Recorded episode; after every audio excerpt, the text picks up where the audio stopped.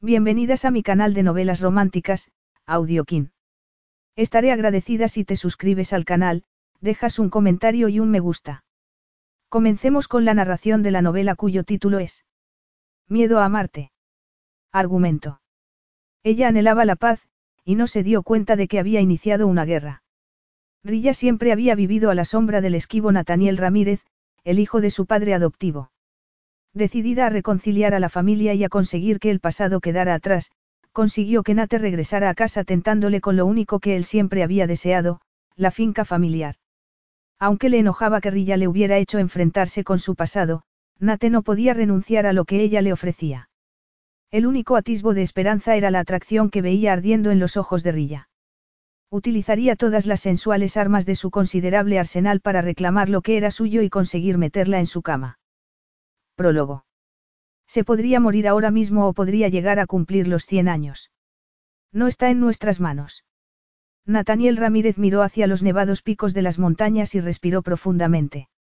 A pesar de todos los años que habían pasado, seguía recordando perfectamente las palabras que el cardiólogo le había dicho a su madre y que él había escuchado sin que ninguno de los dos se percatara.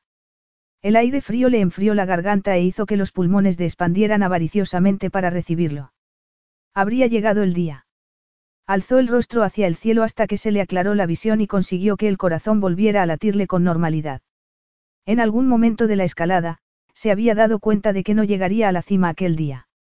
No sabía si era porque, después de estar doce años cortejando a la muerte, se había cansado por fin de jugar al escondite o, sencillamente, porque aquel día estaba más cansado de lo habitual. Durante una década, había estado recorriendo el mundo, sin echar raíces en ninguna parte, sin regresar a casa, haciendo negocios en lugares diversos y ganando millones con ellos. La imagen de las rosas del jardín que su madre tanto había amado, allí, en California, con su vivo color rojo y los pétalos tan delicados que ella le había prohibido tocar le recorrió el pensamiento. La añoranza se apoderó de él mientras avanzaba por el helado sendero. Cuando llegó a la cabaña de madera en la que llevaba viviendo desde que cerró el acuerdo de Maquis en Grecia hacía ya seis meses estaba completamente empapado de sudor.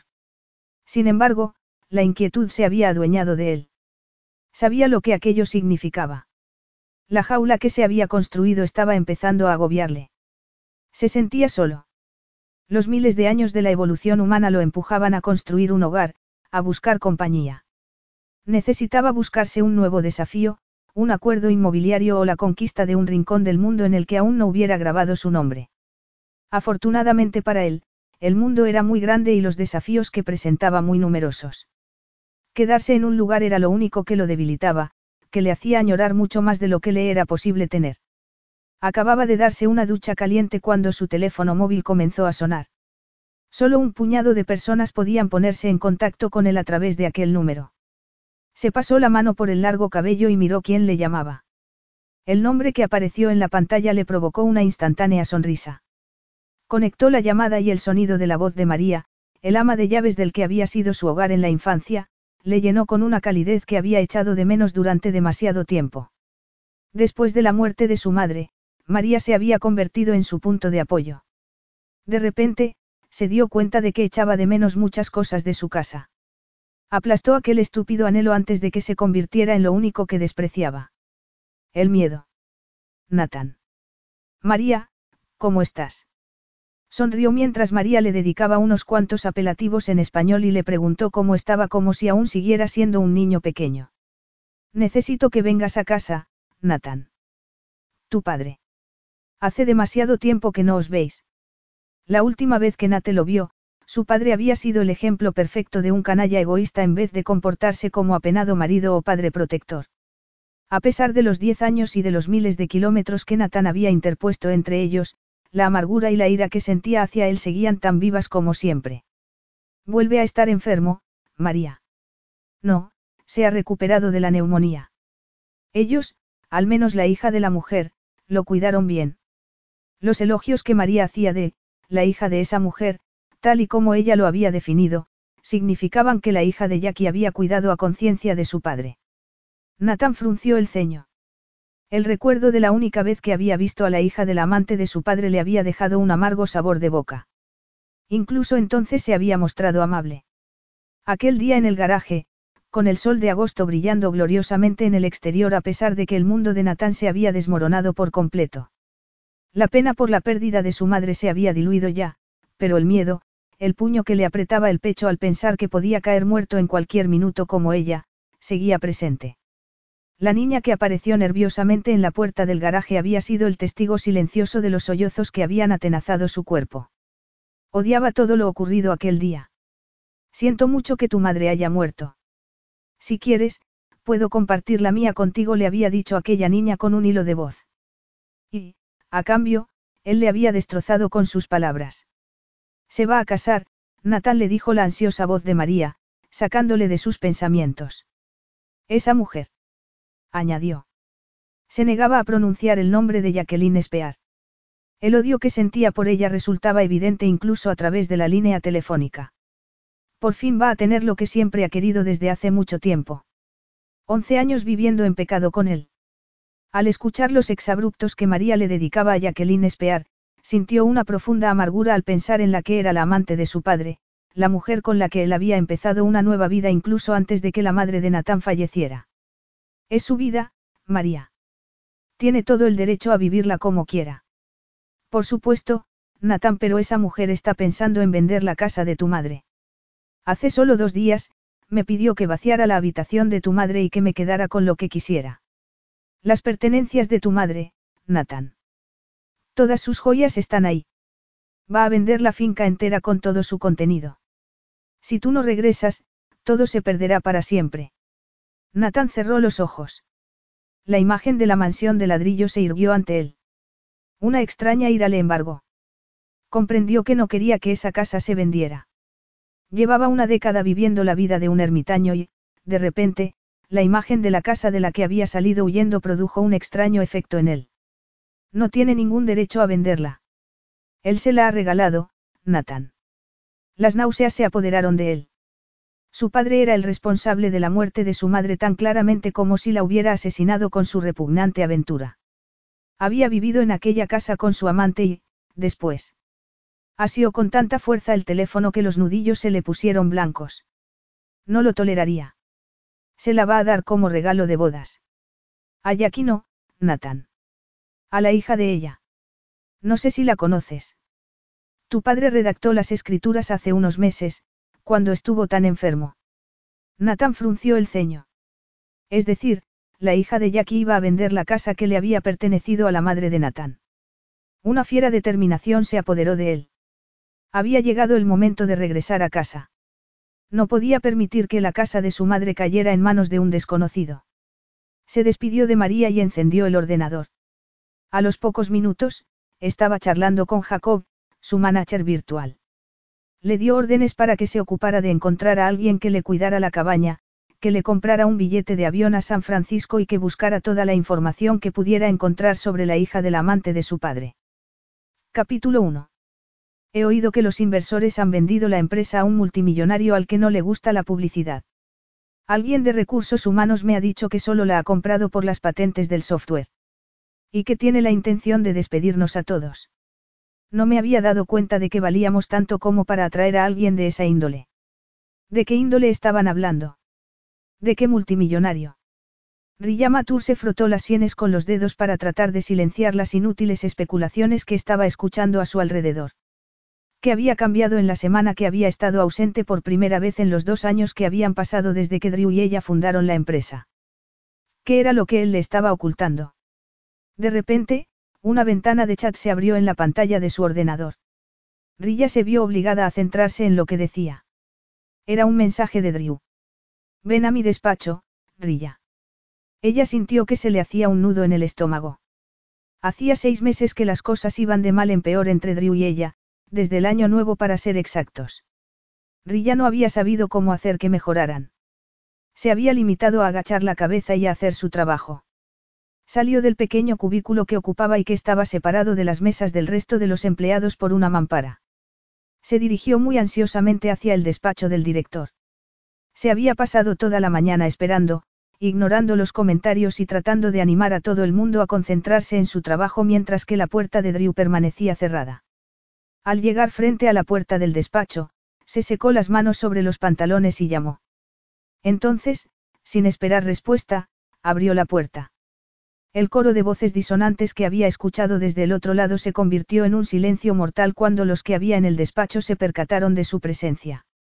Rilla dio un paso al frente y cerró la puerta. El sol que entraba a raudales por las ventanas hacía destacar el esbelto cuerpo de Drew contra la línea del horizonte que formaban los rascacielos de San Francisco. Abrió la boca para hablar, pero volvió a cerrarla. Con el corazón a punto de salírsele del pecho, Rilla dio otro paso al frente.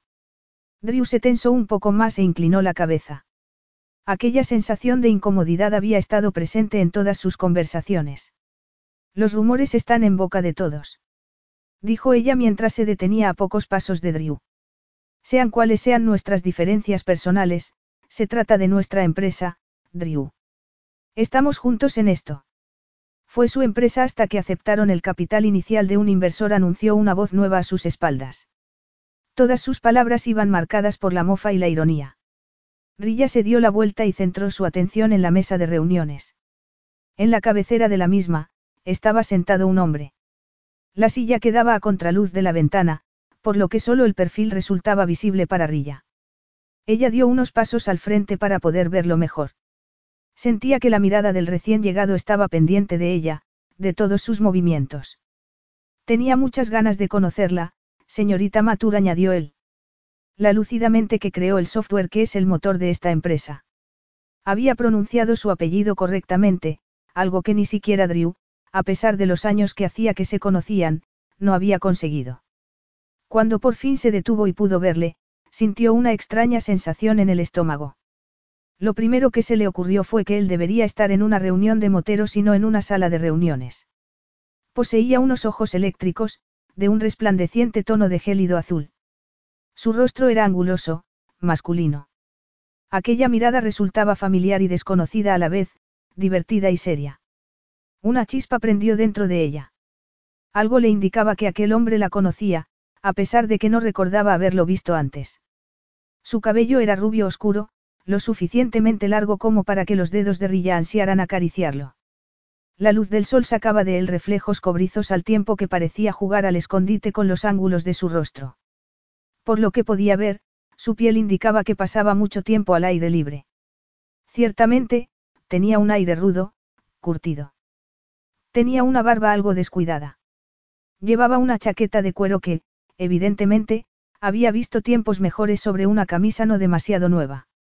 La barba, junto con la ropa que llevaba puesta y su apariencia general, debería haber diluido la intensidad de su presencia en el despacho. Debería haberle dado un aspecto menos autoritario. Sin embargo, aquellos ojos se lo impedían. ¿Quién es usted? Le preguntó Rilla antes de poder contenerse. Necesitaba recordar quién era aquel hombre. Nathaniel Ramírez respondió él mientras se reclinaba cómodamente en su butaca. Rilla se quedó boquiabierta al recordar un artículo que había leído hacía unos meses en una revista de viajes. Magnate de los viajes de lujo. Empresario virtual. Multimillonario solitario. Se decía que Nathaniel Ramírez era un visionario a la hora de realizar hoteles que eran una extensión del hábitat en el que se encontraran, un hombre que había conseguido millones con una mínima inversión. La cadena de hoteles que él había ideado y construido en diferentes partes del mundo eran lo más entre las celebridades que buscaban unas vacaciones íntimas, alejadas de los ojos curiosos de la gente. Él había creado un mercado que no solo satisfacía una demanda existente, sino que había dado paso a una nueva industria para muchas personas en muchos remotos lugares del mundo. Y, más que eso, era un enigma, un desconocido que llevaba recorriendo el mundo desde que tenía 17 años y que no se quedaba en ningún sitio más de unos meses. De hecho, no poseía ninguna vivienda en ningún lugar del mundo ni tenía vínculos familiares ni ningún tipo de relación personal. La revista ni siquiera había podido proporcionar una fotografía de él. Había sido una entrevista virtual. Lo había denominado el solitario por excelencia, la personalidad perfecta para un hombre que viajaba por el mundo. Solo había dicho su nombre. Nada más. No había mencionado lo que estaba haciendo allí, en San Francisco, en Travelogue, en el despacho del director de la empresa. ¿Por qué estaba allí? Miró a Drew y vio que él seguía inmóvil junto a la ventana. Usted se gana la vida viajando por el mundo. ¿Qué puede hacer por usted una pequeña agencia de viajes online? Le preguntó. Además, ¿Por qué está usted sentado en la silla de Drew? Él la observó atentamente durante unos segundos más y, por fin, se incorporó. Anoche compré travelogue, señorita Matur. Ella parpadeó. Anoche, yo compré un litro de leche y una barra de pan, le espetó Rilla con ironía, aunque le estaba costando trabajo no ceder al miedo que se estaba apoderando de ella. No fue tan sencillo, dijo Nathan. Se levantó y comenzó a andar por el pequeño despacho. Se sentía incómodo, acorralado. Rodeó la mesa y se detuvo a un par de pasos de ella. El miedo que emanaba de Rillamatur resultaba evidente y le hizo sentirse más cómodo. Al mismo tiempo, experimentó una profunda curiosidad. De tal palo, tal astilla. Apartó rápidamente aquel pensamiento. Era cierto. Rillamatur era la mujer más hermosa que había visto nunca y, como hombre que había viajado por todos los rincones del mundo, tenía conocimiento suficiente para opinar. Al mismo tiempo, era también muy inteligente. Además, si todo lo que había oído sobre Drew Anderson y ella era cierto, Rilla parecía poseer, como su madre, el talento de jugar con los pensamientos de los hombres. Sin embargo, al contrario de la descarada belleza de Jacqueline, la de Rilla quedaba diluida por la inteligencia y un elaborado aire de indiferencia. Tenía unos exquisitos ojos almendrados, de color caramelo, ocultos tras unas gafas. Su nariz era recta, distinguida, y la boca de labios gruesos bien delineados. El color de su piel era dorado y sedoso, como si el alabastro de la piel de Jackie y el color tostado de la de su padre hindú se hubieran mezclado en proporciones perfectas. Ella lo miraba con perplejidad desde que entró en el despacho, lo que indicaba que solo era cuestión de tiempo que recordara, a pesar de que él se había cambiado el apellido y no se parecía mucho al muchacho de 17 años que ella había visto llorando 11 años atrás. Debería decirle la verdad y terminar con todo. Sin embargo, prefirió guardar silencio. Tuve que pedir muchos favores para descubrir quiénes eran sus inversores. Cuando quedaron informados de mis intenciones, estuvieron encantados de cumplir mis deseos. Aparentemente, no les gusta mucho el modo en el que se han estado haciendo las cosas últimamente.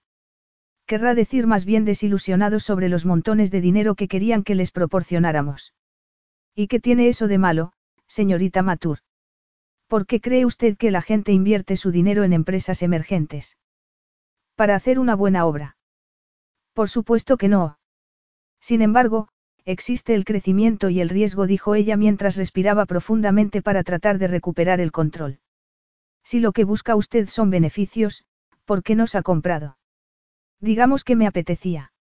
La frustración hizo que Rilla explotara. Nuestro medio de vida, todo por lo que llevamos cuatro años trabajando está pendiente de un hilo. Y usted habla de compras de última hora, de cosas que le apetecen. Tal vez el hecho de que haya estado viviendo tan apartado de la civilización, apartado de todos, recorriendo el mundo sin ataduras. Rilla, no. Le advirtió Drew.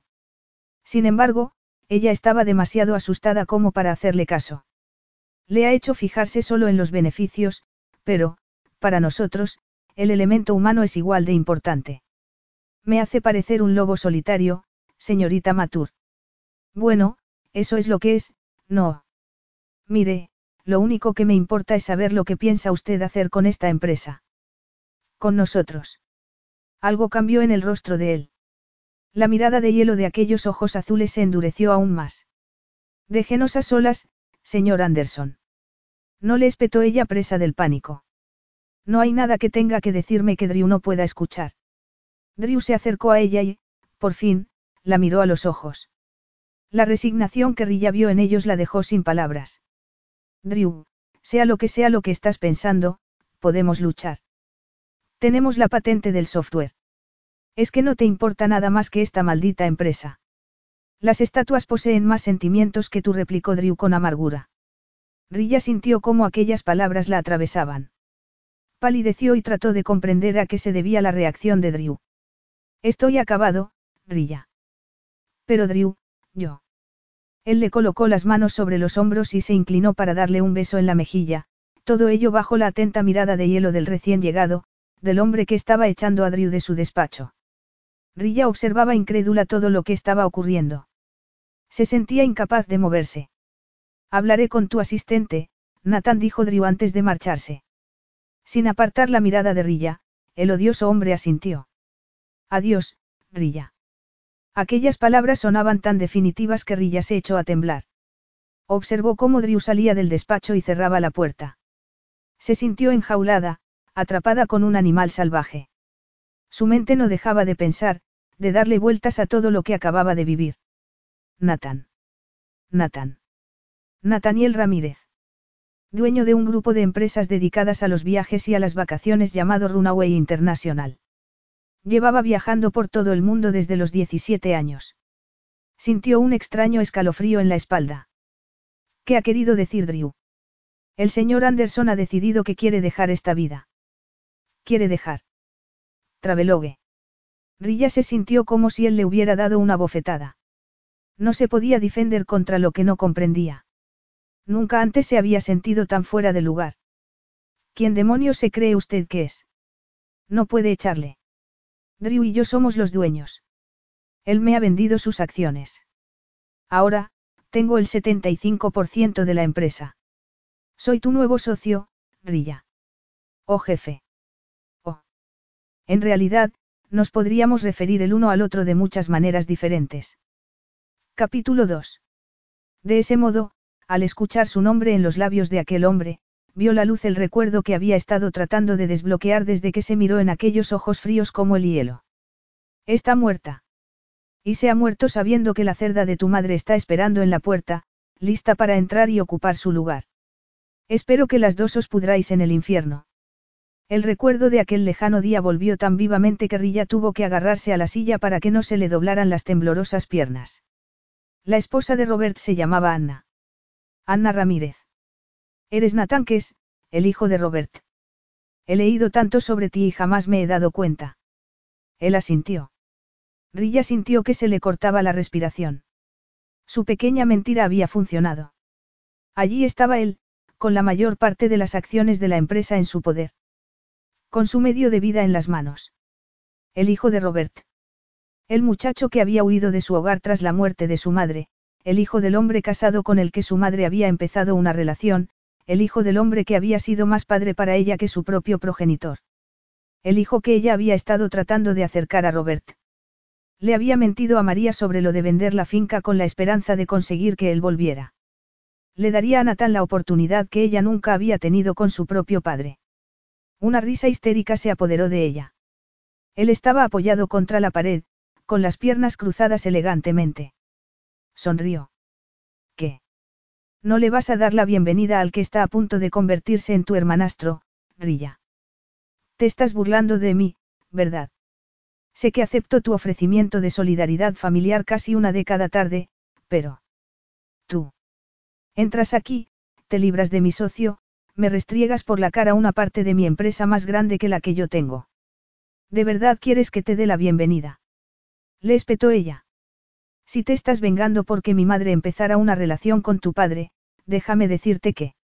Me importa un comino mi padre o tu madre. La falta de sentimiento en aquellas palabras hizo que Rilla se parara a pensar un instante. Se iba a poner furioso cuando supiera la intención que ella había tenido. Entonces, ¿de qué se trata? Has rechazado todas las ofertas que mis abogados han hecho por la venta de la finca. El miedo se apoderó de Rilla. Se desplomó en una silla y ocultó el rostro entre las manos. Él había comprado su empresa porque ella había rechazado las ofertas cada vez mayores que él le había hecho por la venta de la casa. ¿Qué haría entonces cuando supiera que Rilla jamás había tenido intención alguna de vender la casa? Nathan contempló la lustrosa melena castaña de Rilla. A pesar de la impaciencia que sentía, no podía evitar mirarla, atónito ante la reacción que ella le había causado. Con cada minuto que pasaban en aquella habitación tan pequeña, la atracción que sentía por ella iba creciendo como una incontrolable avalancha. ¿Cómo era posible que la falta de maquillaje acrecentara la belleza de su piel y de sus hermosos rasgos? A pesar de tratar de enmascarar esa belleza con una camisa y unos pantalones muy sencillos, había fracasado estrepitosamente. Cuando vio que ella se echaba a temblar, sintió remordimientos por su actitud. Lo único que quiero es la casa. Por mucho dinero que te ofrecía, no hacías más que rechazar mis ofertas. Te negabas incluso a justificar tu decisión. Y por eso fuiste a por mi empresa. Sí. Se llama, apalancamiento. Créeme si te digo que por muy innovador que sea vuestro software, vuestra pequeña empresa no es material de Runaway International. Firma la venta hoy y te marcharás de aquí convertida en una mujer rica. Incluso dejaré que dirijas tu maldita empresa. Por supuesto, tal y como vais, os la vais a pegar dentro de un par de años, pero, como soy un canalla, dejaré que seas tú quien arruine tu futuro y el de tus empleados. ¿Y el dinero que te has gastado para comprarla? Una gota en el mar, de todos modos, estoy seguro de que las acciones no valdrán nada dentro de un par de años. Rilla prefirió no pensar en esa posibilidad y cambió de tema. No acepté ninguna de esas ofertas porque jamás tuve intención de vender la finca a nadie. Y así sigue siendo. Entonces, ¿por qué pensó María que? Rilla notó que, instantes después de empezar la pregunta, un brillo letal aparecía en sus ojos, un brillo que le provocó cierta aprensión.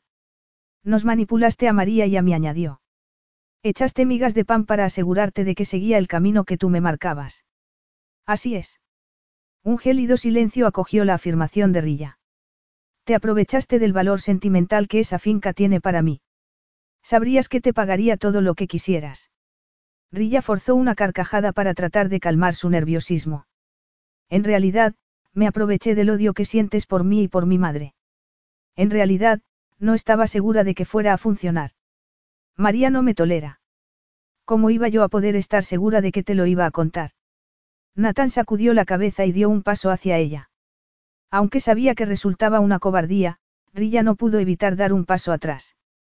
No minimices tus logros ahora. Sabías exactamente lo que estabas haciendo. Está bien, admitió ella. Se me quedó grabado algo que ella dijo meses atrás. Comentó que tú podrías haber considerado regresar hacía mucho tiempo si Jackie y yo no estuviéramos. Dijo también lo mucho que amabas esta casa y a los empleados y no hacía más que preguntarse cómo Robert me la había podido regalar.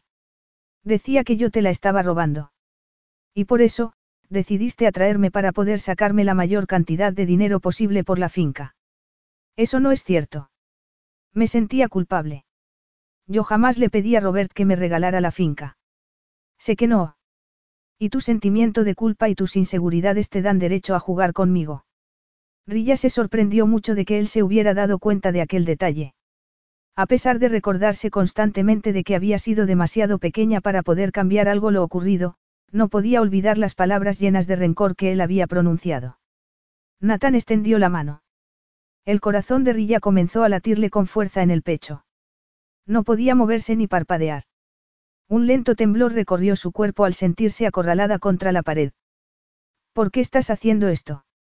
Has estado fuera once años, once años durante los cuales yo he ayudado a Robert con la administración de la finca, con los empleados y con todo lo demás. Tú estabas por ahí haciendo Dios sabe que mientras yo me ocupaba de todo frente a unos empleados que me odian. Hice todo lo que pude para mantenerla en marcha. Había tratado de ser una hija modelo para Robert y Jackie. Incluso se había ocupado de él cuando cayó enfermo.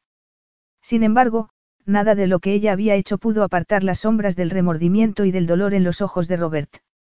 A eso viene todo esto. Lo que te ofrecí no es suficiente. Le preguntó Nathan acercándose más aún. Dime tu precio. No quiero dinero. Estaba tratando de explicarte lo mucho que la finca significa para mí. Estaba. Entonces, ¿qué demonios quieres? ¿Cómo te atreves a manipularme después de que tu madre hiciera que los últimos días de la vida de la mía fueran un infierno? Rilla necesitó todo su aplomo para mantenerse firme y soportar la mirada con la que él la juzgaba. Quiero que vayas a ver a Robert. El silencio que se produjo a continuación fue tan tenso que Rilla se sintió prácticamente inmovilizada por una cuerda invisible. Vio que él se sorprendía. Evidentemente, aquello no era lo que había esperado escuchar. No. En ese caso, no firmaré nunca. Jamás. No pierdas todo lo que has ganado tratando de aliviar una extraña sensación de culpa. No me obligues a hacer algo que no quiero hacer. Esa finca es lo único del mundo que significa algo para mí. Rilla comprendía lo que sentía porque ella también adoraba la finca.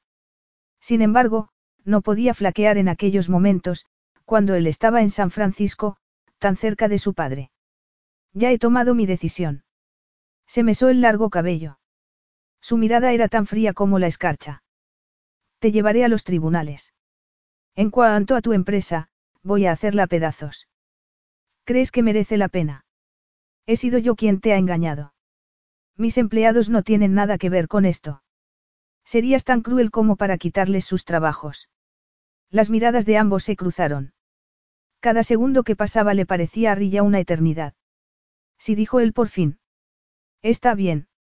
La finca es tuya por derecho. Estoy convencida de ello. Y terminará siéndolo. Sin embargo, una batalla legal te llevará años. Robert me dijo que se había asegurado de que las escrituras estuvieran blindadas precisamente para evitar esta clase de batallas si él moría de repente. ¿Por qué está decidido a robarme incluso esto? No, no le entiendes. Pensaba que iba a morir. Él. Una larga y dura batalla legal por la casa de tu madre es lo que de verdad quieres. Por María y todos los empleados que llevan años cuidando de esa casa. Por el recuerdo de tu madre.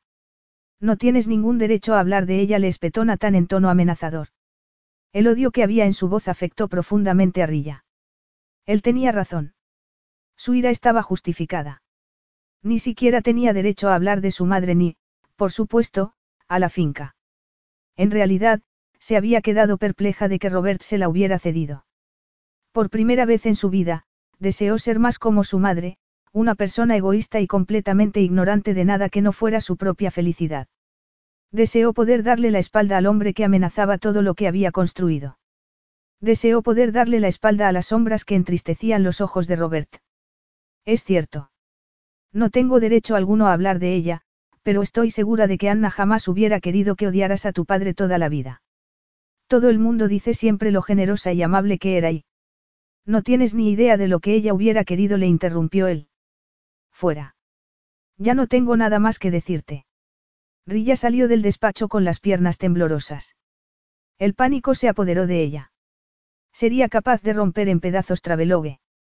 ¿Cómo podía ella luchar por lo que le pertenecía? ¿Cómo podía convencerle de que había sido el dolor de Robert lo que la había empujado a aquello? Al mirar a los empleados, comprendió que ya se habían dado cuenta de que Drew se había marchado. Las miradas de preocupación parecían pedirle desesperadamente que les proporcionara una esperanza. Desgraciadamente, Rilla no podía hacerlo. No tenía respuesta alguna que darles. Agarró su bolso y se marchó. Nathan miró la puerta cerrada. No se podía creer que una mujer hubiera estado tan cerca de hacerle perder el control. Había tardado años en superar la pena por la muerte de su madre y aceptar la fatalidad de su propia condición. Había tenido tanto miedo que se había vengado con el mundo. Al final, no solo había terminado por aceptarlo, sino que también había diseñado su vida para vivirla sin el temor constante a la muerte. Se había asegurado de no desarrollar ningún tipo de vínculo emocional con nadie y de no tener ninguna relación que pudiera debilitarlo. ¿Cómo le había pasado a su madre? Había vivido al máximo. Rilla lo había manipulado, sí, pero en ella había una ingenuidad que despertaba su interés. Jamás hubiera pensado que su padre despertara tal sentimiento de lealtad en nadie hasta el punto de arriesgar todo lo que poseía. Nada de lo que él hiciera podría hacer cambiar esa resolución. A pesar del modo tan inteligente en el que ella había manipulado a María y se había aprovechado del cariño que Natán sentía por la finca, tenía que admirarla por esa resolución. Además, Rilla tenía razón en una cosa más. Una batalla legal por la finca supondría pleitos durante muchos años. Nathan terminaría ganando, pero no sabía cuándo. El tiempo era lo único de lo que Nathan no podía estar seguro. Quería la finca. Convencer a Rilla para que se la vendiera sería la mayor victoria de toda su vida. No podía desmantelar su empresa sin una buena razón. No podía jugar a la ligera con el futuro de muchas personas. Había aprendido algo sobre aquella mujer bella, inteligente y de gran determinación. Había notado la sorpresa, el deseo, la tensión cuando él se la acercaba. Sonrió. Iba a disfrutar mucho convenciéndola para que le vendiera la finca. Capítulo 3. Incluso después de atravesar las verjas y avanzar por el sendero de grava flanqueado por robles centenarios, Rilla seguía preguntándose lo que le diría a Jackie y cómo sacaría el tema de Nathan. Jackie tenía un modo muy singular de contemplar el mundo y las personas que habitaban en él. Solo le interesaba el modo en que afectaban su propia vida y su felicidad. Al ver cómo la mansión surgía en la distancia sintió una alegría indescriptible, tal y como siempre le sucedía. Para ella, aquella mansión de ladrillo era su hogar. Metió el coche en el garaje y reclinó la frente sobre el volante. La desilusión y la ira se apoderaron de ella. Nathan no amaba aquella finca como ella. Llevaba diez años alejado de ella sin dedicarle un pensamiento siquiera. Seguramente, los echaría a todos a patadas, especialmente a ella. Pensar que tendría que abandonar aquel lugar sin decir adiós le provocaba un profundo dolor en el corazón. Agarró el bolso y salió del coche. Lo único que quería era darse un baño y meterse en la cama. Ya se ocuparía de todo al día siguiente. Entró en la casa por la puerta trasera, a través de la cocina. Su intención, era subir sin que nadie se diera cuenta. Entonces, Jackie la llamó. Ataviada con un traje de pantalón color crema, estaba perfecta, como siempre. A excepción del ceño fruncido que le estropeaba el rostro. Rilla. Llevo horas llamándote y no te has dignado a responderme, le dijo. La boca le estaba temblando. Está aquí ha aparecido de la nada, después de tantos años. Rilla se quedó completamente petrificada a pesar de que el corazón le latía alocadamente en el pecho. Trató de contener el pánico porque ella siempre había sido la más tranquila de las dos. Mamá, cálmate. La llamaba así con tan poca frecuencia que Jackie la miró alarmada. Ahora, dime claramente qué es lo que ha pasado. Nathaniel está aquí. Aparentemente, ahora es multimillonario y puede arruinarnos con una sola palabra sí. ¿Te ha dicho él eso? Por supuesto que no. Ni siquiera me ha mirado a la cara. Es como si yo no estuviera. Esa bruja de María me lo ha dicho. Tiene un aspecto muy diferente. Alto, distante y muy arrogante. Rilla asintió, sorprendida de que Jackie también lo hubiera notado. Había algo sobre él que era incapaz de indicar, una especie de frío distanciamiento, como una capa de hielo que lo cubría y que impedía que nada ni nadie pudiera tocarlo. Sin embargo, se había mostrado furioso cuando ella se negó a venderle la finca. Incluso María tardó unos segundos en reconocerlo. Se quedó ahí de pie, como si él fuera el dueño de todo esto cuando ni siquiera ha preguntado cómo está Robert en todos estos años. Llegó hace un par de horas. Se presentó en la puerta principal y volvió locos a todos los empleados. Empezaron todos a llorar y a reír al mismo tiempo. Y Robert ni siquiera está en la ciudad. Se niega a decir por qué está aquí. ¿Y dónde está? Está recorriendo la finca. Viene cada media hora o así. María ha dicho que quiere verte. ¿Por qué quiere verte? Le preguntó su madre con una mirada calculadora. El pánico parecía haber quedado olvidado. Si sabías que. Hola, Rilla.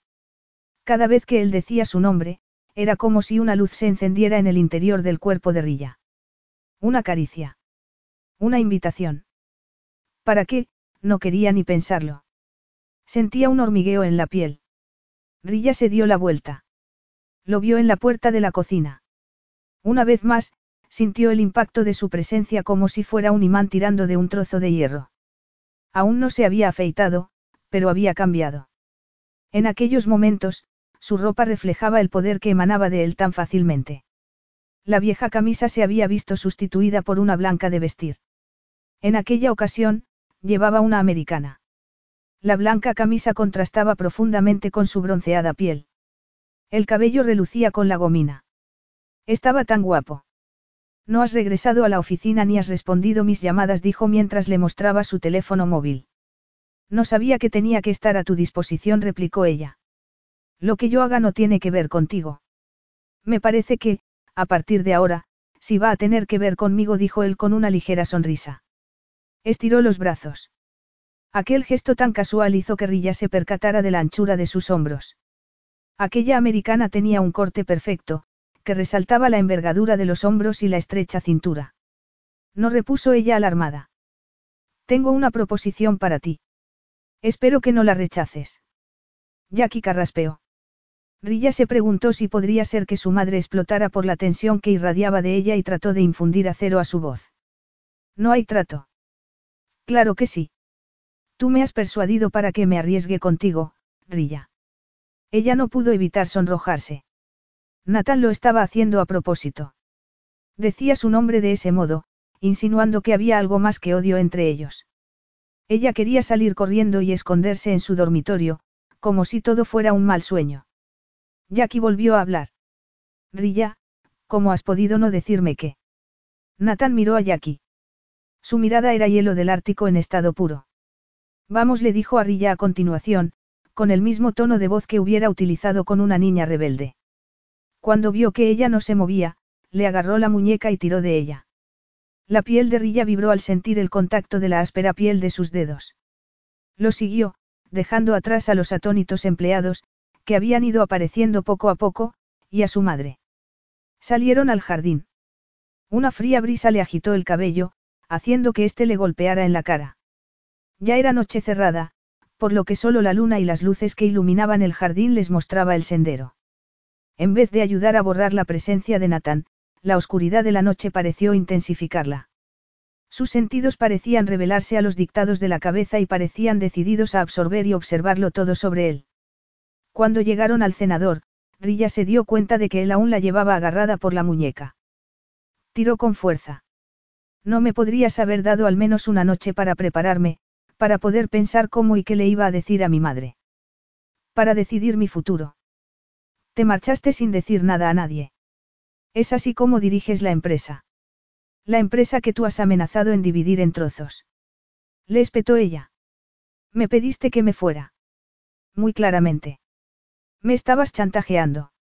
Yo no estaba haciendo nada de eso.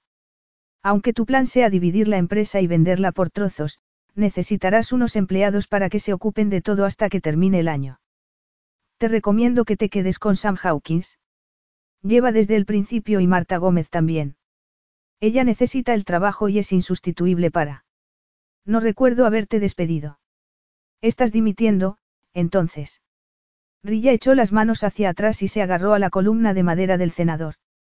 Las luces lo envolvían en sombras.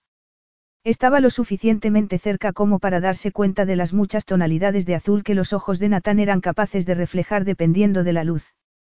Lo suficientemente cerca como para ver la forma tan sensual de sus labios y empaparse del aroma que emanaba de su cuerpo. Nunca antes había experimentado aquella extraña sensación en el estómago, el temblor febril que se había apoderado de ella y la constante fascinación que sentía hacia él. La mirada de Natán descansó sobre los labios de Rilla durante una milésima de segundo. Sin embargo, ella sintió un ligero hormigueo en la piel. No he dimitido, pero ¿acaso me has dejado elección? Las miradas asesinas de los empleados cuando te marchaste me habrían convertido en polvo si no les hubiera dicho que tan solo te había dado un berrinche. Creo que darles esperanzas de que todo va bien es algo cruel, replicó ella, conteniéndose para no explotar. Es que nada te afecta. No respondió él con pasmosa sinceridad. Os voy a dar una oportunidad a tus empleados y a ti. Demostradme que Travelogue merece formar parte de Runaway International. Rilla negó con la cabeza. No quiero trabajar para ti. ¿Por qué no? ¿Qué quieres decir con eso? repuso ella. Se apartó de su lado. Se sentía exasperada por él y por su propia reacción ante su presencia. ¿Por qué hay una historia entre tú y yo? Por eso. Y no se trata de nada bueno. A pesar de lo que creas de mí, te mentí porque. Natán la miró de una manera que a ella no le quedó más remedio que recular. Está bien. Manipulé a María y te manipulé a ti con buenas intenciones mientras que tú. Tú estás haciendo todo esto por una retorcida necesidad de venganza. Eso es. Quieres torturarme, hacer que me sienta culpable y luego. Natán sonrió. ¿Has sentido siempre tanta inclinación por el drama o soy yo quien te lo provoca? A Rilla le habría gustado decir que él no la afectaba de ninguna manera, pero los dos sabrían que estaba mintiendo. ¿A qué se debe el cambio entonces? A un fuerte sentido del deber familiar. A un corazón amable. Ella hizo un gesto de desaprobación con la mirada y levantó la mano para darle un bofetón. Natán le agarró la mano con la suya antes de que pudiera hacerlo. Ella contuvo el aliento. Los dedos se movieron sobre los de él en la oscuridad, registrando las diferentes texturas de la piel. Resultaba dura y abrasiva, carente de suavidad. En cuanto pudo reaccionar, Rilla apartó la mano. ¿Qué diablos estaba haciendo? Él era su jefe. Su enemigo. Ningún hombre había sido tan peligroso para su equilibrio interno como él. Ningún hombre había afectado sus sentidos tan fácilmente como él. Se frotó los dedos y trató de recuperar la conversación. Entonces, has accedido a ver a Robert. Si tú me dices la fecha en la que me cederás las escrituras. Quédate aquí en San Francisco hasta el día de su boda. Ve a ver a Robert, habla con él. Te cederé las escrituras el día después de la boda. Por supuesto, ninguno de los empleados será despedido. Cuando todo esto termine, quiero que te vayas y que dejes en paz a Travelogue. Para siempre. Eso depende de si Travelogue sigue intacta tanto tiempo. Si nos das una oportunidad, no lo dudo. Los ojos de Natán brillaron con ferocidad. Tienes mucho valor poniéndome condiciones para venderme a mí la casa de mi madre. Eres multimillonario. Eres tu propio jefe y no tienes que responder ante nadie. ¿Qué son dos meses de tu vida, Nathan? Todo, Rilla respondió él con una especie de oscura advertencia. Esta es tu última oportunidad para vendérmela. No, Robert, el yo haría cualquier cosa por él. El silencio que se apoderó de Natán resultó sorprendente. Rilla se sintió como el conejo de la historia que su padre le contaba cuando era una niña. Se sentía como un conejo en la guarida del león, decidida a hacerle cambiar de parecer para que no devorara un animal todos los días. Recordaba haberse metido los dedos en las orejas suplicándole que no continuara. Unos días después, Jackie y ella se marcharon. No volvió a ver a su padre ni a tener noticias de él, ni siquiera por su cumpleaños. De hecho, ni siquiera recordaba con claridad su rostro. Se había pasado mucho tiempo en la carretera con Jackie, escuchando cómo ella lloraba por las noches, sin saber dónde irían al día siguiente. Había sido el periodo más incierto de su vida. Entonces, Jackie conoció a Robert y él las llevó a su finca, justo cuando Rilla había empezado a pensar que nunca más tendría un hogar estable. Ver cómo Robert ansiaba volver a encontrarse con Natán le rompía el corazón. No podía echarse atrás, y mucho menos cuando Natán por fin estaba en San Francisco. Está bien. Ven a trabajar el lunes por la mañana. Ella vio una sombra en sus ojos, una promesa, un desafío. Me quedaré dos meses. Incluso bailaré contigo en la boda. Yo no quiero bailar contigo. Tú has empezado esto, Rilla. Yo voy a terminarlo. Ella aspiró profundamente el aire frío de la noche. Deja de decir mi nombre de ese modo, comentó, sin poder contenerse. ¿Acaso lo estoy pronunciando mal? Le preguntó él frunciendo el ceño y dando un paso hacia ella. No, es solo que. En aquel momento, se percató de que en el jardín había un helicóptero. Esa era la razón de que no hubiera visto ningún coche extraño aparcado en el garaje. Las aspas comenzaron a girar, por lo que él tuvo que acercarse más a Rilla para que ella pudiera escuchar lo que decía. Una tormenta estalló en el interior del cuerpo de Rilla cuando notó el aliento de él sobre la piel del cuello. Era como una ola de fuego, como una ardiente caricia, que se acrecentó cuando el simple contacto de los dedos de él en la cintura pareció abrasarle la piel a través del algodón de la camisa. Señor Ramírez y señorita Matur resulta demasiado formal cuando vamos a trabajar codo con codo durante un par de meses. Llamarnos hermano y hermana, en especial cuando cuando resulta evidente que no nos llevamos bien resultaría un poco ficticio, ¿no te parece? Tendrá que ser Natán y Rilla. Sintió que él sonreía. El ligero roce de la barba sobre la piel volvió a hacer que fuera plenamente consciente de su cercanía. Entonces, él levantó la cabeza y a Rilla no le quedó más remedio que mirar la maravillosa belleza de su rostro. Hasta el lunes dijo Natán dando un paso atrás. Y, para que lo sepas, soy un jefe muy exigente. Cuando Rilla regresó a la casa, se sentía agotada, hambrienta y, además, tenía un terrible dolor de cabeza. Entró en la cocina y decidió que, a pesar de que el estómago le protestaba insistentemente, lo único que quería era marcharse a la cama y olvidarse de todo lo ocurrido aquel día. No se podía creer que Drew la hubiera vendido de aquel modo. No se podía creer lo que ella misma se había provocado. Y, sobre todo, no se podía creer la atracción que sentía hacia Nathan.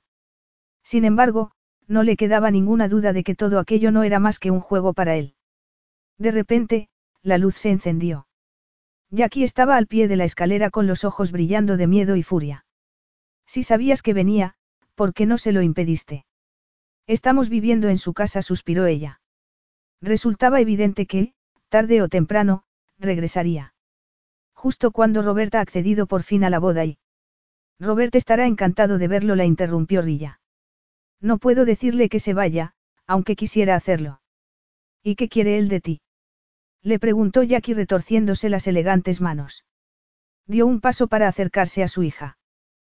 ¿Quiere recuperar la finca? De ninguna manera exclamó Jackie.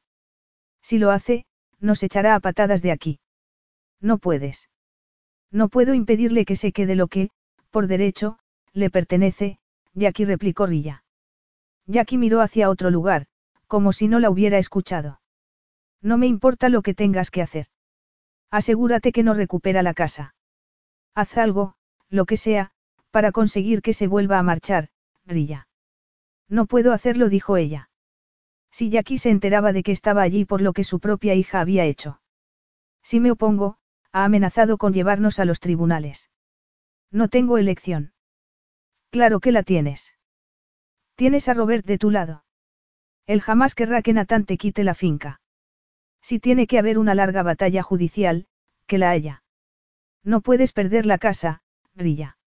A estas alturas de mi vida, no puedo soportar esta incertidumbre, este nivel de estrés. Robert te cuidará, Jackie. No te ocurrirá nada. Se te ha pasado por la cabeza que tal vez podría estar preocupada por ti. No hay precedentes para que yo pueda pensar eso, ¿no te parece? Jackie palideció. Tú has cuidado de todo esto durante años, suspiró Jackie. ¿Dónde estaba Nathan cuando se le necesitaba? Haz lo que tengas que hacer, pero asegúrate de que no pierdes esta casa. Tienes tanto derecho a ella como él, tal vez más. Rilla recordó la sonrisa de Nathan y sintió un escalofrío. Tenía que reconocer que la oferta que le había hecho por Travelogue era mucho más de lo que había esperado, pero no le gustaba la mirada que veía en sus ojos.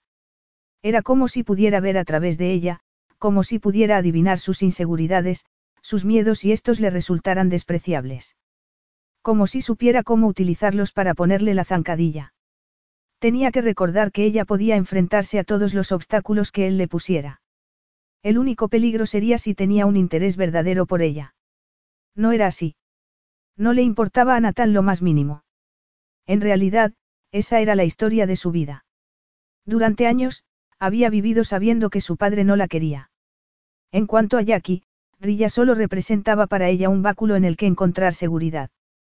Para Robert, había sido el modo de calmar su sentimiento de culpabilidad sobre Natán y sobre la madre de este, aunque eso no significaba que ella no apreciara su amabilidad. La verdad era que nadie se había preocupado nunca por ella, ni por los miedos que pudiera tener o su felicidad. Natán no sería en ningún modo diferente. Capítulo 4. Cuando Rilla llegó al trabajo el lunes por la mañana, se encontró a Natán apoyado contra el muro del edificio. Tenía la cabeza baja y estaba consultando su tableta. Ella respiró profundamente y se obligó a tranquilizarse. Había accedido a lo que estaba a punto de hacer. En realidad, lo había obligado a él a hacerlo. Lo único que tenía que hacer era aguantar por Robert y por su empresa. Más de una mujer se volvió para mirarle al pasar a su lado, pero él no se percató en ningún momento de la atención que estaba atrayendo. Iba vestido con una camiseta gris y unos vaqueros que le ceñían las esbeltas caderas de una manera muy sugerente. Llevaba el cabello engominado y la barba aún le ocultaba la boca. Las venas se le abultaban en los antebrazos y la tela de algodón se estiraba sobre su torso. Cada vez que Rilla lo veía, algo vibraba dentro de ella. A una hora tan temprana, sin la ayuda de la cafeína, resultaba difícil asimilar tanta testosterona. Estás haciendo perder el tiempo a mi piloto, dijo él sin apartar la mirada de la tableta. Piloto. ¿De qué estás hablando? Aún no estás preparada para afrontar el día. Necesito un café antes de poder enfrentarme contigo, musitó ella. Acababa de terminar la frase cuando el chofer de Natán apareció a su lado con una taza de café. Él la observó mientras Rilla tomaba unos sorbos. Creía que habías trabajado día y noche, fines de semana y lo que hiciera falta para construir Travelodge. Que no tenías vida aparte de la empresa y de la finca. Aparentemente, eres el ejemplo vivo del trabajo duro y la dedicación. A excepción del, pequeño incidente, con el señor Anderson. Al escuchar aquel comentario, Rilla tomó un sorbo demasiado grande de café y lanzó un grito. Inmediatamente, él se colocó a su lado, con el rostro lleno de preocupación. Cuando sintió que Natán le colocaba la palma de la mano sobre la espalda, Rilla se apartó. El contacto le abrasaba aún más que el café. Se aclaró la garganta. Se sentía como una idiota. Solo solo tienes que decirme lo que tenemos hoy en la agenda. Islas Vírgenes Británicas. ¿Cómo dices? Vamos a ir allí. Los dos. Sí. ¿Por qué? Preguntó ella alarmada. Nathan se acercó un poco más a ella. Rilla dio un paso atrás. Uno de mis proyectos está en la fase de ejecución. Me vendrá bien para ver de qué estáis hechos tú y tu valioso equipo. Es como una prueba antes de deshacerme de vosotros. Un viaje a las Islas Vírgenes solo para ponernos a prueba me parece una extravagancia. Preferiría. No te lo he dicho. Tus finanzas, tus proyectos. Todo está a prueba, dijo él con arrogancia. Un puñado de empleados se ocuparán del funcionamiento del sitio web y de las ventas. Rilla se tragó la protesta que estaba a punto de pronunciar. Tendría que demostrarle de qué estaban hechos su equipo y ella. Abrió el calendario de su teléfono, lo sincronizó y abrió el de él. Entonces, lo miró. Robert regresa esta noche. Te bloqueó el tiempo. Nathan esbozó una sonrisa burlona y la miró durante unos instantes. No vamos a regresar hasta dentro de unos días. No veo la necesidad de... Estoy empezando a darme cuenta de por qué tus inversores estaban tan ansiosos. No quieres ganar dinero y no escuchas los consejos que se te dan. Es casi como si vivieras y trabajaras aislada. Eso no es cierto. Yo. Nathan levantó una ceja. El modo en el que la miró escoció a Rilla. No quería darle ni un solo motivo para que decidiera no cumplir el acuerdo al que habían llegado. Estoy lista. Haría lo que hiciera falta. Había visto la reacción de Robert al saber que su hijo se encontraba allí. Recordaba perfectamente la única petición que le había hecho. Sea lo que sea, te ruego que digas que sí, Rilla. Quiero ver a mi hijo. Era la primera vez que Robert le había pedido algo. Nathan le indicó que cruzara la calle con él para ir al lado opuesto. ¿Y qué isla vamos a visitar? Le preguntó ella. Debía recordar que la razón de todo aquello eran Robert y su empresa. La mía. Rilla se metió en la limusina y cruzó las piernas al ver que Natán se sentaba frente a ella. Eres el dueño de una de las Islas Vírgenes. Sí. Pero si ni siquiera eres dueño de una casa. Veo que has estado leyendo sobre mí. Rilla se encogió de hombros. En realidad, no pude encontrar mucho. ¿Y qué esperabas encontrar? No la lista de tus propiedades, dijo. Recordaba un artículo en Forbes en el que se le presentaba como el multimillonario más joven menor de 30 años. A Rilla le dolía admitirlo, pero era un excelente inversor y, aparentemente, uno de los más destacados filántropos de su generación. Donaba mucho dinero a obras benéficas por todo el mundo. Sin embargo, ella no había podido encontrar casi nada sobre su vida personal. Estaba buscando algo más personal. ¿Por qué? preguntó él sorprendido. Jackie le dijo a Robert que habías vuelto y él me hizo mil preguntas sobre ti. No tenía nada que decirle aparte del hecho de que eres muy rico y un canalla arrogante y sin corazón. Nathan entornó los ojos y Rilla suspiró. Mostrarse antagónica con él no la iba a llevar a ninguna parte. Entonces, lo de saber sobre mi vida personal es solo por tu queridísimo Robert, no. Rilla preferiría saltar desde el trigésimo piso de un edificio antes de admitir que él tenía razón en sus sospechas. Para disimular, se puso a revisar su correo electrónico. Este viaje es tan solo una excusa para que tú. ¿Una excusa para qué? Le interrumpió él. Tenía la ira reflejada en la voz. No tienes más que firmar los papeles y marcharte. Y yo haré lo mismo. Rilla sacudió la cabeza y apartó la mirada. Sabía que no podía enfrentarse a él. En ningún nivel. No tardaron en llegar a un aeródromo privado. Los estaba esperando un avión con R el logotipo de Runaway International en el costado. Cuando se montaron en el jet, a Rilla le resultó fácil mantener la boca cerrada por la evidente demostración de riqueza del mundo de Nathaniel Ramírez. Comparada con la opulencia de lo que le rodeaba, Rilla se sintió mal vestida. Aprovechó que Nathan se ponía a hablar con el piloto para recorrer el interior del avión. La suite que encontró en la cola del aparato era más lujosa que su dormitorio en la finca. Para sobreponerse a lo que acababa de ver, decidió llamar a Jackie y a Robert para informarles de su repentino viaje. Después, tardó varios minutos en acomodarse y recuperar el equilibrio. Muy pronto, estuvieron a miles de metros de altura. El silencio reinaba en la cabina. Robert me ha pedido que te diga que tiene muchas ganas de verte, dijo. Nathan se tensó inmediatamente, pero no tardó en reaccionar. Cuéntame lo que pasó entre el señor Anderson y tú. Eso no es. Suspiró. Lo último que quería era hablar sobre sí misma con Nathan. Sin embargo, si él ni siquiera era capaz de tolerar el nombre de Robert, ¿qué le iba a decir cuando le viera? Si el precio para conseguir que no fuera así era responder preguntas personales, lo haría. En realidad, no hay mucho. Drew y yo compartimos una relación profesional. En su mayor parte dijo. Momento de volver al ataque. ¿A dónde fuiste cuando te marchaste hace ya tantos años? Nathan pareció entender que se trataba de un intercambio de información. Primero a Nueva York. Luego me marché a recorrer Europa con una mochila a la espalda. Entonces, el señor Anderson era tan solo un candidato al que estabas probando. No lo estaba probando. De hecho, ni siquiera he tenido una cita con él. Eso no es lo que he escuchado.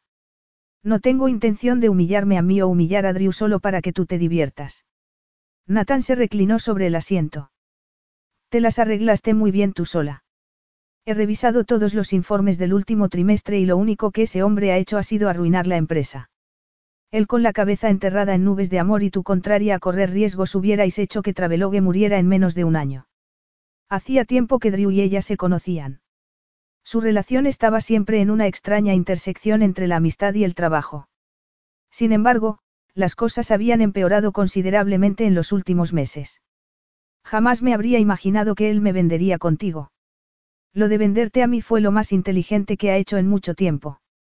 En el último trimestre no ha habido crecimiento económico. Drew despedía a todos los que tenían buenas ideas, como ese estratega de marketing. El agua con gas que ella le había pedido a la azafata llegó. Rilla le dio un buen trago para tomar fuerzas. La única estrategia de marketing sugerida era que incrementáramos el coste de inscripción para los clientes que llevaban con nosotros desde el principio y que nos lleváramos una parte mayor de los beneficios de las ventas de última hora en los paquetes turísticos. Estamos hablando de familias de clase media que vienen a nosotros porque les proporcionamos los mejores precios, no viajeros internacionales que no se lo tienen que pensar dos veces para comprar empresas con dificultades igual que un niño se compra y rompe juguetes.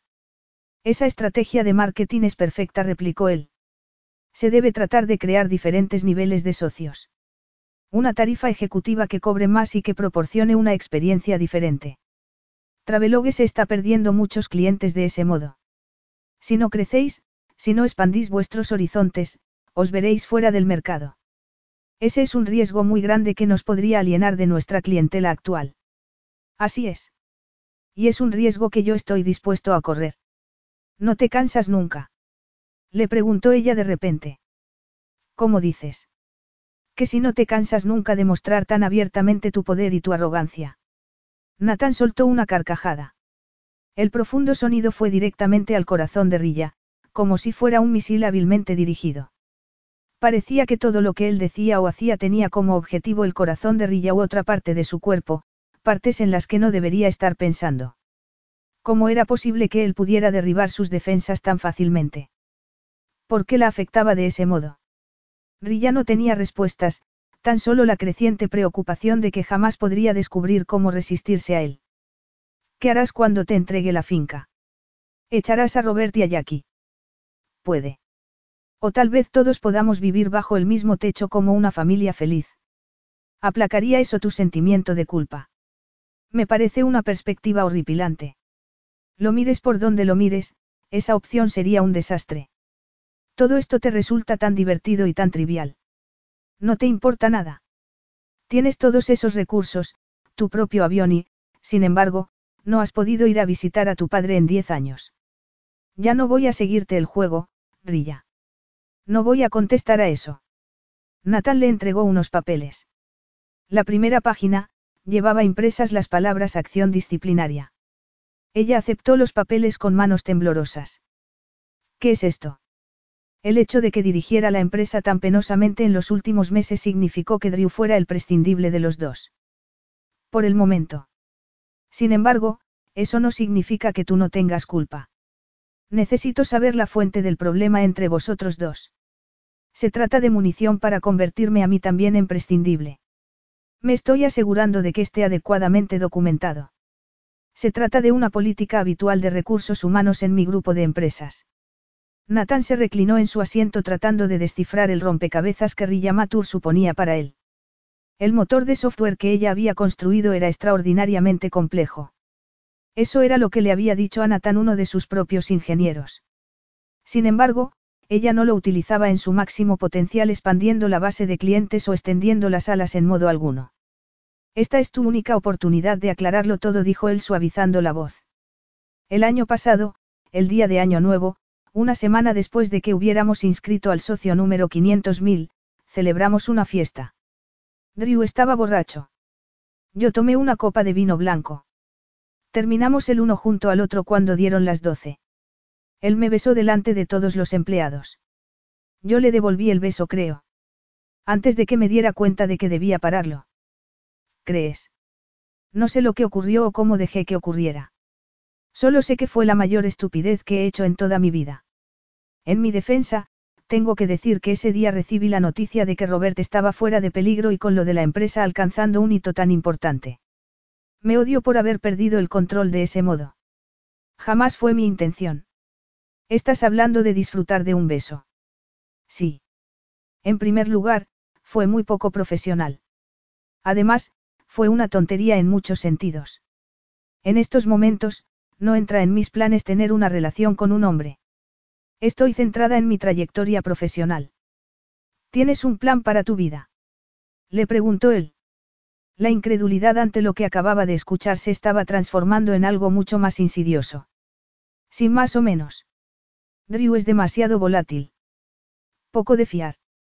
Cuando esté dispuesta para sentar la cabeza, dentro de unos diez años o así, quiero un hombre estable que esté a mi lado el resto de mi vida, que sea un buen marido y un buen padre. Sin embargo, en estos momentos no puedo permitirme verme desviada por. Parece que tu plan de vida te permite cualquier cosa menos vivir, comentó Nathan, bastante enojado. Ella lo miró atónita. Nathan no comprendía su propio interés. ¿Qué le importaba a él si Rilla se pasaba el resto de su vida trabajando por su empresa y su finca, desperdiciando la vida en vez de vivirla?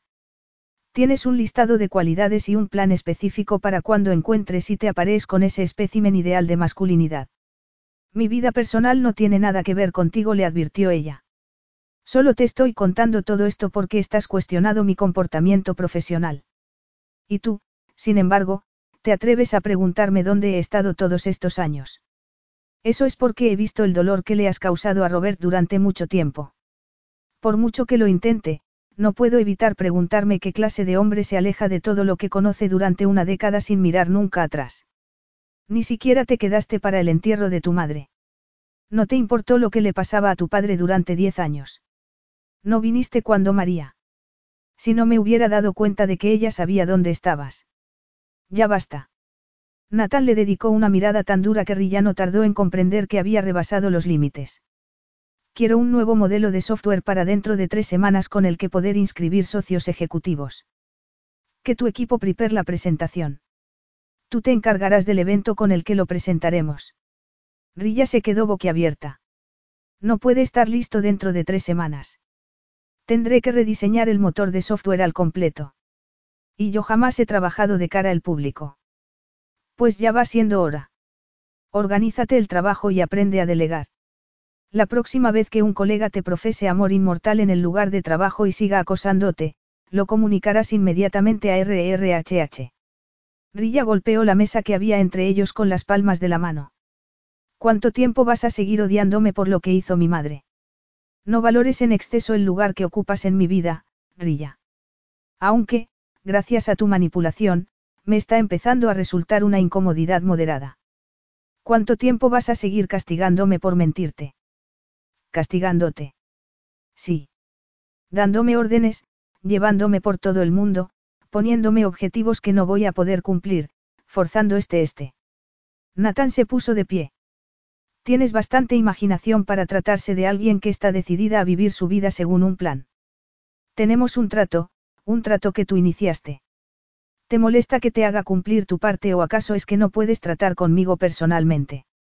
Rilla se puso también de pie, pero con la intención de alejarse de él. No sé de qué estás hablando. Natán le agarró el brazo.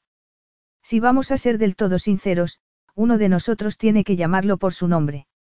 El pánico se apoderó de ella. No hay nada a lo que poner nombre, dijo ella, tratando de zafarse de él. Natán no la soltó. Prácticamente la arrinconó contra su asiento. La miraba como si pudiera tocarla, deteniéndose sobre los ojos, la nariz, la boca.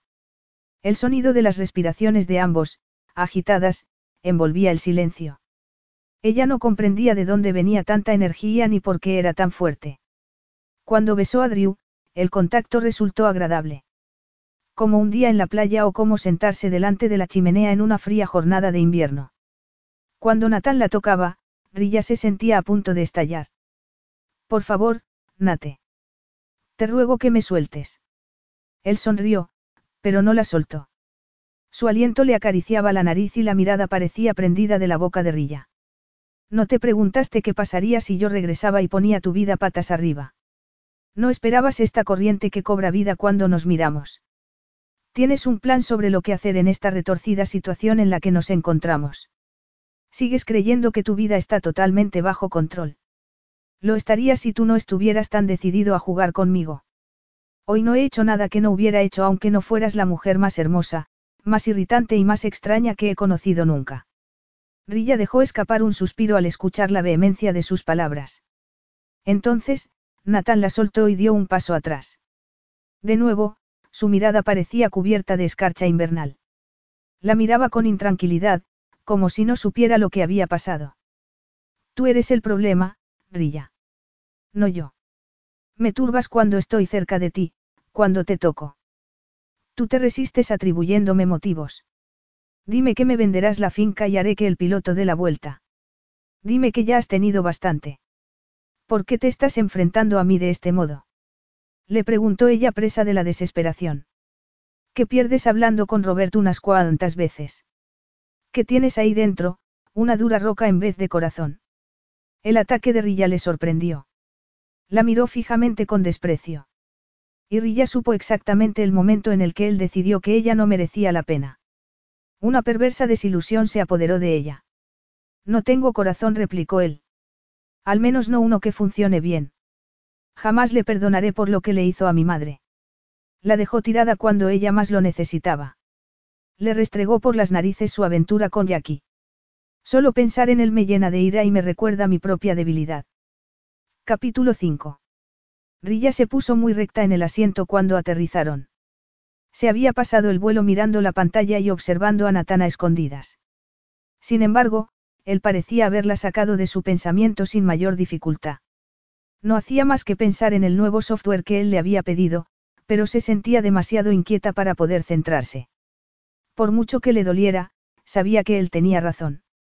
Llevaba años enterrándose en el trabajo, en la finca y en Robert y en Jackie.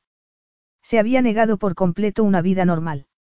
¿De qué servía invitar a alguien a su vida cuando lo único que le esperaba era el dolor y la desilusión, cuando, inevitablemente, terminaría viéndose abandonada y sola? Un pequeño error y Drew se había alejado de ella sin problemas. No era eso mejor que el dolor que la esperaba si se permitía formar un vínculo con alguien. Llevaba años preguntándose por qué su padre había renunciado a ella tan fácilmente, porque no era suficiente para Jackie. Ciertamente, resultaba mucho más seguro centrarse en el trabajo, en el desarrollo de su profesión. Al menos, los resultados dependían solo de ella. Sin embargo, también significaba que no se encontraba debidamente equipada para enfrentarse a la atracción que sentía por Nathan. Cuando por fin bajaron del avión, observó desde la escalerilla el hermoso paisaje de playas y agua que los recibía. Se quedó boquiabierta, completamente atónita ante la magnífica belleza que se le presentaba. Aquella isla era un paraíso y, aparentemente, la siguiente aventura empresarial de Natán. Los recibieron un equipo de arquitectos e ingenieros. ¿Sigue Sonia trabajando? Preguntó. Le dijeron que sí. La curiosidad que Rilla sentía sobre la isla y el proyecto que él había mencionado hizo que ella permaneciera junto a Nathan. Se quedó impresionada por la atención que prestaba a los detalles, las incisivas preguntas que realizaba. Era como ver un superordenador trabajando. Se enteró de que la isla iba a ser alquilada como refugio privado a los famosos que quisieran disfrutar del paraíso al increíble precio de medio millón de dólares al día. La visita guiada que realizaron a continuación la dejó completamente boquiabierta. La isla contaba con seis alojamientos de estilo balinés, un submarino que se podía alquilar para visitar la barrera de coral, un jacuzzi en el que podían bañarse 24 personas a la vez, playas privadas, piscinas infinitas, pistas de tenis y una amplia selección de deportes acuáticos. Además, cada uno de los alojamientos contaba con su propio chef, su propia masajista y diez miembros del servicio doméstico. Nathan no había pasado por alto ningún detalle. Cuanto más veía Rilla, más culpable y más asombrada se sentía. A pesar de ser el dueño de aquel paraíso, lo único que él deseaba de verdad era la finca de su madre. Había aceptado el trato que ella le había ofrecido cuando podría haber hecho lo que hubiera querido con su empresa e incluso con ella misma. Eso no era propio de un hombre sin corazón. A Rilla le costaba aceptar lo que podría significar en realidad. Solo pensar en él me llena de ira y me recuerda mi propia debilidad. No podía olvidarse de las palabras que él había pronunciado. Bajo la ira había tanto dolor. Lo único que sabía era que Anna, su madre, había muerto por un problema de corazón. Porque había dicho que Robert le recordaba su propia debilidad. Si miraba la energía con la que interactuaba con su equipo, le resultaba difícil creer que él tuviera debilidad alguna. Era guapo, rico e inteligente. En algún momento desde que llegaron, él se había puesto unos pantalones cortos de color caqui y una camiseta de algodón. El implacable sol le acariciaba el rostro y le sacaba una miríada de destellos del azul de sus ojos. Estaba señalando a alguien con la mano cuando la mirada de Rilla se cruzó con la de él. En aquellos momentos estaban almorzando en el porche de una de las casas, por lo que Rilla se centró inmediatamente en su comida. Acababan de servir el postre, un soufflé de chocolate, cuando Natán se sentó junto a ella. ¿Qué te parece? Le preguntó. De repente, todo el mundo quedó en silencio, como si la respuesta que ella pudiera dar así lo exigiera. Todo es precioso, respondió. Es un lugar maravilloso. Te aseguro que no necesitas a Travelogue para encontrar clientes de alto standing para este lugar. Rilla sabía que solo la había llevado hasta allí para hacer que se sintiera incómoda. Tengo algo más en mente para Travelogue.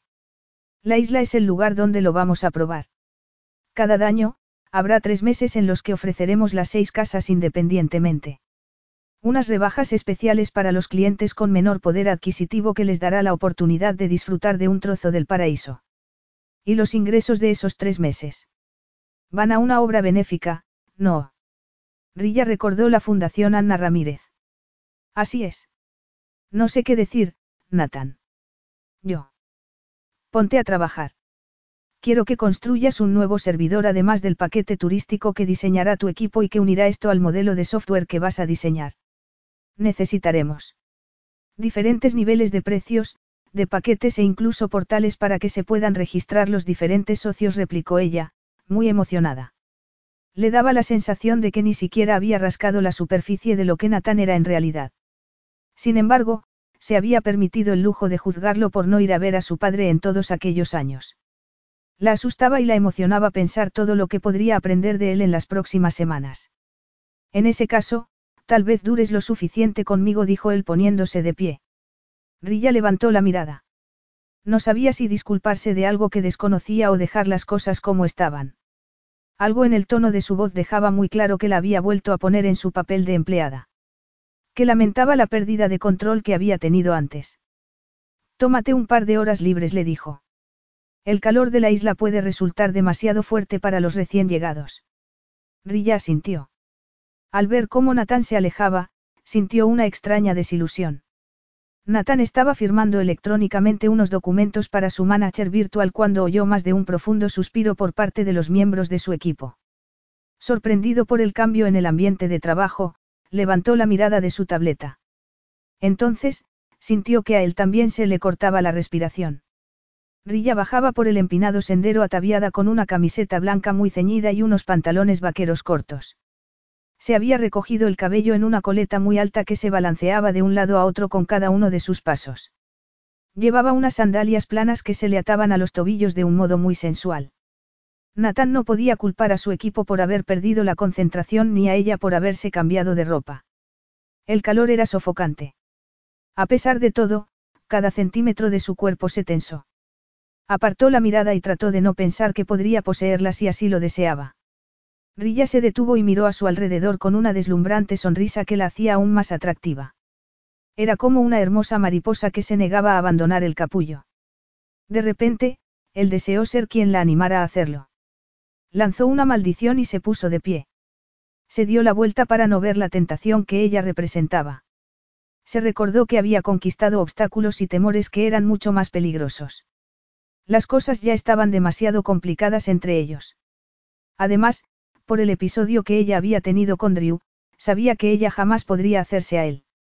Nathan, por su parte, necesitaba una mujer que siguiera las reglas y el mapa que se había trazado para su vida tanto como un ataque al corazón. Lo que debería hacer era ponerla en el siguiente vuelo a San Francisco y olvidarse de lo que habían acordado. Sin embargo, con solo mirarla, comprendió que no podía hacerlo. Le quedaban tres meses más de aquella tortura y ya se estaba arrepintiendo de sus propias reglas. Rilla se puso las gafas de sol y miró a su alrededor. Se había equivocado completamente en todo lo que se había imaginado. No era un casino, ni un hotel, ni un teatro, ni una maravilla arquitectónica de ningún tipo. Una enorme grúa se erguía detrás del equipo de trabajo. Un habitáculo que era tan alto como ella rodeaba la grúa. Con el corazón latiéndole con fuerza, dio un paso al frente y entró. Entonces, se detuvo en seco.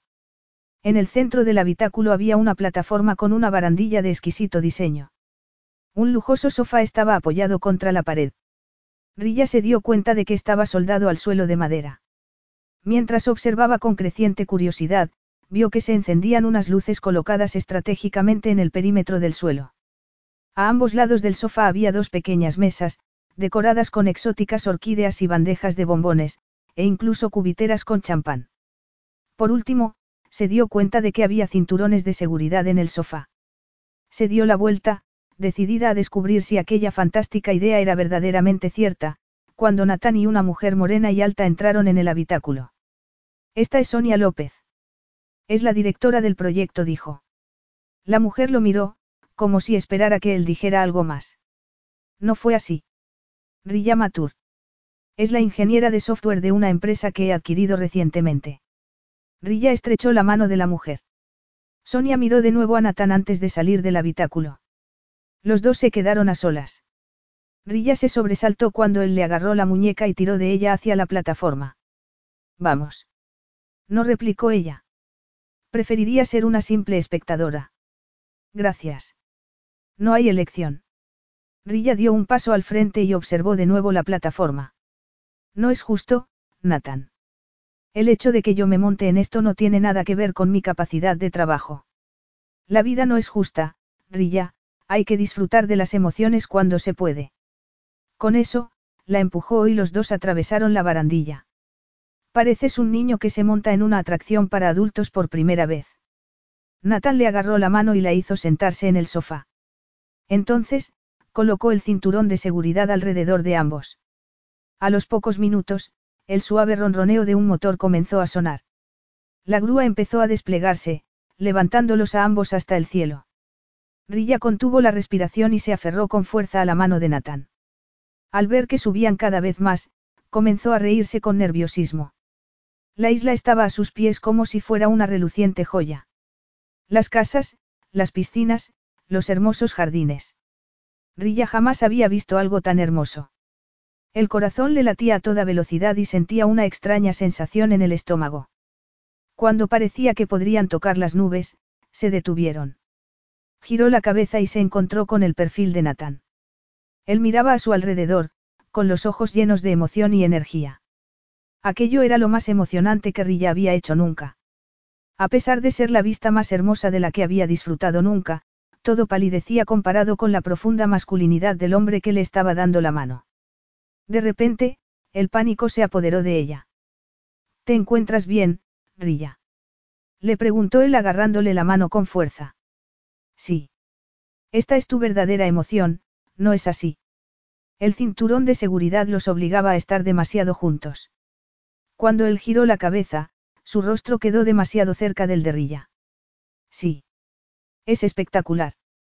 A mí también me lo parece. Espero que no vaya a estar limitado a esta isla. Todo el mundo debería poder disfrutar de algo así. Estamos pensándolo para Las Vegas, París, Bali, So Paulo Bombay y Londres en un principio. En cuanto lancemos el nuevo nivel para los socios, también les ofreceremos una oferta sobre esto con un importante descuento. Va a ser magnífico. ¿Cómo se va a llamar? Nathan se encogió de hombros y sonrió. Aún no lo he decidido, dijo. Antes de que ella pudiera parpadear, el cinturón de seguridad se soltó. Al imaginarse que los dos caerían al vacío, Rilla contuvo la respiración y se agarró con fuerza. Entonces, se dio cuenta de que Nathan había desabrochado el cinturón. No, no, no, Nate, por favor. No, gritó ella mientras Natán tiraba de ella hasta ponerla de pie. La condujo hasta la barandilla. La plataforma se balanceó en el aire. Rilla sintió que se le hacía un nudo en el estómago y se agarró a él con fuerza. Natán se tensó durante un instante. Rilla no se podía despegar de él. No te preocupes, Rilla susurró Nate. La abrazó y sonrió. No te dejaré caer. Al sentirse protegida, Rilla miró a su alrededor y admiró la increíble vista. Fue un momento de absoluta perfección, de gloriosa belleza. Cuando Natán volvió a conducirla hasta el asiento, ella lo hizo de mala gana. Se arrepentía de que todo hubiera terminado. Permanecieron sentados un tiempo. La tarde pareció envolverlos en su intimidad. Rilla sintió una profunda gratitud por el hecho de que él le hubiera dado una oportunidad de formar parte de aquello. De repente, una sensación desconocida empezó a cobrar vida dentro de ella. Sintió miedo también porque se estaba metiendo en un territorio desconocido. Nathan. Siento mucho todo lo que todo el daño que te hemos causado. Ni siquiera me puedo imaginar lo que sentiste al saber lo de Jackie y lo mío tan pronto después de que ella muriera. Estoy tan. Nathan colocó un brazo sobre el respaldo del sofá y se giró. Entonces, le colocó un dedo sobre la boca. No necesito que tú te disculpes. Tiene María razón. Habrías regresado antes a casa si Jackie y yo nos hubiéramos ido. No, deja el pasado donde está, Rilla. Sal de tu capullo y vive la vida, pequeña mariposa. Solo porque no suela subir cientos de metros hacia el cielo no significa que no viva la vida, replicó ella. Los largos dedos de Natán terminaron sobre la mandíbula de Rilla. Entonces, se colocó de lado hasta que él fue lo único que ella vio. Rilla se encontró mirando unas profundas lagunas azules de líquido deseo. Ella también lo experimentó. Cada centímetro de su cuerpo vibraba con alarma y anticipación. Estaban suspendidos en el cielo. El hombre que estaba junto a ella era el más guapo y el más complejo que hubiera conocido nunca. En ese momento, algo que había refrenado en su interior, algo que ni siquiera se había dado cuenta de que existía, se desató lentamente. Bastó un único movimiento de la cabeza de Eli, de repente, el aliento de Natal le acarició suavemente la nariz. Los dedos de Rilla cayeron sobre el torso de él con la intención de apartarlo, pero el potente rugido de los latidos de su corazón acalló cualquier pensamiento racional. Un lento fuego comenzó a arderle en el vientre, extendiéndose por cada centímetro de su cuerpo. Un largo dedo le trazó delicadamente la mejilla. Creo que lo más terrible del mundo es que no sepas si has disfrutado de un beso o no, mariposa. Es horrible que ningún hombre te haya enseñado. El deseo líquido oscureció el gélido azul de sus ojos para transformarlo en un cielo nublado. Rilla solo pudo pensar en él. Todo lo demás quedó en un segundo plano, a excepción del fuerte tintineo de su propio pulso. El roce de los labios de Natán contra los suyos fue fresco y cálido al mismo tiempo, firme y tentador, osado y delicado a la vez. La barba de él torturaba la delicada piel de Rilla, despertando en ella las más desatadas sensaciones. El contraste entre los suaves labios y la dureza de la barba hizo que todo se desmoronara a su alrededor. Sin embargo, lo que más la sorprendió fue su propia respuesta. La fuerza del anhelo que se despertó dentro de ella fue increíble. Agarró con fuerza la camisa de Natán a medida que él incrementaba la presión. Por fin, quedó reclinada sobre el sofá. El cuerpo de Natán se movía sobre el de ella, invitándola a apretarse contra él. Rilla ronroneaba como una gata, sorprendida del placer que estaba experimentando. Exigía más. Quería más. No era que fueran solo sus bocas las que se estaban tocando. Los dedos de Natán le acariciaban el cabello y la sujetaban para él. Su esbelto cuerpo la envolvía. Estaba por todas partes. El contacto resultaba ajeno y, a la vez, familiar. Rilla temblaba, sometida a la potente fuerza que emanaba de él. Las sensaciones eran increíbles. El beso pasó de ser lento y suave a convertirse en explosivas sensaciones, en pasión en estado puro. Natán mordía y acariciaba, mordisqueaba y lamía. La besó como si a los dos les fuera la vida en ello. Rilla se lo permitió. Permaneció pasiva, jadeante, disfrutando de las caricias, dejando que él le robara el aliento y que le insuflara el suyo propio. Cuando él se detuvo, el cuerpo de Rilla protestó. Ella se sonrojó al ver que él se retiraba y la miraba a los ojos. El pulgar le acariciaba suavemente el labio inferior, haciendo que ella volviera a temblar. ¿Te ha gustado ese beso, mariposa? El beso había sido maravilloso, pero a ella le escoció la burla que vio en sus ojos, la arrogancia contenida. No había sido nada más que un desafío para él. Por el contrario, Rilla había visto cómo los cimientos de su vida se habían tambaleado. Me habría sorprendido que no hubiera sido así, replicó ella, con la máxima frialdad. Muy altruista por tu parte, añadió, esperando que él lo negara. Sin embargo, Natán sonrió. No se me ha considerado uno de los mayores filántropos de esta generación sin razón alguna. Perdona si ser tu obra benéfica no me llena de emoción. Rilla se dio la vuelta y guardó silencio. Por suerte, sintió que la plataforma comenzaba a descender. Acababan de salir del habitáculo cuando vieron que se acercaba Sonia. Tenía la mirada entristecida y el rostro marcado por el dolor. Rilla sintió un profundo arrepentimiento. Los habría visto todo el mundo besándose. Si Natán no se hubiera sentido satisfecho tan solo con un beso, ¿hasta dónde le habría dejado ella ir? Vio que Natán se convertía en un bloque de hielo a su lado y decidió salir huyendo mientras se preguntaba en qué se habría metido. Al llegar a la casa, no pudo evitar volverse para mirar a Natán.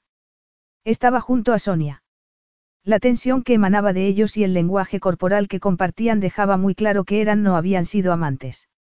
El dolor que había visto en los ojos de Sonia era muy real. Allí tenía una pista para el pasado de Natán, una respuesta a la curiosidad que había estado devorándola. Los celos la inmovilizaron. Rilla se echó a temblar y se limpió la boca con el reverso de la mano. Ojalá pudiera desprenderse tan fácilmente de su sabor. No podía dejar de pensar. Natán se había detenido fácilmente. Ella no era nada más que un entretenimiento para un hombre que construía castillos en el cielo, para el hombre que ganaba millones vendiendo una experiencia. Durante los siguientes días, Rilla evitó a Nathan.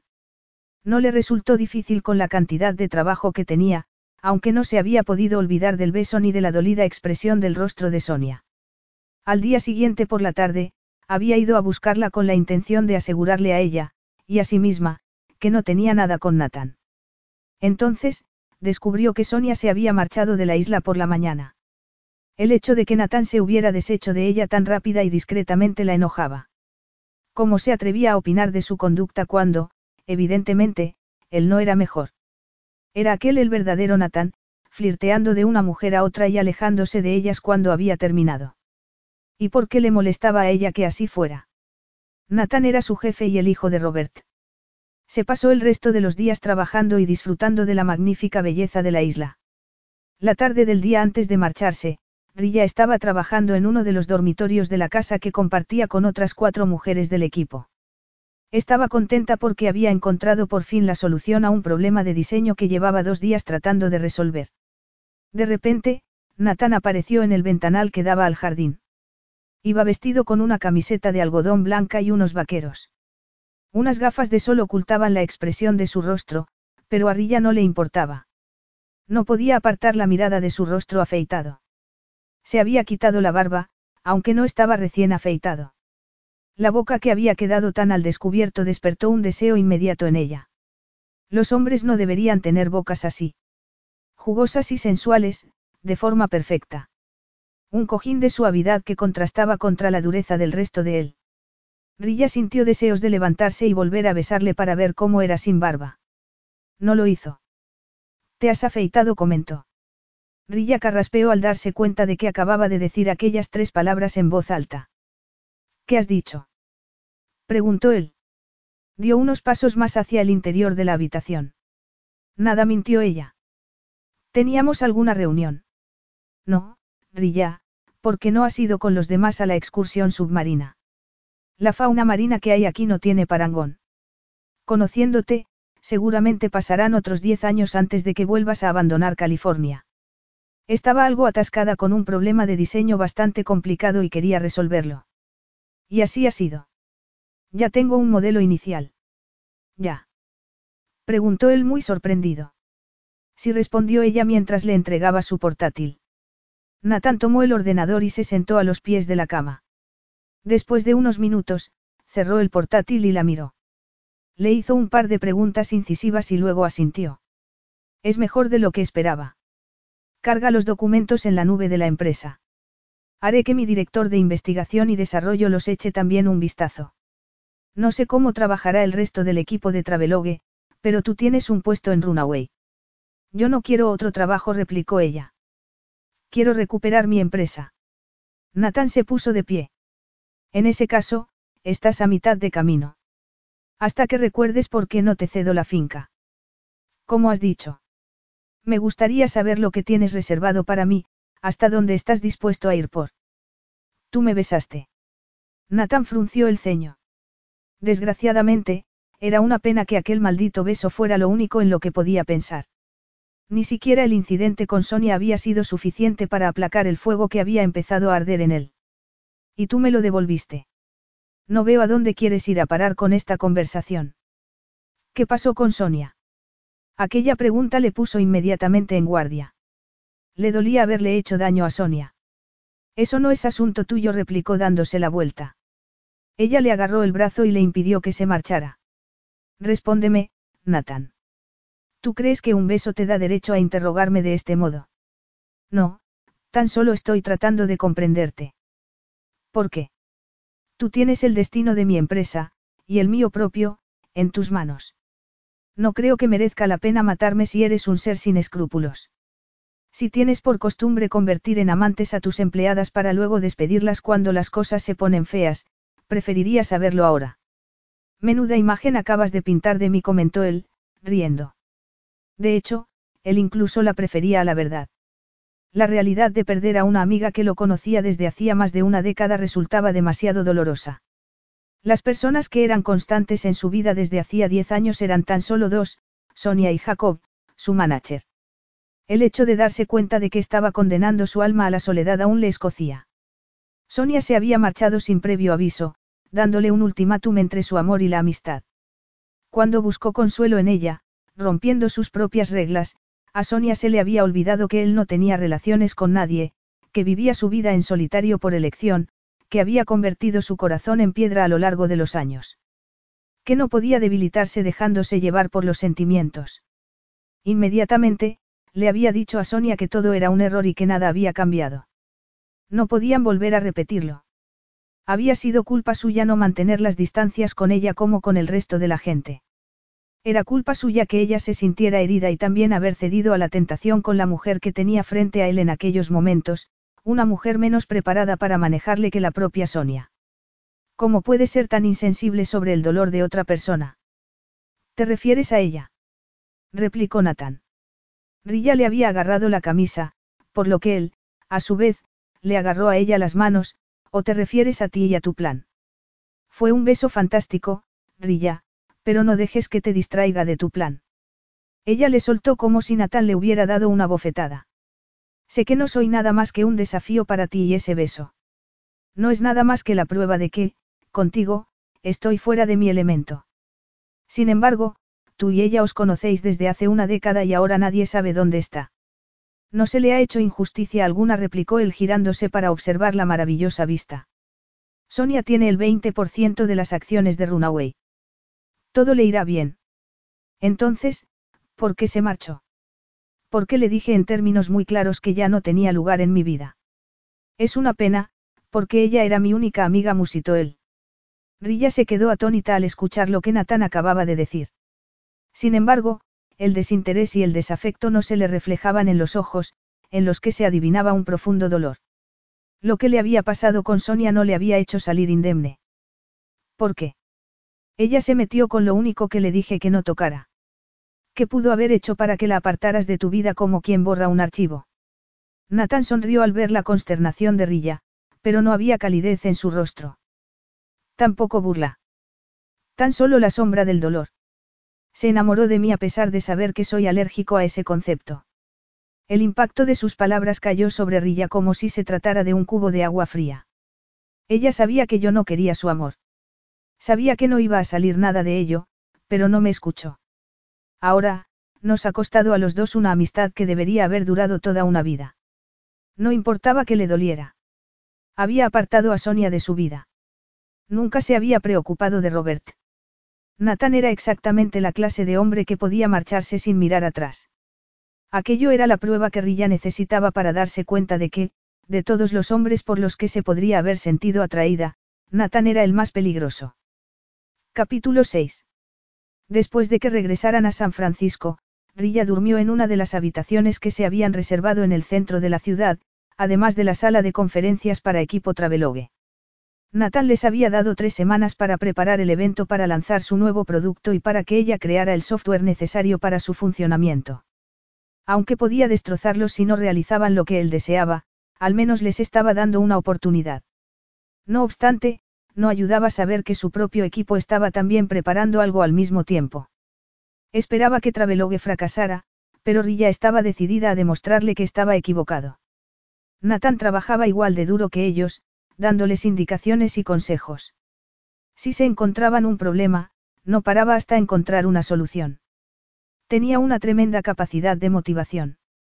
Con todo el equipo trabajando juntos en una sala, intercambiando ideas y encontrando soluciones al instante a los desafíos que se encontraban, Rilla podía decir que habían sido las mejores semanas de trabajo de toda su vida. Las primeras pruebas que habían hecho del modelo habían sido un éxito rotundo, lo que les había llevado a la siguiente etapa. Desgraciadamente, a pesar de que habían pasado tres semanas desde que Nathan y ella llegaron a un acuerdo, él aún no había ido a ver a Robert.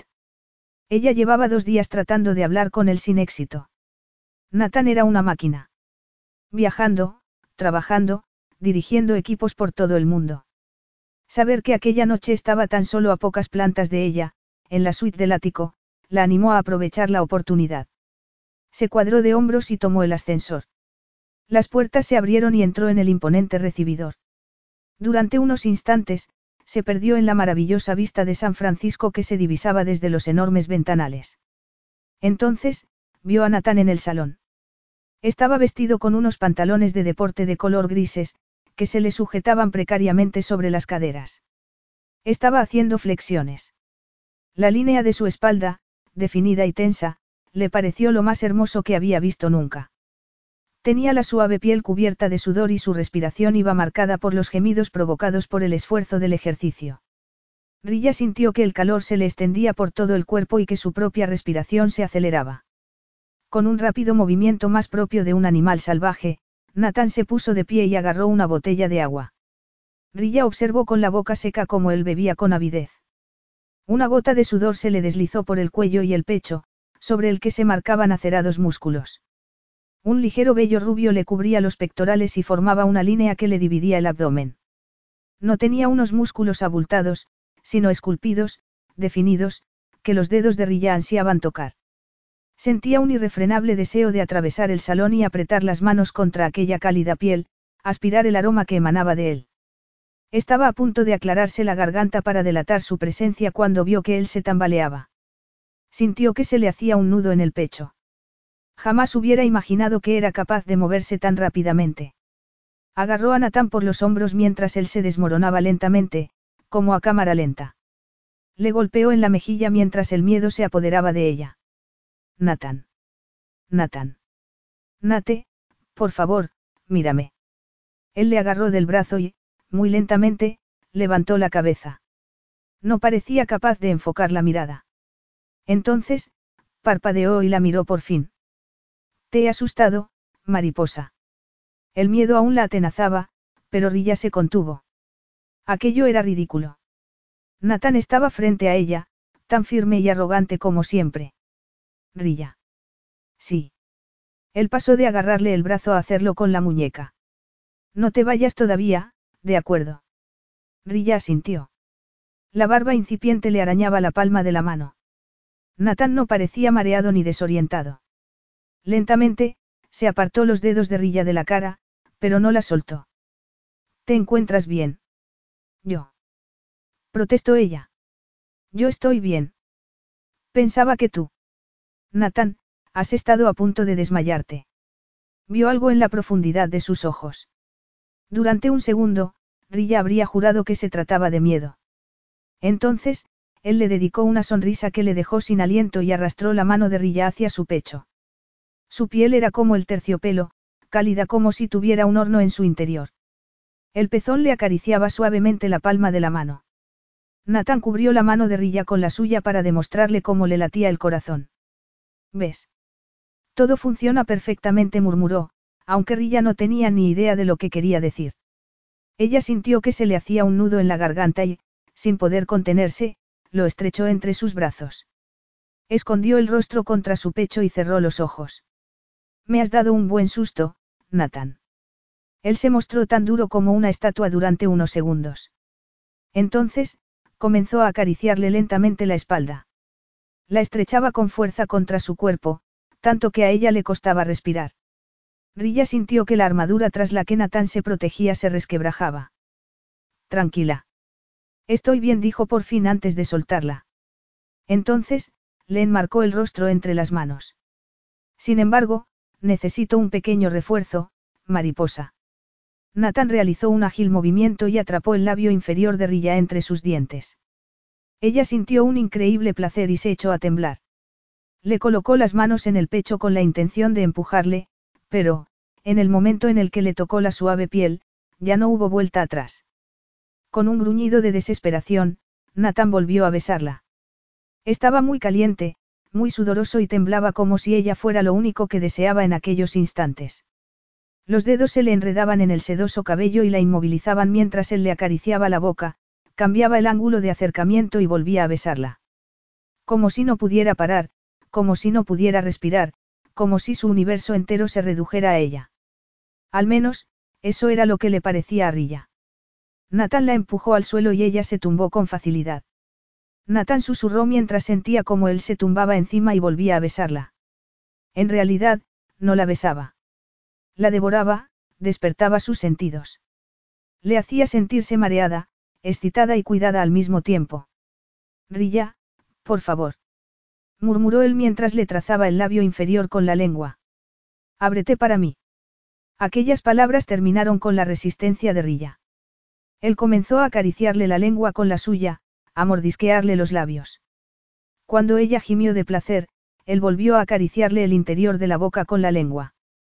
Rilla apenas podía respirar. Aquel beso era tan diferente del primero. No tenía nada que ver con dar o tomar. Se trataba de reclamar, de poseer, de provocar una respuesta que ella no podía negar. Tenía que ver con lo que sus cuerpos sentían al estar juntos, en cómo una sencilla caricia podía hacer que los dos se echaran a temblar. Los pechos de Rilla se hicieron más pesados. Los pezones le dolían. Arqueó la espalda y dejó que él la encajara contra su cuerpo. Cada centímetro de la piel de Natán empujaba y se apretaba contra Rilla. Debajo de él, se sentía como si fuera todo su universo. Abrió las piernas para acogerle y escuchó que él gemía contra la piel de su garganta. Entonces, sintió que se frotaba contra ella con un gruñido de posesión.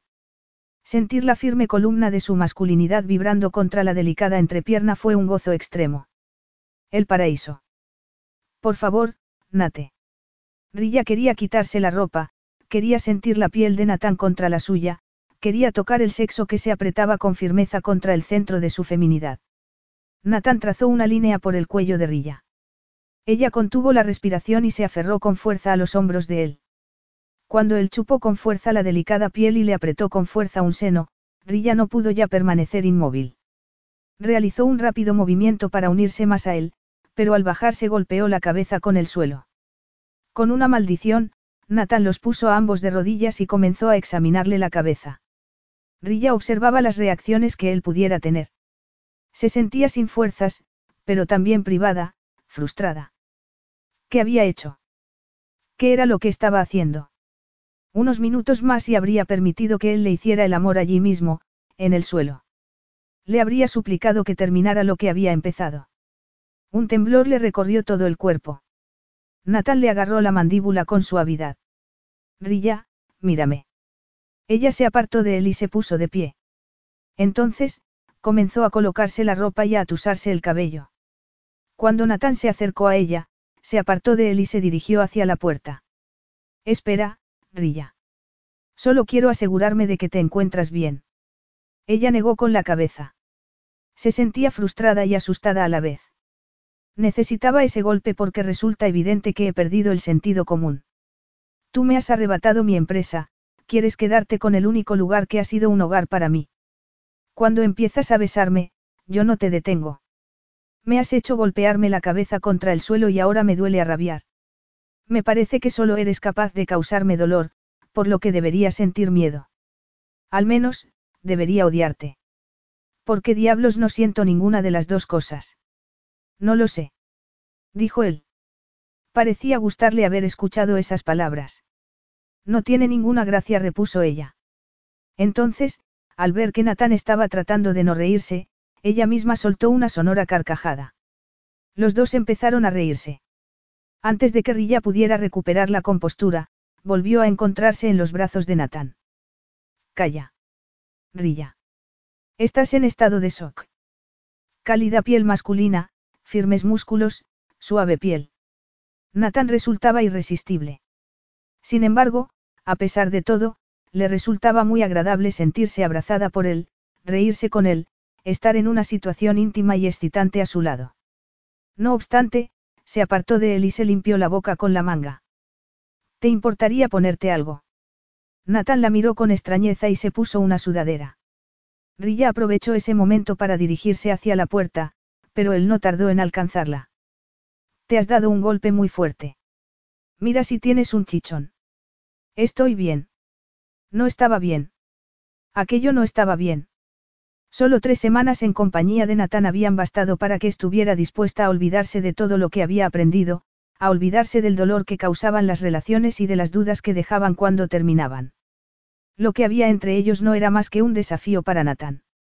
Podía besarla, empezar una relación y luego alejarse de ella como si nada mientras que Rilla se vería inmersa en una espiral de ira y autocompasión.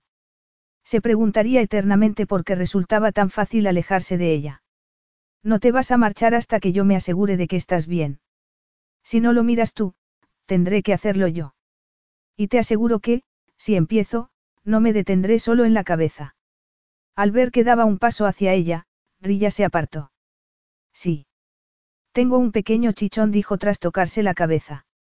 La exclamación de pena que él lanzó al escucharla hizo que Rilla recordara que Natán había estado a punto de desmayarse. ¿Y tú?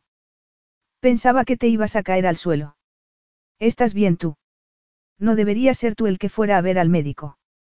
Las sombras cubrieron los ojos de Natán. En ese momento, Rilla supo que no iba a decirle la verdad. Creo que me excedí un poco con el ejercicio. Estoy bien.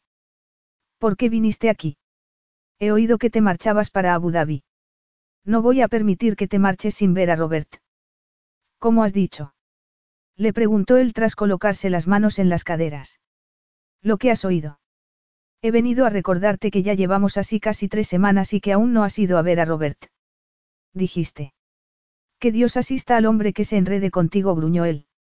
Entonces, sacudió la cabeza con resignación. Está bien. Iré a verlo mañana. Ahora, cállate y siéntate. Agarró su teléfono móvil y pidió un médico y su chofer. No necesito. El médico oyó, Rilla. El médico dijo ella.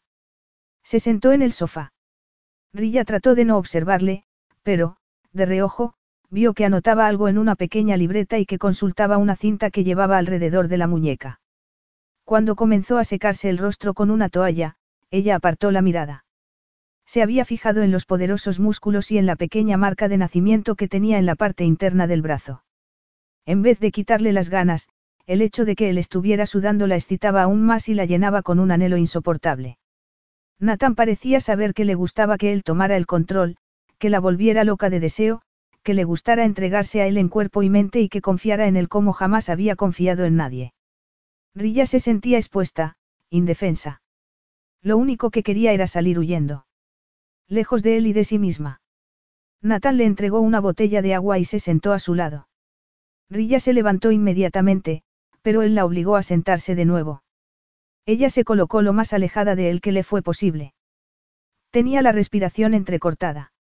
El pánico se había apoderado de ella. Esto no puede pasar, Nathan. Lo de tú y yo. No puedes controlar todo lo que pasa en la vida, Rilla.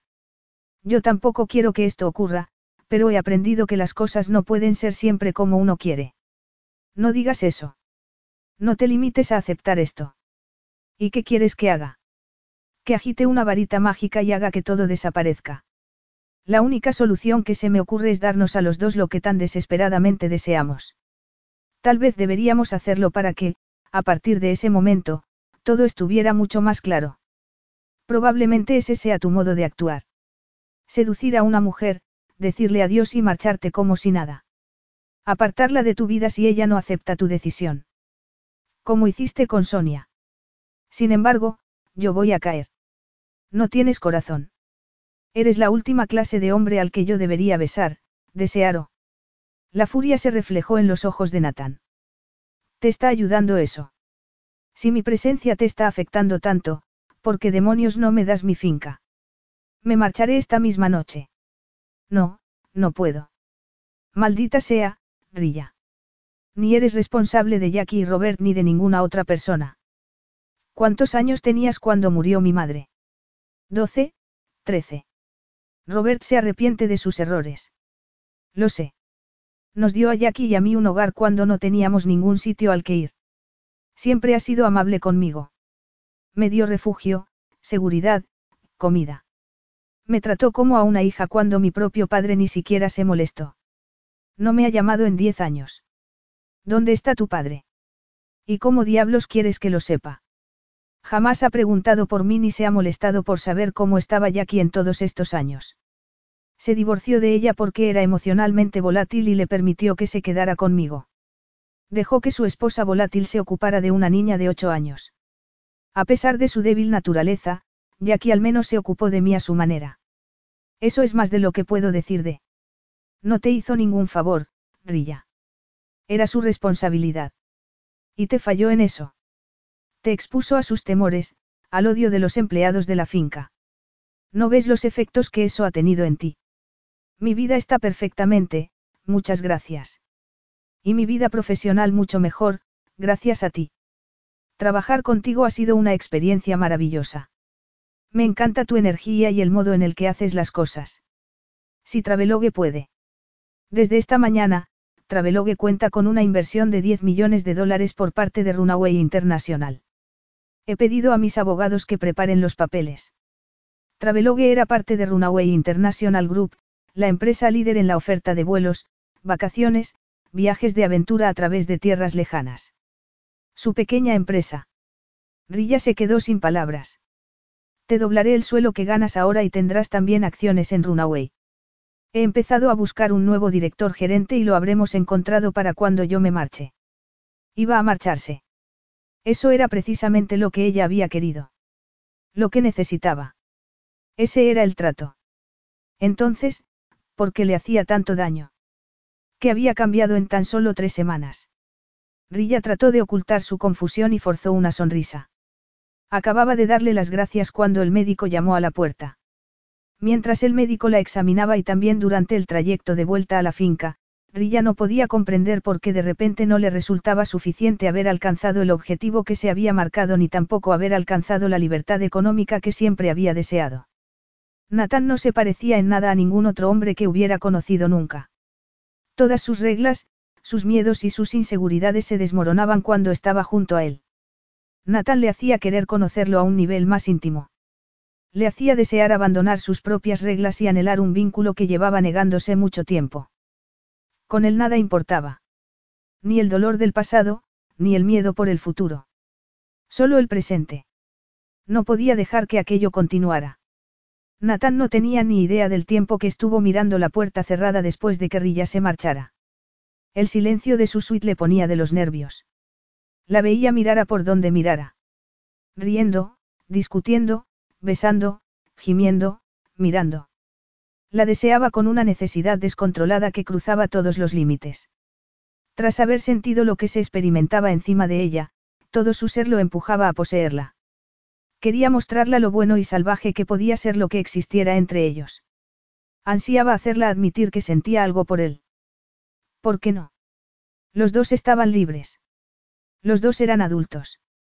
Ella lo deseaba. No había duda. No. ¿Cómo podía empezar una relación con ella sabiendo lo que Rilla buscaba en la vida aunque estuviera completamente decidida a ocultarlo? ¿Cómo podía tocarla sabiendo que, cuando llegara el momento de marcharse, ella no podría aceptarlo? Ni siquiera había podido recuperarse del abandono de su padre, de la negligencia de su madre. Ni siquiera la aceptación y el cariño de Robert habían sido suficientes para borrar el dolor de sus ojos. Se estaba escondiendo de la vida, matándose a trabajar por su empresa y por la finca, cuidando y haciéndose responsable de adultos que deberían haber cuidado de ella. Había arriesgado mucho tan solo para ver sonreír a Robert. Era una mujer leal, cariñosa y fuerte. Exactamente la clase de mujer que podría sumirle en el más oscuro de sus miedos si él se lo permitía. Sin embargo, del mismo modo, como se suponía que iba a poder marcharse sin robar una parte de Rilla para sí mismo. Capítulo 7. Nathan estaba por fin en la sala en la que había evitado pensar durante tantos años, tratando de sobreponerse a los recuerdos que lo atacaban. La sala había sido una de las habitaciones favoritas de la finca. Gruesas alfombras persas que habían sido el orgullo de su madre cubrían el suelo.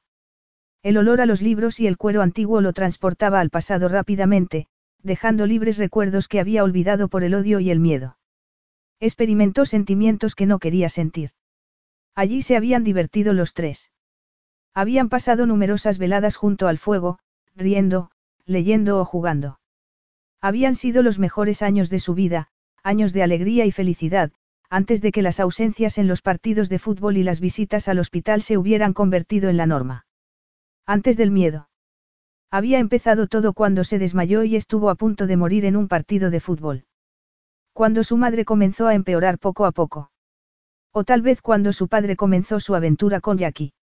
¿Acaso importaba ya? Hola, Nate dijo su padre suavemente antes de cerrar la puerta a sus espaldas. A pesar de saber todos los detalles de la enfermedad de su padre a través de María, Nathan no estaba preparado para el impacto que le produjo la apariencia de su padre. Por mucho que se decía que no le importaba, descubrió que no podía fingir que la fragilidad de su padre no le importaba. Su mirada azul parecía diluida, asfixiada por las profundas ojeras. Su cuerpo, que siempre había sido fuerte y ágil, parecía estar consumido. El miedo se apoderó de Nate. No quería sentir nada por su padre. Maldijo a Rilla por haberle obligado a hacer aquello. Me alegro de verte, Nate. Rilla me ha contado muchas cosas sobre ti y me ha explicado lo poderoso y exitoso que eres. Me siento muy orgulloso de ti. Nathan se limitó a sentir. No podía hablar. Decidió que tenía que recuperar el control. Para hacerlo, tenía que recordar cosas que prefería olvidar, sucesos que lo habían alejado de aquella casa y que lo habían empujado a vivir en solitario su vida. No finjamos que esto es algo que no es. Se trata tan solo del miedo y del arrepentimiento de un hombre cuando ve que la muerte está cerca, papá. Su padre se encogió, como si hubiera recibido un golpe. Los cansados ojos se le llenaron de lágrimas. Lo siento mucho, Nathan. Siento que sintieras que no podías quedarte aquí cuando ella se fue. Nathan no podía soportar aquella avalancha de miedo y amor. Me resultó muy duro perderla de ese modo, muy duro ver cómo mi propio destino se reflejaba en su muerte. Sin embargo, enterarme de que estabas con esa mujer. ¿Te imaginas lo que debió de sentir ella? Cometí un error, Nate. Un error muy grave. No podía soportar ver cómo ella iba apagándose. Dejé que el miedo me empujara hacia Jackie. Estaba tan avergonzado de mí mismo. ¿Y tu madre? Se lo dije y ella me perdonó, Nate. No te creo, replicó el atónito. Se dejó caer sobre el sofá y enterró el rostro entre las manos. Sintió un fuerte dolor en la garganta al tratar de respirar. Las palabras de su padre le habían hecho pensar. Jacqueline Spear era todo lo que su madre no fue en el último año de su vida, vivaz, llena de vida, un salvavidas para un hombre que se estaba ahogando. Él había dado por sentado que su padre se lo había hecho a su madre. ¿Y si había sido al revés? ¿Y si ver que su esposa perdía las ganas de vivir empujó a su padre hacia Jackie? Seguía siendo la peor de las traiciones, pero ¿acaso no sabía Natán de primera mano lo que el miedo era capaz de hacer? Su padre se acercó a él. No te culpo por no creerme. Todos estos años me he arrepentido de muchas cosas y la peor fue que mi cobardía te alejó de mí. He deseado muchas veces haber sido más fuerte por ti. Si tanto lo sentías, ¿por qué las trajiste a esta casa? ¿No te parece que eso fue un insulto a la memoria de mamá? Lo que hice fue horrible, tanto que, después de eso, ni siquiera pude mirar a Jackie durante años y mucho menos casarme con ella. Ella fue mi mayor error, pero no podía hacer nada que hiciera daño a Rilla. No podía darle la espalda a una niña que necesitaba que alguien la cuidara. Jackie seguía sufriendo por la separación de su marido. El miedo nos unió. Nos hizo entendernos el uno al otro. Rilla me hizo pensar en lo que yo debería haber sido para ti. Me dio la oportunidad de rectificar el error que cometí. Nathan asintió. Algo bueno había surgido de tantas mentiras y tanta traición. Conocía al hombre que era capaz de querer a la hija de otra persona. Ese era el hombre que él recordaba, el padre que había conocido antes de que todo se estropeara. Por eso le cediste la finca. No sabía qué te había pasado a ti. No tenía modo alguno de ponerme en contacto contigo. Cuando pensé que me iba a morir pensé que lo mejor sería que todo esto fuera de ella. Rilla adora esta casa, igual que lo hizo Anna. Todo lo que toca florece. Jackie y Rilla me dieron una razón para vivir después de haberlo perdido todo. Pensé que lo adecuado era que esta casa fuera para ella. No, puede tener todo el dinero que quiera, pero esta casa es mía. Si tienes algún poder sobre ella, pídele que deje que de jugar conmigo y que me la venda. Su padre frunció el ceño.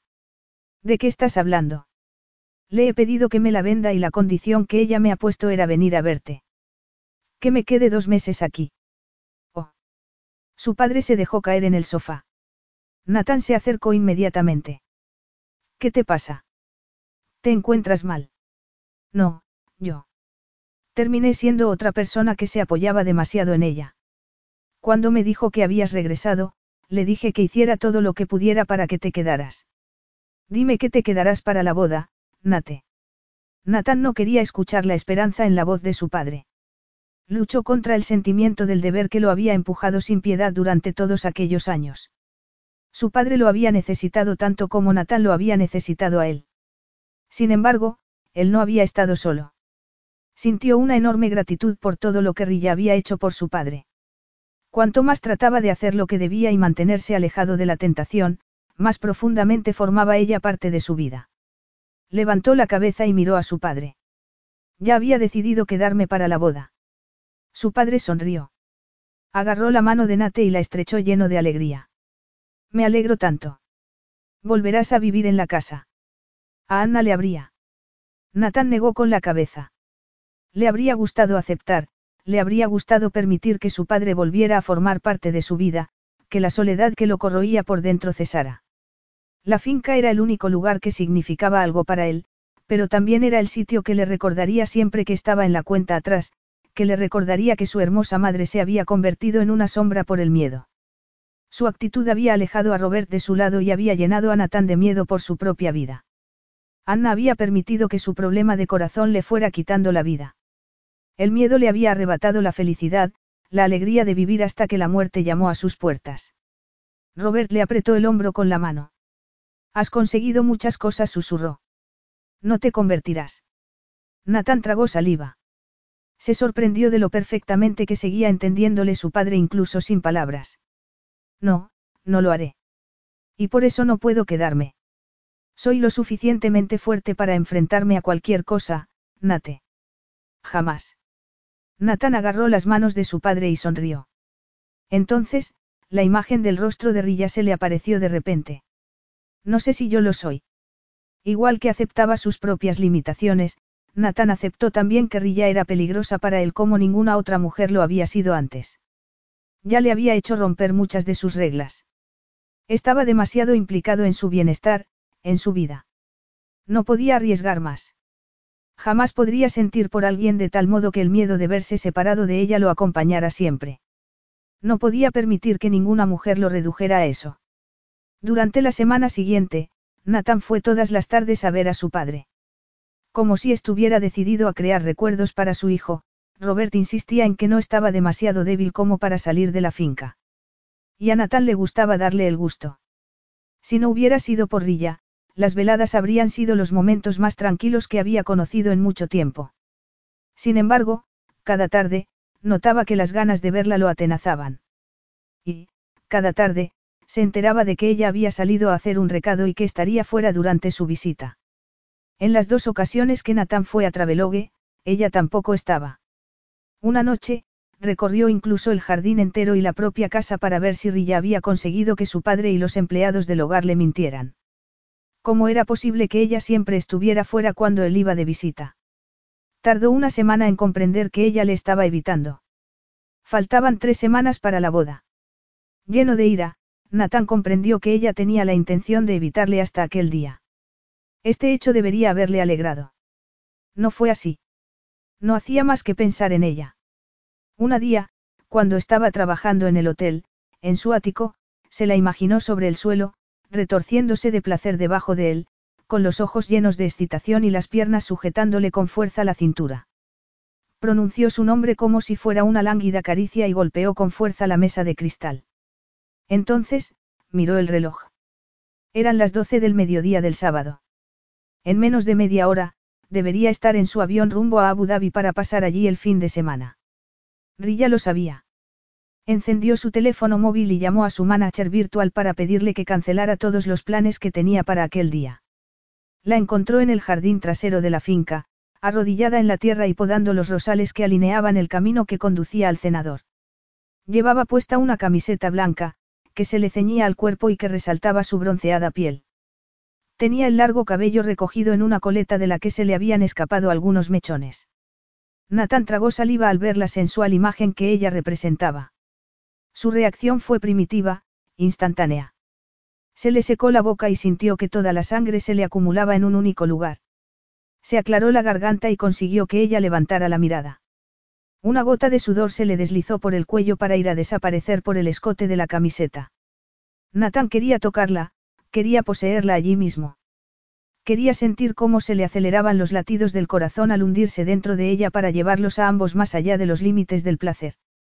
Me has estado evitado, le dijo. He estado muy ocupada con los preparativos de la boda. Jackie lleva tanto tiempo esperando y está tan nerviosa que prácticamente no hace nada. Robert está muy contento de que estés aquí. Por lo tanto, hay muchas cosas que hacer. Entonces, ¿por qué no me has pedido ayuda? Le preguntó. Con cierta desilusión, se dio cuenta de que ella ni siquiera lo había pensado. ¿De verdad crees que esconderse es la solución? Te vas a esconder también el día de la boda. Te vas a esconder de todo lo que amenace tus malditas reglas. Un día, cuando tengas 100 años y estés completamente sola, te darás cuenta de que no has vivido ni un solo momento de tu vida. Ella lo miró boquiabierta. Parecía que Natán había dado en el centro del más profundo de sus temores. Una increíble satisfacción se apoderó de él. Fuera de aquí, Nathan. Esta finca aún no es tuya. Podría hacer que colgara encima de tu cabeza tal y como tú hiciste con mi empresa. Nathan se echó a reír y se acercó a ella. Te estás volviendo muy imprudente, mariposa. Tal vez. Tal vez esté cansada de que me des órdenes. He bailado al son que me has tocado por mi empresa, por Robert. Ahora la situación es diferente. Aléjate de mí. Si no. Si no qué. Tú también estarás sola en la boda. Eso no es cierto. Es cierto que mi plan necesitaba una modificación y fuiste tú precisamente el que hizo que me diera cuenta. He encontrado a alguien que me gusta mucho, alguien que hace mucho tiempo que conozco. Incluso tengo una cita con él esta noche. Nathan la agarró y tiró de ella hasta que las narices de ambos estuvieron a punto de tocarse. ¿Con quién? ¿Te acuerdas de José, el hijo de María? Es un hombre estable, agradable y del que una mujer se puede fiar. Natán apretó los dientes y la soltó. Los celos le abrasaban. Pensar que José pudiera besar aquella jugosa boca, que José pudiera hacerle el amor, que pudiera contar con su lealtad para siempre. No, estás con él porque crees que él jamás te dejará. Estás utilizándolo, pero él se dará cuenta un día que no es nada más que algo seguro para ti. Comprenderá que la razón por la que lo elegiste es que crees que él jamás te dejará y se enfadará contigo. Te odiará. Rilla cayó al suelo con el miedo reflejado en los ojos. No necesito que un hombre que ha sido capaz de apartar de su vida a su mejor amiga me dé consejos. Ahora, si me perdonas, tengo una cita para la que prepararme. Nathan observó cómo Rilla se marchaba. La sangre le ardía en las venas. Se dijo que ella no le interesaba. Que simplemente no podía mantenerse al margen y permitir que ella cometiera un error colosal y que siguiera desperdiciando su vida. Si dependiera de ella, jamás abandonaría aquella finca, jamás dejaría a su madre y a Robert y jamás experimentaría nada nuevo. Llamó rápidamente a su asistente personal y luego regresó a la casa con la intención de encontrar a la mujer que se iba a casar con su padre. Llevaba diez años odiándola y unas semanas evitándola. Sin embargo, había llegado el momento de hablar con Jackie. Ya iba siendo hora de que alguien pensara en Rilla. Capítulo 8. Dos días más tarde, Rilla estaba rebuscando en un armario, tratando de encontrar un vestido beige que se compró en una pequeña boutique de diseño en San Francisco. Era perfecto para el lanzamiento de la expansión de Travelogue. Le había pedido a José que la acompañara después de la velada más larga de toda su vida. No era culpa de José que no hiciera más que pensar en Natán. Al final, José le había dado un cariñoso beso en la mejilla y, con un cierto brillo en los ojos, le había dicho que, aunque se sentía muy halagado de que Rilla quisiera que hubiera algo entre ellos, no había nada. Oyó que alguien llamaba a la puerta y se dio la vuelta. Jackie estaba en el umbral. Tenía una expresión aterrada en el rostro. El miedo se apoderó de Rilla. Jackie, ¿qué pasa? Es Robert. No, Robert está bien, susurró ella mientras pasaba a la habitación y se retorcía las manos. ¿Qué es lo que pasa? insistió Rilla. Te he estado mintiendo, dijo con voz temblorosa. ¿Sobre qué? Sobre tu padre. ¿Qué quieres decir con eso? Le preguntó Rilla atónita. Él no te abandonó, Las cosas habían empezado a ir mal para nosotros como pareja, pero él y yo tratamos de solucionarlo todo por ti. Nada servía. Éramos demasiado diferentes. Una noche, él me dijo que estaba pensando regresar a la India. Yo no sabía si él hablaba en serio, pero me entró el pánico. Si te llevaba con él, yo te perdería para siempre. Por eso, cuando él se marchó a una de sus conferencias, yo salí huyendo contigo. Lo siento mucho, Rilla. Jamás tuve la intención de que se tratara de algo permanente. No hacía más que decirme que me volvería a poner en contacto con él. Sin embargo, entonces comprendí lo que había hecho y tuve tanto miedo de que él jamás me dejara volver a verte. Jackie comenzó a llorar y cayó de rodillas sobre el suelo. Entonces, Rilla escuchó la carcajada histérica que salió de su boca como si no formara parte de ella. Su padre no había renunciado a ella. No la había abandonado. La verdad en la que había basado su vida era una gran mentira. Me arruinaste la vida, mamá. Durante todos estos años, me has hecho creer que él no me quería. Lo siento, Rilla. No podía soportar que me separaran de ti.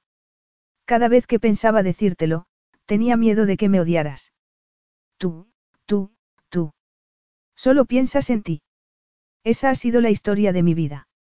Tenías miedo de estar sola, por lo que saliste huyendo. Tenías miedo de que te odiara, por lo que me ocultaste la verdad durante tantos años. Jackie le agarró las manos, pero Rilla se apartó de ella.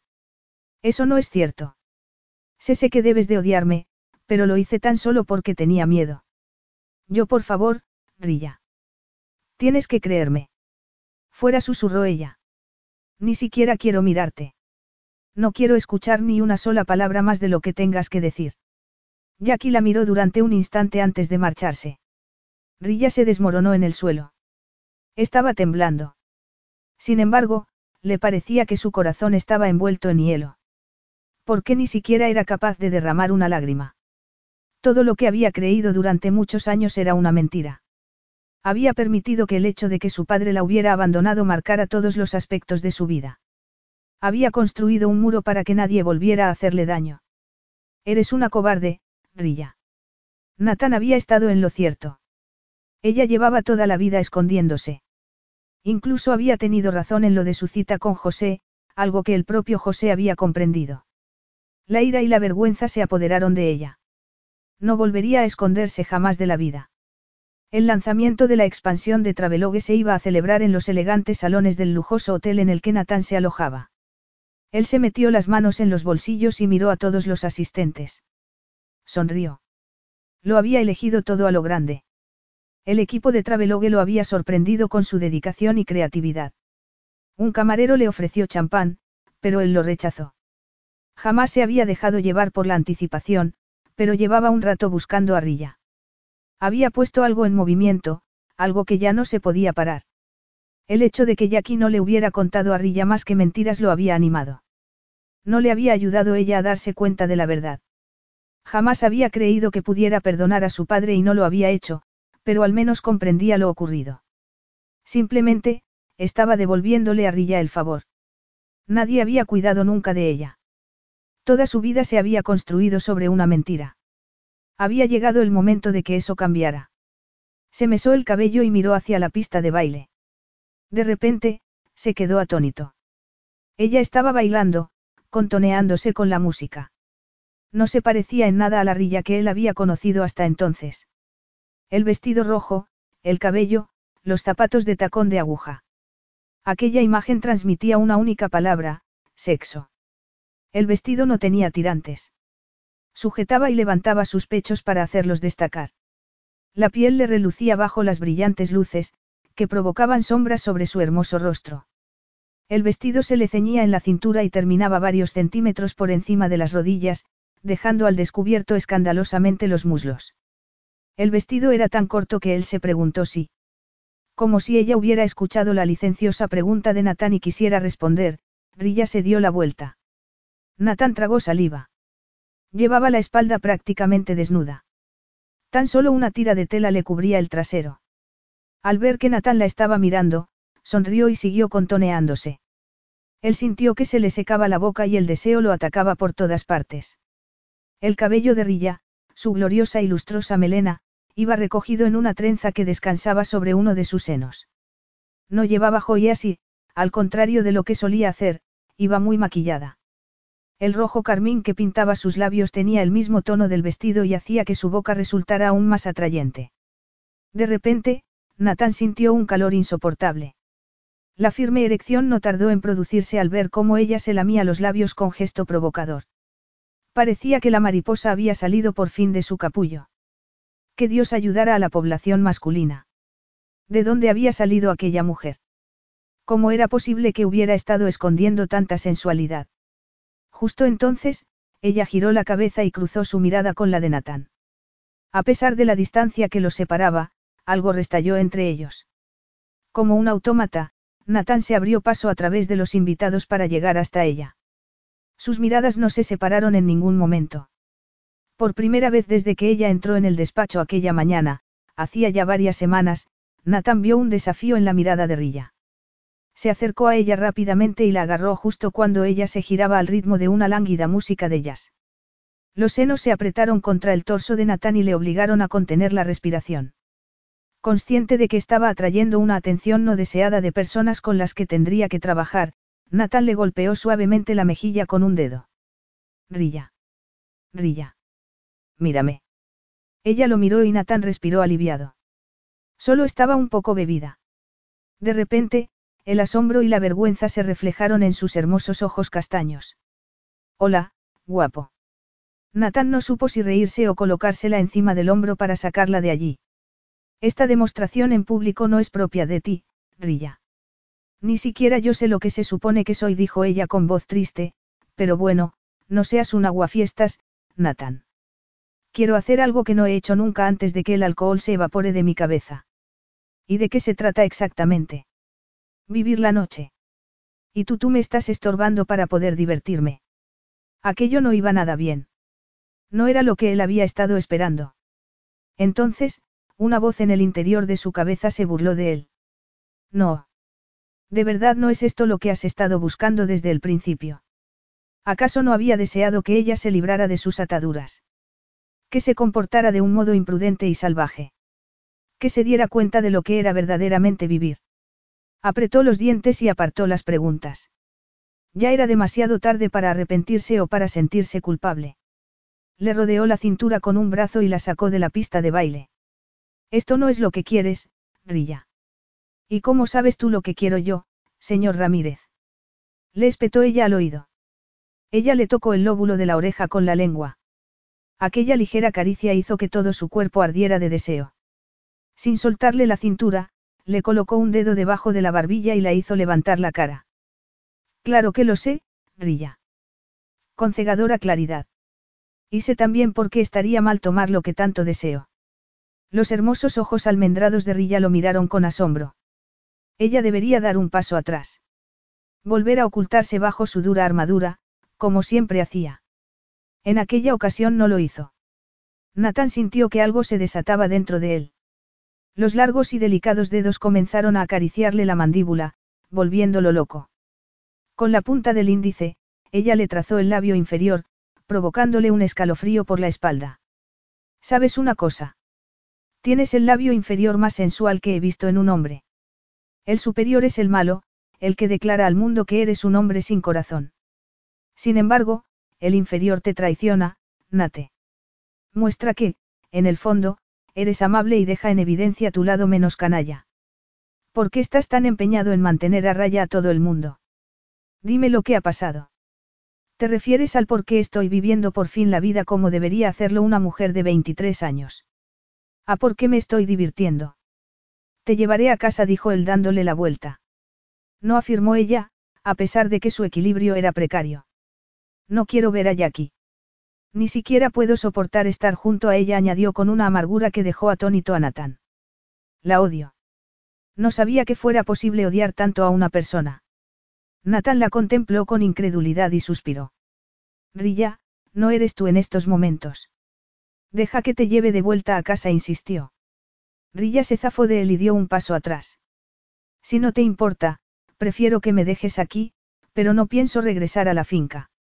Siempre me he cuidado sola, lo sabías. Dijo mientras se agarraba a una columna. Estoy segura de que podré hacerlo esta noche. ¿Qué es lo peor que me podría ocurrir? Que me cayera y me diera un golpe en el trasero. Y lo mejor.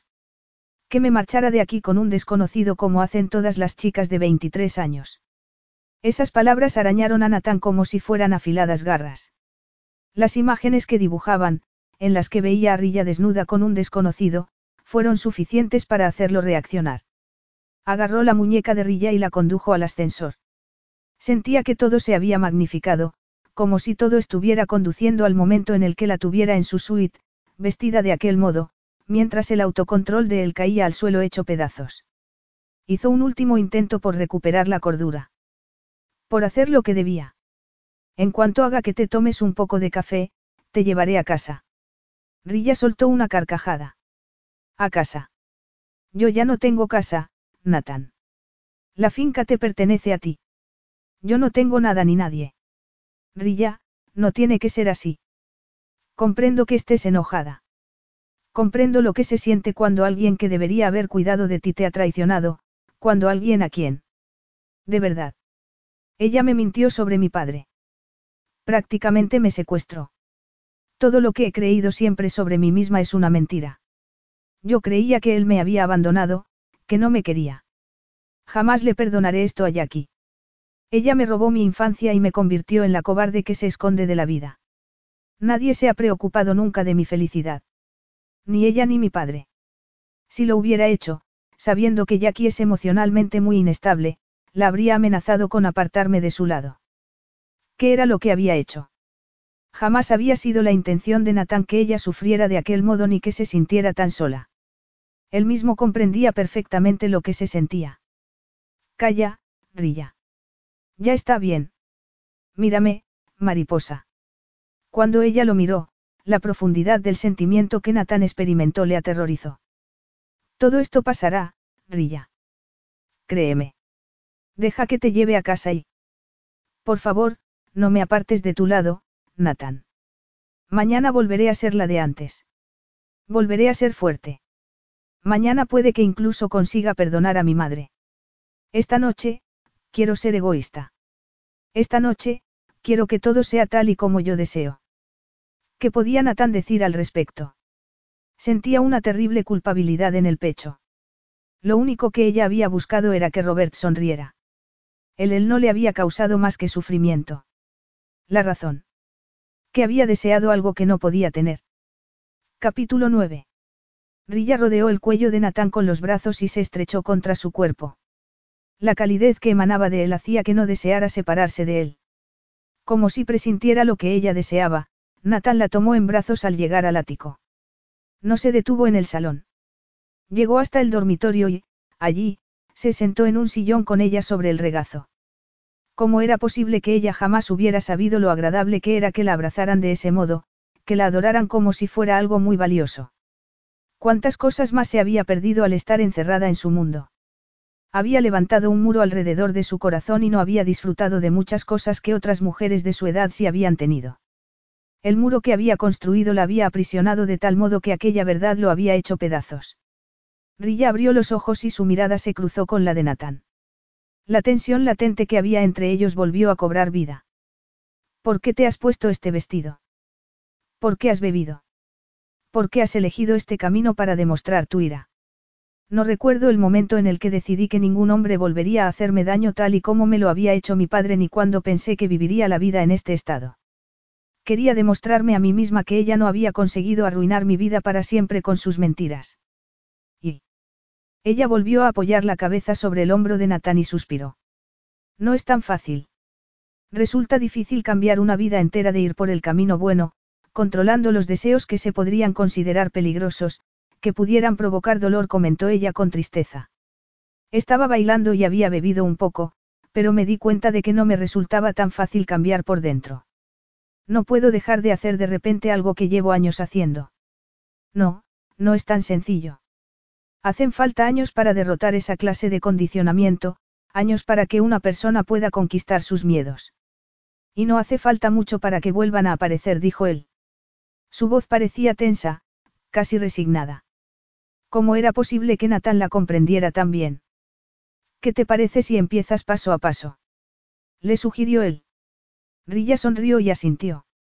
No se podía creer que Natán, que había provocado tantas tensiones en su vida, de repente fuera su más firme apoyo. Él solo vivía para la emoción, para la diversión, para el momento. ¿Quién podía ser mejor que él para demostrarle lo que se había estado perdiendo? ¿Quién mejor para iniciarla a la vida que un hombre que jamás la podía afectar de ningún otro modo? Con Nathan, no habría expectativas ni desilusiones. Cuando llegara el momento de marcharse, él lo haría y ese hecho no tendría nada que ver con ella. Allí estaba la red que le daría seguridad. Un fuerte deseo se apoderó de ella.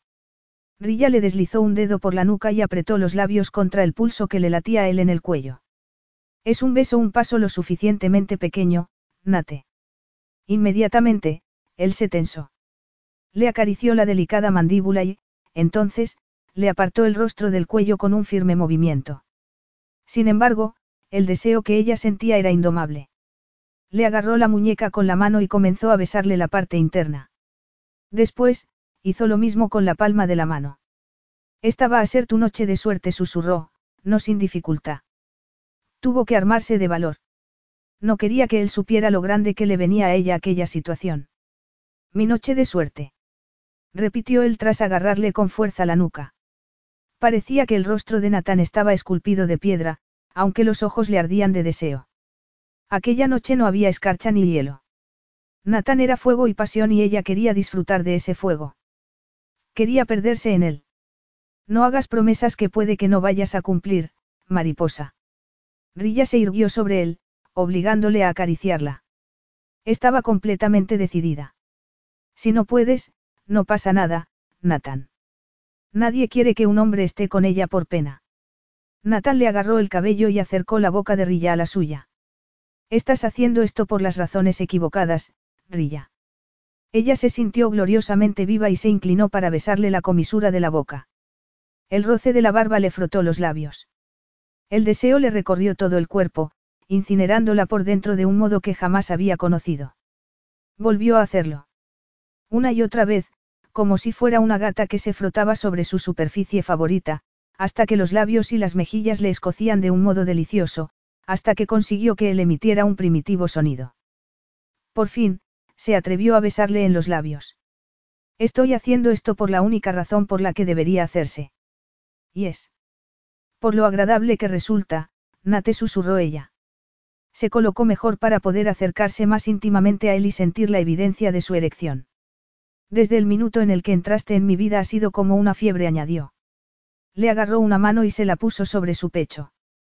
Entre tanta mentira y confusión, esto es lo único que es firme y estable. Hazme el amor, Nate. Quiero hacer todo lo que siempre me he dicho que no sentiría. Rilla no esperó a que él se lo negara. Se dejó llevar, esperando que él la siguiera.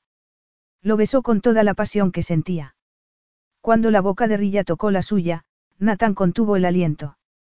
No había dudas en sus movimientos, en sus besos ni en sus caricias.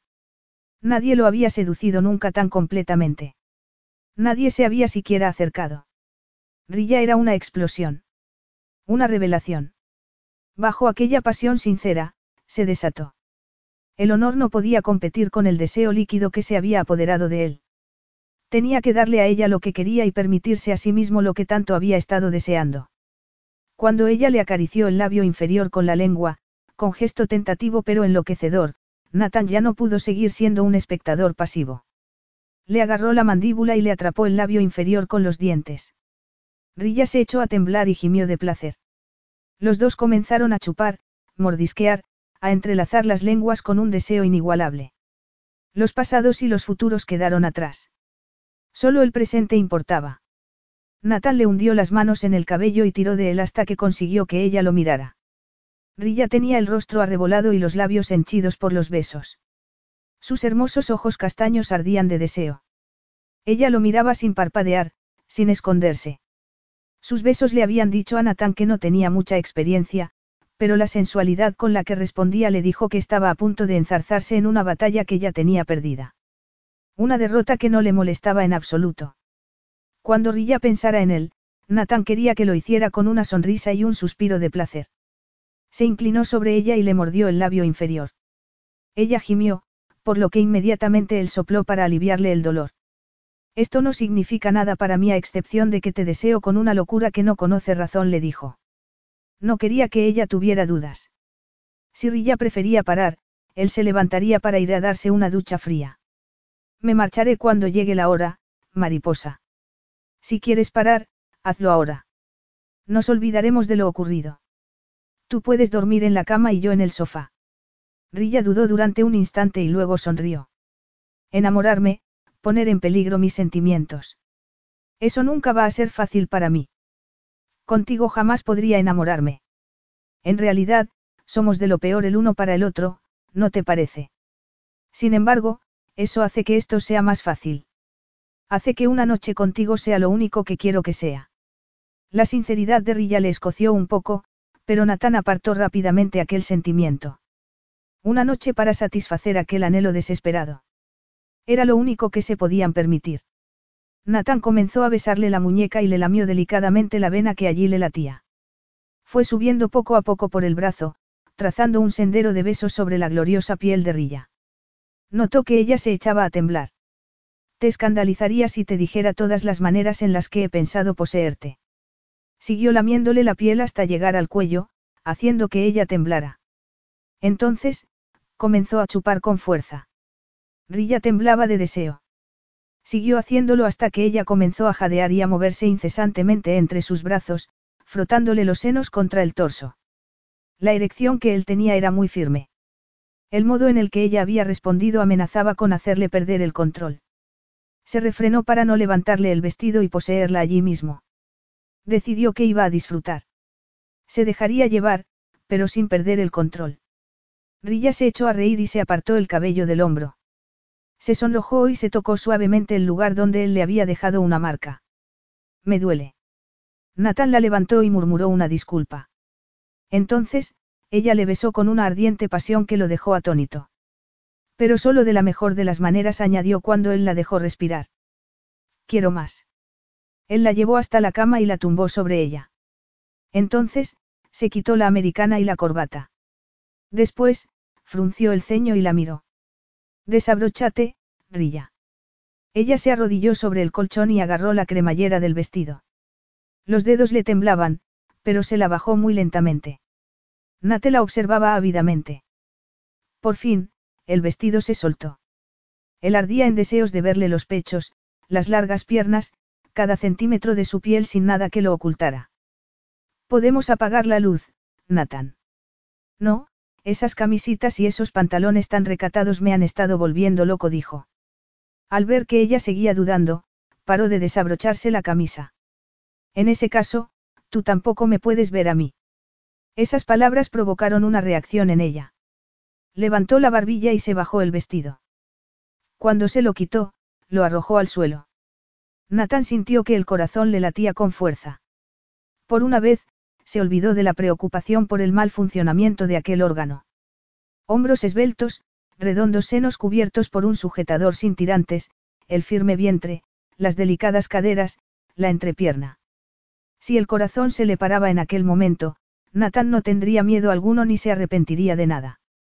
Tan solo deseaba poseer a la mujer que tenía frente a sí en aquellos momentos. Esa sensación le gustó. Le hacía sentirse vivo. Rilla jamás había entendido el jaleo que todo el mundo montaba con el sexo ni que empujara a la gente a tomar decisiones poco acertadas. Hasta aquel momento. Ni siquiera se habían desnudado por completo, pero el modo en el que Natán la miraba la habría empujado a hacer cualquier locura.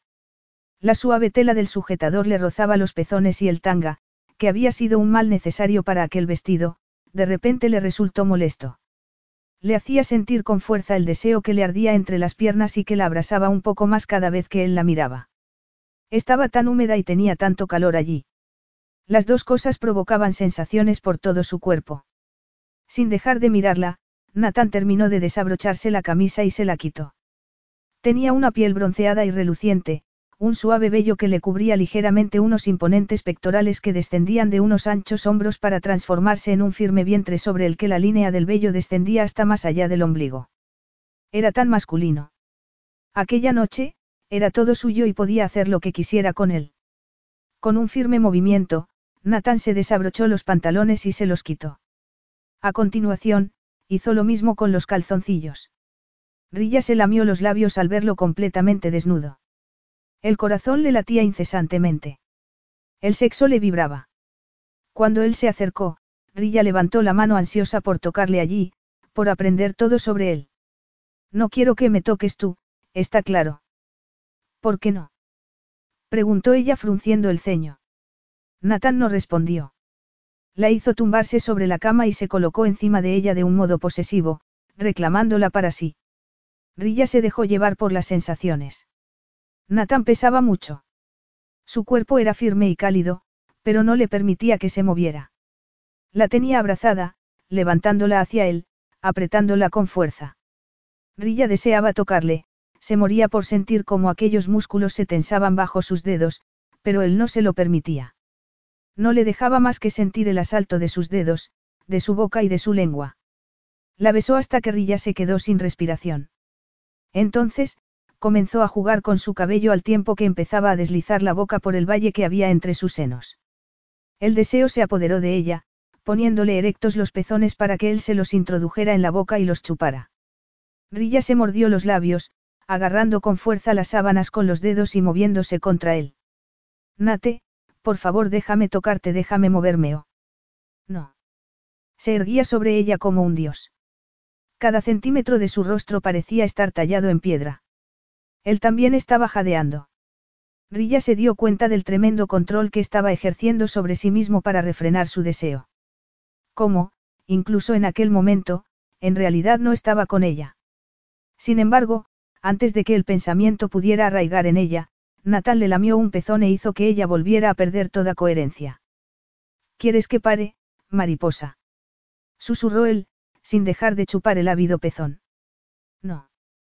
Con la mano, Nathan comenzó a estimularle el otro pezón sin dejar de chuparle el primero. Rilla pataleaba sobre la cama, tratando de conseguir que él le permitiera moverse. Ante aquel ataque, ella comenzó a retorcerse, a gemir de placer. Un pulso frenético comenzó a latirle en el sexo. Me estaba preguntando. ¿Qué? dijo ella a duras penas. Los pezones. Se levantó de encima de ella y se colocó de costado. Con una pierna sujetaba las de ella y con el brazo la sujetaba con fuerza contra su cuerpo. Bajó la cabeza y comenzó a chupar de nuevo el erecto pezón, haciendo que ella se arqueara de placer. Las enormes manos de Natal le negaban la fricción que ella tanto necesitaba. Rilla estaba dispuesta a suplicar. Me preguntaba de qué color serían y he acertado. Son como el chocolate. Al ver el modo en el que él la miraba, Rilla sintió que la timidez se apoderaba de ella. La situación era tan íntima. Aquel momento era lo que había estado evitando toda su vida, estar desnuda con un hombre, expuesta a su mirada.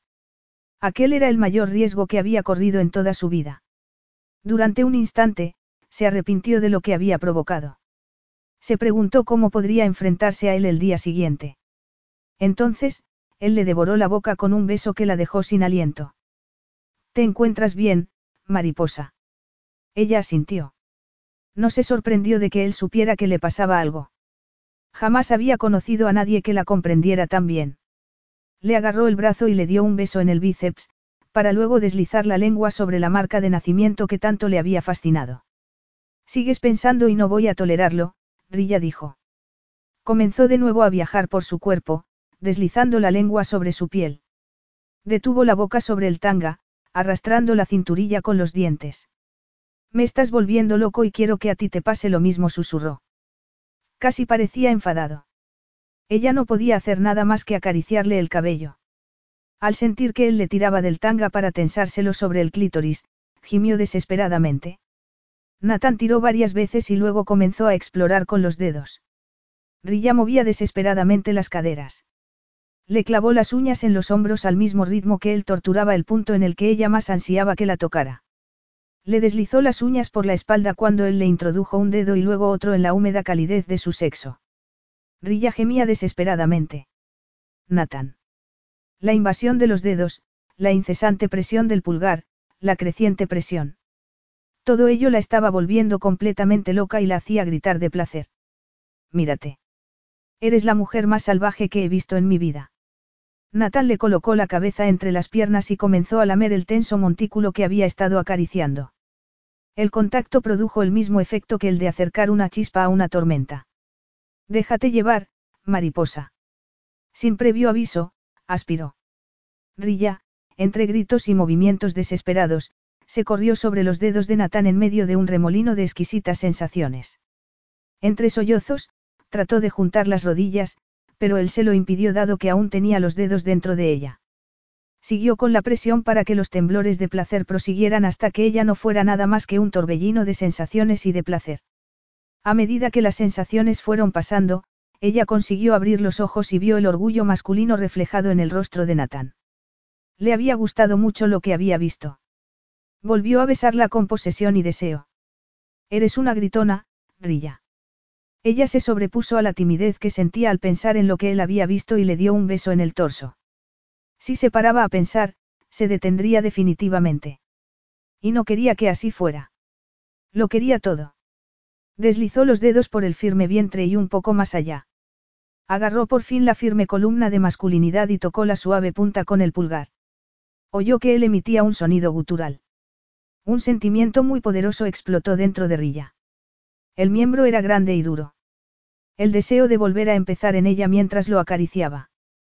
Cuanto más gemía él, más rápido se movía ella. Natán movía con fuerza las caderas al tiempo que susurraba las palabras más sucias que ella había escuchado nunca. Poseída por la renovada urgencia de su propio cuerpo, siguió moviendo la mano arriba y abajo.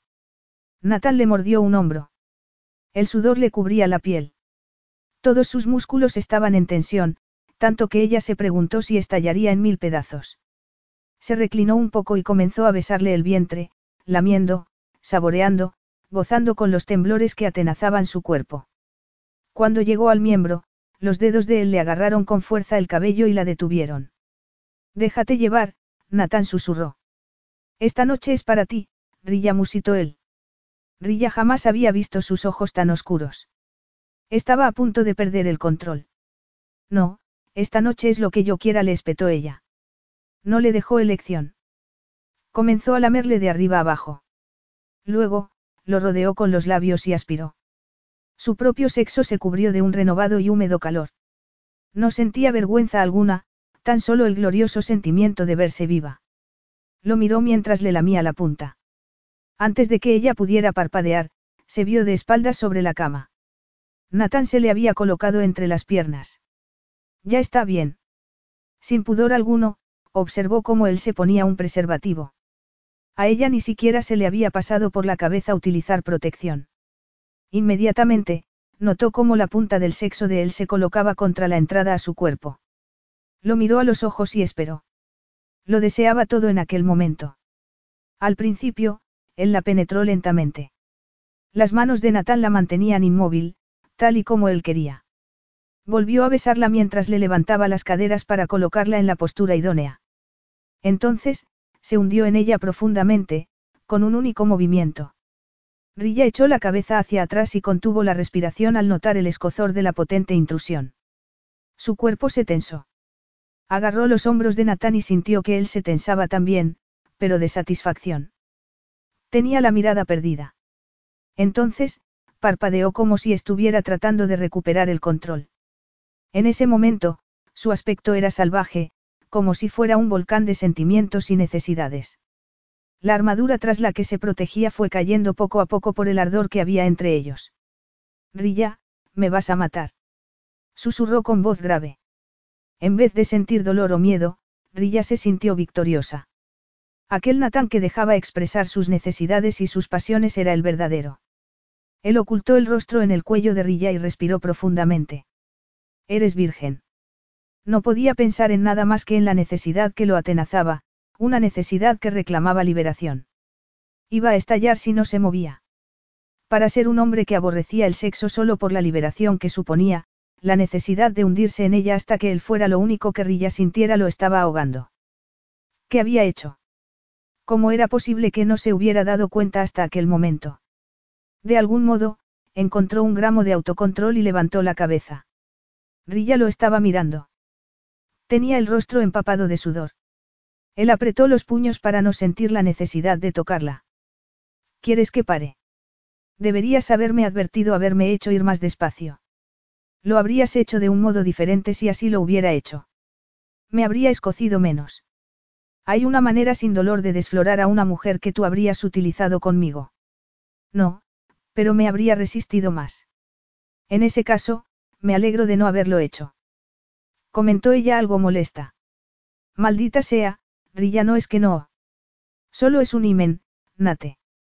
Si has esperado tanto tiempo, es porque querías que fuera especial. He esperado tanto tiempo porque era como la bella durmiente. En mi caso, yo no dormía, sino que no funcionaba.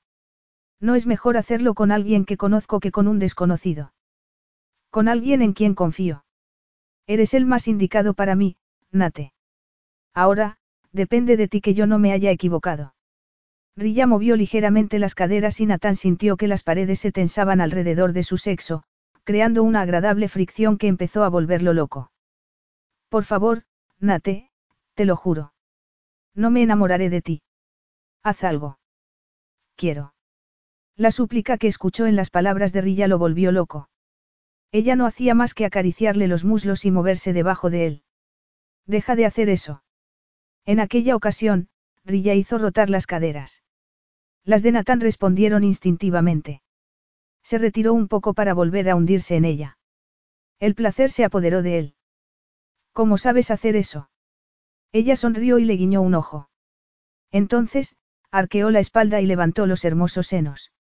Natán se sintió moviéndose un poco más dentro de ella. Ya nada estaba bajo su control. Ni la situación, ni su cuerpo ni su corazón. Rilla le deslizó las manos por la espalda hasta colocárselas en el trasero. Allí, le clavó las uñas como si ya no pudiera esperar más. Creo que se me va a dar muy bien esto, bromeó. Qué tonta por haber esperado tanto tiempo a. Aquel comentario terminó con el autocontrol de Nathan. Levantó las caderas de Rilla y se hundió profundamente en ella. Repitió una y otra vez, hasta que pensó que se iba a morir del placer que se le estaba acumulando en las venas, hasta que escuchó cómo ella gritaba su nombre. Sin embargo, Rilla no apartó la mirada ni le permitió a él que lo hiciera. Nathan se preguntó quién controlaba la situación, a pesar de que era él quien marcaba el ritmo. El corazón le latía a toda velocidad a medida que las sensaciones crecían y se apoderaban de él. Deseaba que ella lo acompañara. La quería tan salvaje como ella lo estaba volviendo a él. En la última embestida, se inclinó para tomarle un pezón entre los dientes. Y Rilla explotó. Mientras alcanzaba el clímax, Nathan siguió moviéndose dentro de ella. Los temblores que ella estaba experimentando acicateaban su deseo. Su propio clímax no tardó en llegar, haciéndolo estallar en un millón de astillas de placer y de sensaciones. Nada más. Sintió que había llegado su hora. El corazón le latía con fuerza y él sonrió con gesto desafiante. Rilla aún seguía temblando debajo de Nate y él la estaba aplastando con su peso. Quería apartarse, pero ella se lo impedía. Estaba agarrada a él con fuerza, inmovilizándolo. Soy demasiado pesado para ti. Suéltame. Ella ocultó el rostro contra el torso de él y sus músculos se tensaron bajo el tierno beso. Puedo respirar. Un momento, por favor, Nate. Durante unos minutos, que parecieron más bien una eternidad, Nate le enmarcó el rostro entre las manos y la besó delicadamente escuchando el murmullo de su corazón. Entonces, muy lentamente, el placer fue diluyéndose. La respiración de Natán recuperó la normalidad y el remordimiento ocupó su lugar. Sintió que ella le besaba la frente y que le abrazaba con fuerza. Encontró que sus brazos hacían lo mismo. Que la estrechaban contra su cuerpo para poder decirle íntimamente lo explosiva y salvaje que había sido. Para decirle que el sexo jamás había sido algo tan personal para él. Nate.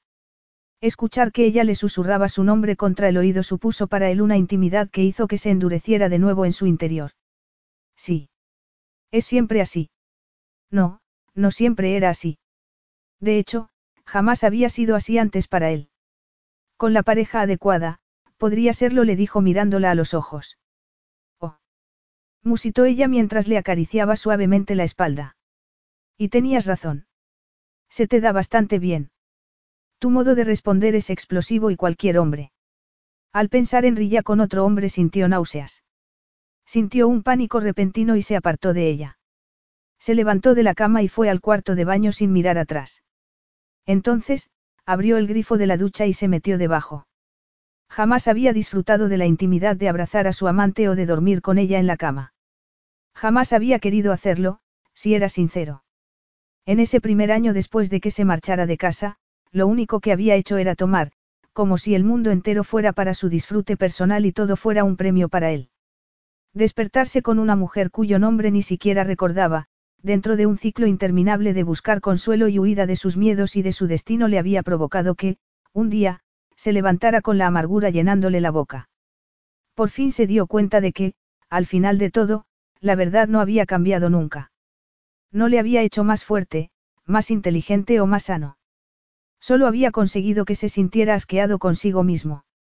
Se había dado cuenta de que aquella manera de comportamiento estaba acicateada por el miedo. Por lo tanto, se había puesto reglas a sí mismo. No implicarse nunca. Nunca. El sexo tenía que ser impersonal. Por su trabajo y sus constantes viajes, le había resultado fácil mantener esas premisas. Jamás había tenido novia. Jamás había tenido una primera cita o una segunda cita. Jamás había invitado a una mujer a cenar. Nunca antes había abrazado o consolado a una mujer tal y como lo había hecho aquella noche. Jamás había permitido que unos minutos de su vida tuvieran que ver con nadie más que consigo mismo. Jamás había permitido que nadie fuera un poco más allá. En aquellos momentos, su interior rugía con una salvaje intensidad. Rugía contra un destino desconocido. Golpeó los puños contra los azulejos de la ducha y agachó la cabeza derrotado mientras el agua le caía por encima. Un anhelo como el que jamás había conocido nunca le estalló en su interior y se extendió por su cuerpo como un virus imparable. Se echó a temblar a pesar del agua caliente. La razón era que quería regresar al dormitorio. Quería abrazar a Rilla, besarla, decirle que lo que habían compartido era especial. Lo sabía de corazón. Quería decirle que se alegraba de que ella hubiera confiado en él por primera vez y de que, a pesar de todo el dolor con el que había tenido que vivir, hubiera sido tan valiente. Quería decirle que el hecho de pensar que ella pudiera compartir su cuerpo con otro hombre le hería profundamente y hacía que se sintiera furioso. Sin embargo, si lo hacía, todo resultaría más difícil para ambos. Haría que el resto de su estancia resultara incómoda. Jamás había permitido que nadie se le acercara en toda su vida, y no tenía intención alguna de empezar en aquellos momentos. Aunque Rilla fuera la mujer más extraordinaria que hubiera conocido nunca. Él se había marchado. Rilla abrió los ojos y tocó las sábanas vacías a su lado. Entonces, volvió a cerrar los ojos. Trató de aislarse del dolor que le producía aquel rechazo. Se tapó con las sábanas y se acurrucó sobre sí misma. Se tocó los labios y los encontró hinchados. Los brazos le temblaban y sentía los muslos como si hubiera corrido un maratón. El cuerpo le dolía por las profundas embestidas. Tenía en las caderas las pruebas de la pérdida de control de Nathan, de su pasión, unas marcas rosas que señalaban el lugar en el que él había clavado los dedos. Nathan había perdido el control al final. Se había desatado tanto como ella. Miró hacia el pasillo a través del que había desaparecido con el cuerpo irradiando tensión. Resultaba evidente que ella había infringido alguna regla que desconocía. Había sido el beso, el modo en el que se había aferrado a él, o la pregunta que le había hecho al final. Sabía que él no aceptaba sentimientos. Fuera lo que fuera, hecho estaba. En cierto modo, se alegraba de haberle enojado. Así se había quedado sola para enfrentarse a lo que había hecho y poder pensar en lo que sentía cuando estaba con él. Se dio cuenta de que nada podría arrebatarle el momento, la belleza de lo que había experimentado. No iba a lamentarlo. No iba a arruinarlo. Habían sido las mejores horas de su vida, los momentos en los que se había sentido más viva. Desgraciadamente, todo había terminado. Se dejó disfrutar unos segundos más del momento. Enterró el rostro en la almohada y aspiró el aroma de Natán. Se imaginó que seguía allí, estrechándola contra su cuerpo, envolviéndola con aquellos fuertes brazos y salvándola de su destino. Aquello no era un rechazo. Y, aunque lo fuera, no le importaba en absoluto. Bajo la ducha, Natán tardó solo unos instantes en darse cuenta de lo cruel que había sido. Podría haberle dicho una palabra amable sin tener por ello que romper sus reglas. Podría haberse asegurado que ella se encontraba bien. Por el amor de Dios, había sido su primera vez. Cuando se había convertido en un canalla tan desconsiderado. Lo único que ella había hecho era realizar una sencilla pregunta. Se envolvió con una toalla y regresó al dormitorio. Al encontrar la cama vacía, se sintió como si le hubieran dado un puñetazo en el estómago. Fue a mirar al salón y regresó de nuevo al dormitorio. Su vestido, su bolso y sus sandalias ya no estaban. Rilla se había marchado. Su teléfono comenzó a sonar y él lo recogió con un rugido. Lo desbloqueó, sin saber muy bien de dónde salía tanta ira. Jamás te pedí que te marcharas, dijo. Se produjo un breve silencio antes de que ella se aclarara la garganta. Lo sé, pero me pareció que era lo mejor. Te llamo para decirte que me he encontrado con tu chofer y que él me lleva a casa. Otro silencio por parte de Nathan. No había acusación en el tono de su voz. Y, sin embargo, eso le molestaba. Nathan. Rilla, lo siento. Debería. Gracias, Nate dijo ella interrumpiéndole. No había sarcasmo ni burla en su voz. Tan solo verdadera gratitud. Por todo lo de esta noche. Vaya, Rilla. No tienes que darme las gracias por el sexo. No soy un. ¿Qué? ¿Qué era lo que él no era? ¿Qué era él en realidad? ¿Qué estaba haciendo con ella? Rilla soltó una carcajada. Al escucharla, el estado de ánimo de Natán empeoró aún más. De verdad había sido tan sencillo para ella. Gracias por estar a mi lado esta noche, por tu amabilidad. Nadie ha hecho nunca eso por mí. Nadie ha hecho que yo sea lo importante. Eso era lo que quería decir antes. Yo yo siempre recordaré lo ocurrido esta noche. ¿Y el sexo? A Natán le daba la sensación de que Rilla se estaba esforzando demasiado para sonar despreocupada. Fue más de lo que habría imaginado. Jamás pensé que podría resultar algo tan hermoso. Así que gracias también por eso. Natán no podía pronunciar palabra. No se merecía ni una sola de las palabras de Rilla. No se la merecía a ella. Buenas noches, Natán. Colgó sin esperar a que él dijera nada. El rostro de Rilla desapareció de la pantalla del móvil y Natán apretó los dientes. La furia le recorría por dentro. Lanzó el teléfono móvil hacia el otro lado de la habitación. Sentía una gran tensión en el pecho. Se sentó en la cama e, inmediatamente, notó el aroma de Rilla. Escondió el rostro entre las manos, completamente desesperado. Tenía un nudo en la garganta que no había vuelto a experimentar desde que su madre le habló de su enfermedad. Era autocompasión miedo. Así era como se sentía cuando perdía el control. Con una maldición, tragó saliva. Rilla no podía hacer algo así. Ninguna mujer podía hacer que él volviera a ser el niño de antaño. Ninguna mujer podía sacar tantos sentimientos de él. Con la crueldad que le había permitido sobrevivir sin miedo, con la resolución que lo había convertido en multimillonario, se la sacó del pensamiento. Se vistió y pidió café. Llamó al servicio de habitaciones para que cambiaran las sábanas. No quería nada que le recordara a ella ni lo que habían compartido. Tampoco podía pensar en lo mucho que le gustaría repetir la noche o en lo mucho que deseaba volver a tenerla entre sus brazos para quedarse dormido. Ella le hacía pensar en Nateques, el muchacho que tanto miedo había tenido por sí mismo, que quería amar y vivir, que quería ser invencible. Sin embargo, eso era imposible. Encendió el ordenador y volvió a ser el hombre que se había enseñado a ser. Nathaniel Ramírez, multimillonario, superviviente y solitario. Capítulo 10. A lo largo de las siguientes dos semanas, Rilla se centró en los preparativos para la boda con un rigor que la dejó sin tiempo para pensar.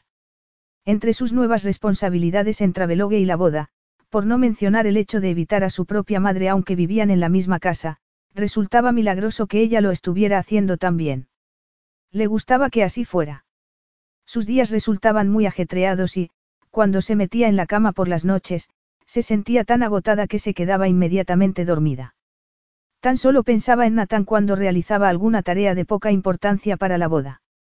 Había tratado de evitar pensar en él, pero verle todos los días no le ayudaba en su empeño. Después de un tiempo, había terminado por rendirse. ¿Estás bien? Le había preguntado él el lunes siguiente en el trabajo. Sí, claro había respondido.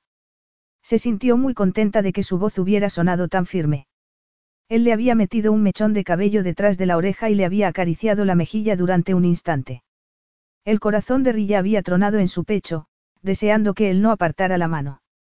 Sin embargo, aquel gesto no había tenido nada que ver con la pasión o la atracción, sino más bien con el afecto, con la comodidad. Preparar su mente había sido una cosa. Otra muy distinta había sido hacer lo mismo con el cuerpo. Cada vez que lo veía, en el trabajo o en la casa, dado que él iba casa vez con más frecuencia para ver a Robert, Rilla no podía evitar recordar la noche que habían compartido. Su única noche de placer. Su única noche de libertad de sí misma. También la más vergonzante y humillante. Humillante porque él no parecía estar teniendo el mismo problema. Era el mismo de siempre. Nathan ciertamente tenía un corazón de piedra. Vergonzante porque los recuerdos de aquella noche la acechaban constantemente, en cualquier situación. El sabor de su sudor y de su piel, la aterciopelada firmeza de sus movimientos dentro del cuerpo de Rilla, sus íntimas caricias. No podía mirarle sin dejar de pensar en lo que ella le había permitido hacerle. Se sentía completamente fascinada por él. Se fijaba en todos los detalles. En cómo se mordía el labio inferior cuando estaba pensando, en cómo se colocaba la mano sobre el pecho y fruncía el ceño. Echaba profundamente de menos al hombre que ella había conocido. Su energía en el trabajo, sus bromas. Desgraciadamente, uno de ellos, o tal vez los dos, habían erigido un muro de cortesía. Trabajaban muy bien juntos, pero se habían convertido en unos desconocidos. Tras haber finalizado el menú una vez más en el sitio web del restaurante, Rilla cerró el ordenador. Rilla, quiero hablar contigo, le dijo su madre. Rilla negó con la cabeza y se levantó de la silla. No tengo nada que decirte. Entonces, ¿por qué te estás tomando tantas molestias por la boda? Por Robert. Haría cualquier cosa por él. Jackie hizo un gesto de dolor. Rilla sintió remordimientos, lo que le sorprendió profundamente, pero menos que el hecho de que su madre se viera también afectada por todo lo que ella le decía. Cuando trató de marcharse, Jackie se lo impidió bloqueándole la salida. Lo sabía. Supe desde el momento en el que él entró en la finca que lo iba a estropear todo. ¿De qué estás hablando? Nathan. Él está haciendo esto. Robert no puede parar de hablar de él. Quiere que nos marchemos de aquí sin quejarnos. Dice que no nos podemos casar aquí porque Nathan no lo desea. Cuando se me ocurrió protestar, él me levantó la voz. En lo único que puede pensar es en Nathan. Robert creía que no volvería a verlo. No te puedes alegrar por él. Por los dos. Rilla se sentía muy feliz, aunque, en cierto modo, algo envidiosa también. La luz que le iluminaba los ojos cuando hablaba de Natán la entristecía. Tú eres muy fuerte, Rilla. No todo el mundo es tan autosuficiente. Yo tomé una mala decisión, pero eso no significa que no te quiera. No puedes renunciar a la finca solo porque. Estás de broma. Te estoy diciendo la verdad. Eso es lo que quieres hoy en día, no. Amo a Robert. Sí, me entra el pánico cuando él se enfada conmigo, igual que me pasó cuando pensé que tu padre te arrancaría de mi lado. Solo porque Natán haya vuelto no significa que él no te ame. No creo que las cosas funcionen así. No. Mira cómo ha conseguido ponerte en mi contra. Durante años, hemos sido un fuerte apoyo la una para la otra. Ahora, semanas después de que haya regresado, ni siquiera eres capaz de mirarme a la cara. Tú nunca fuiste un apoyo para mí. Yo lo era para ti. Nada más. Te apoyabas en mí cuando no debería haber sido así. Si disfruté un poco de mi infancia, fue por Robert. Y, durante unas pocas horas, he sabido lo que es estar viva gracias a Nathan. Así que, perdóname si. Unas pocas horas. ¿De qué estás hablando? No es asunto tuyo. Jackie la miró horrorizada y la zarandeó. Te has acostado con él, ¿verdad? Rilla, ¿cómo has podido ser tan estúpida? ¿Cómo me puede decir eso la mujer que se enamoró de un hombre casado? Le espetó Rilla. Odiaba a Jackie. Al menos, Robert sigue conmigo después de tantos años. Nathan se marchará sin mirar atrás. Él no es el hombre adecuado para ti. Rilla sabía que su madre tenía razón. Nathan se marcharía, pero se negaba a pensar al respecto. Esto no tiene nada que ver con la finca, contigo o con Robert. Solo nos concierne a Nathan y a mí. A nadie más. Por muy difícil que te resulte aceptarlo, tengo una vida y voy a disfrutarla por encima de ti. Me voy a marchar después de la boda, anunció. Había estado pensando al respecto, pero ya no tenía dudas. Había hecho ademán de marcharse cuando Jackie soltó una carcajada. La compasión que transmitía impidió a Rilla moverse. Ahora veo por qué insistió. Lo había planeado desde el principio. Y tú te has lanzado directamente a sus brazos. ¿De qué estás hablando? De Nathan. Fue él el que insistió que te dijera lo de tu padre. Te manipuló para que te metieras en su casa, Rilla. No le importas nada. El deseo de abofetear a su madre era tan fuerte que Rilla se metió las manos en los bolsillos para no hacerlo. No, él no me ha manipulado. Jamás podría hacerlo, susurró. No planeó nada. No quería nada más que yo supiera que estaba desperdiciando mi vida. Es la primera persona que ha pensado en mí, que se ha preocupado lo suficiente para animarme a hacer algo con mi vida. Su madre jamás lo entendería. No era que odiara a Jackie, pero se había dado cuenta de que tenía una vida más allá de Jackie, más allá de su padre, de Robert y de la finca. En cierto modo, sabía que debía sentirse enojada con Nathan, pero no podía hacerlo. No era más bien la verdad la que le hacía daño. No era Jackie la que le había hecho daño. Incluso su padre, en cierto modo, por amenazar a Jackie con llevársela de su lado. Nathan tan solo la había liberado del peso de la verdad y luego había estado allí, a su lado, para recogerla cuando se caía. Sin poder evitarlo, comenzó a experimentar una creciente calidez en el pecho al pensar que, tal vez, a él le importaba. Aquella tarde, cuando oyó que María decía que había ido de visita, fue a buscarlo. Lo encontró sentado en el cenador. Estaba sentado, con las piernas extendidas y el rostro inclinado hacia el cielo. La brisa le revolvía el cabello, pero, a pesar de todo, parecía tenso. Se mostraba siempre tan activo, tan dinámico, que a ella no le gustaba verlo tan quieto. Su actitud transmitía una melancolía que no le gustaba. Como si él pudiera escuchar sus pensamientos, levantó la mirada. ¿Ocurre algo? Le preguntó él frunciendo el ceño. Rilla negó con la cabeza. Durante un minuto, permaneció inmóvil, mirándolo sin saber si quería dar un paso al frente o regresar por donde había llegado.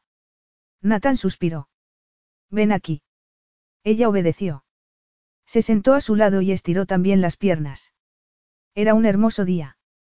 El silencio que reinaba entre ellos, a pesar de resultar algo tenso, fue transformándose en una situación cómoda. Se iban a conformar con eso, con aquel punto medio entre la ardiente pasión y una extraña intimidad. Rilla se acercó a él hasta que rozó el muslo de él con el suyo. Entonces, se reclinó sobre él para acurrucarse sobre su pecho, abrazándose a él por la cintura. Se quedó muy quieta, muy tensa, esperando el rechazo por parte de él. Los segundos fueron pasando y no ocurrió nada. Él no la rechazó. De hecho, casi se sobresaltó cuando él levantó el brazo y la rodeó los hombros con él para estrecharla contra su pecho. Resultaba tan agradable, tan reconfortante. Rilla no supo cuánto tiempo estuvieron así. ¿No quieres que la boda se celebre aquí? Le preguntó ella por fin. Nathan se tensó, pero cuando habló por fin, no había ira en su voz. No. Al sentir que él la estaba mirando, Rilla levantó los ojos hacia él.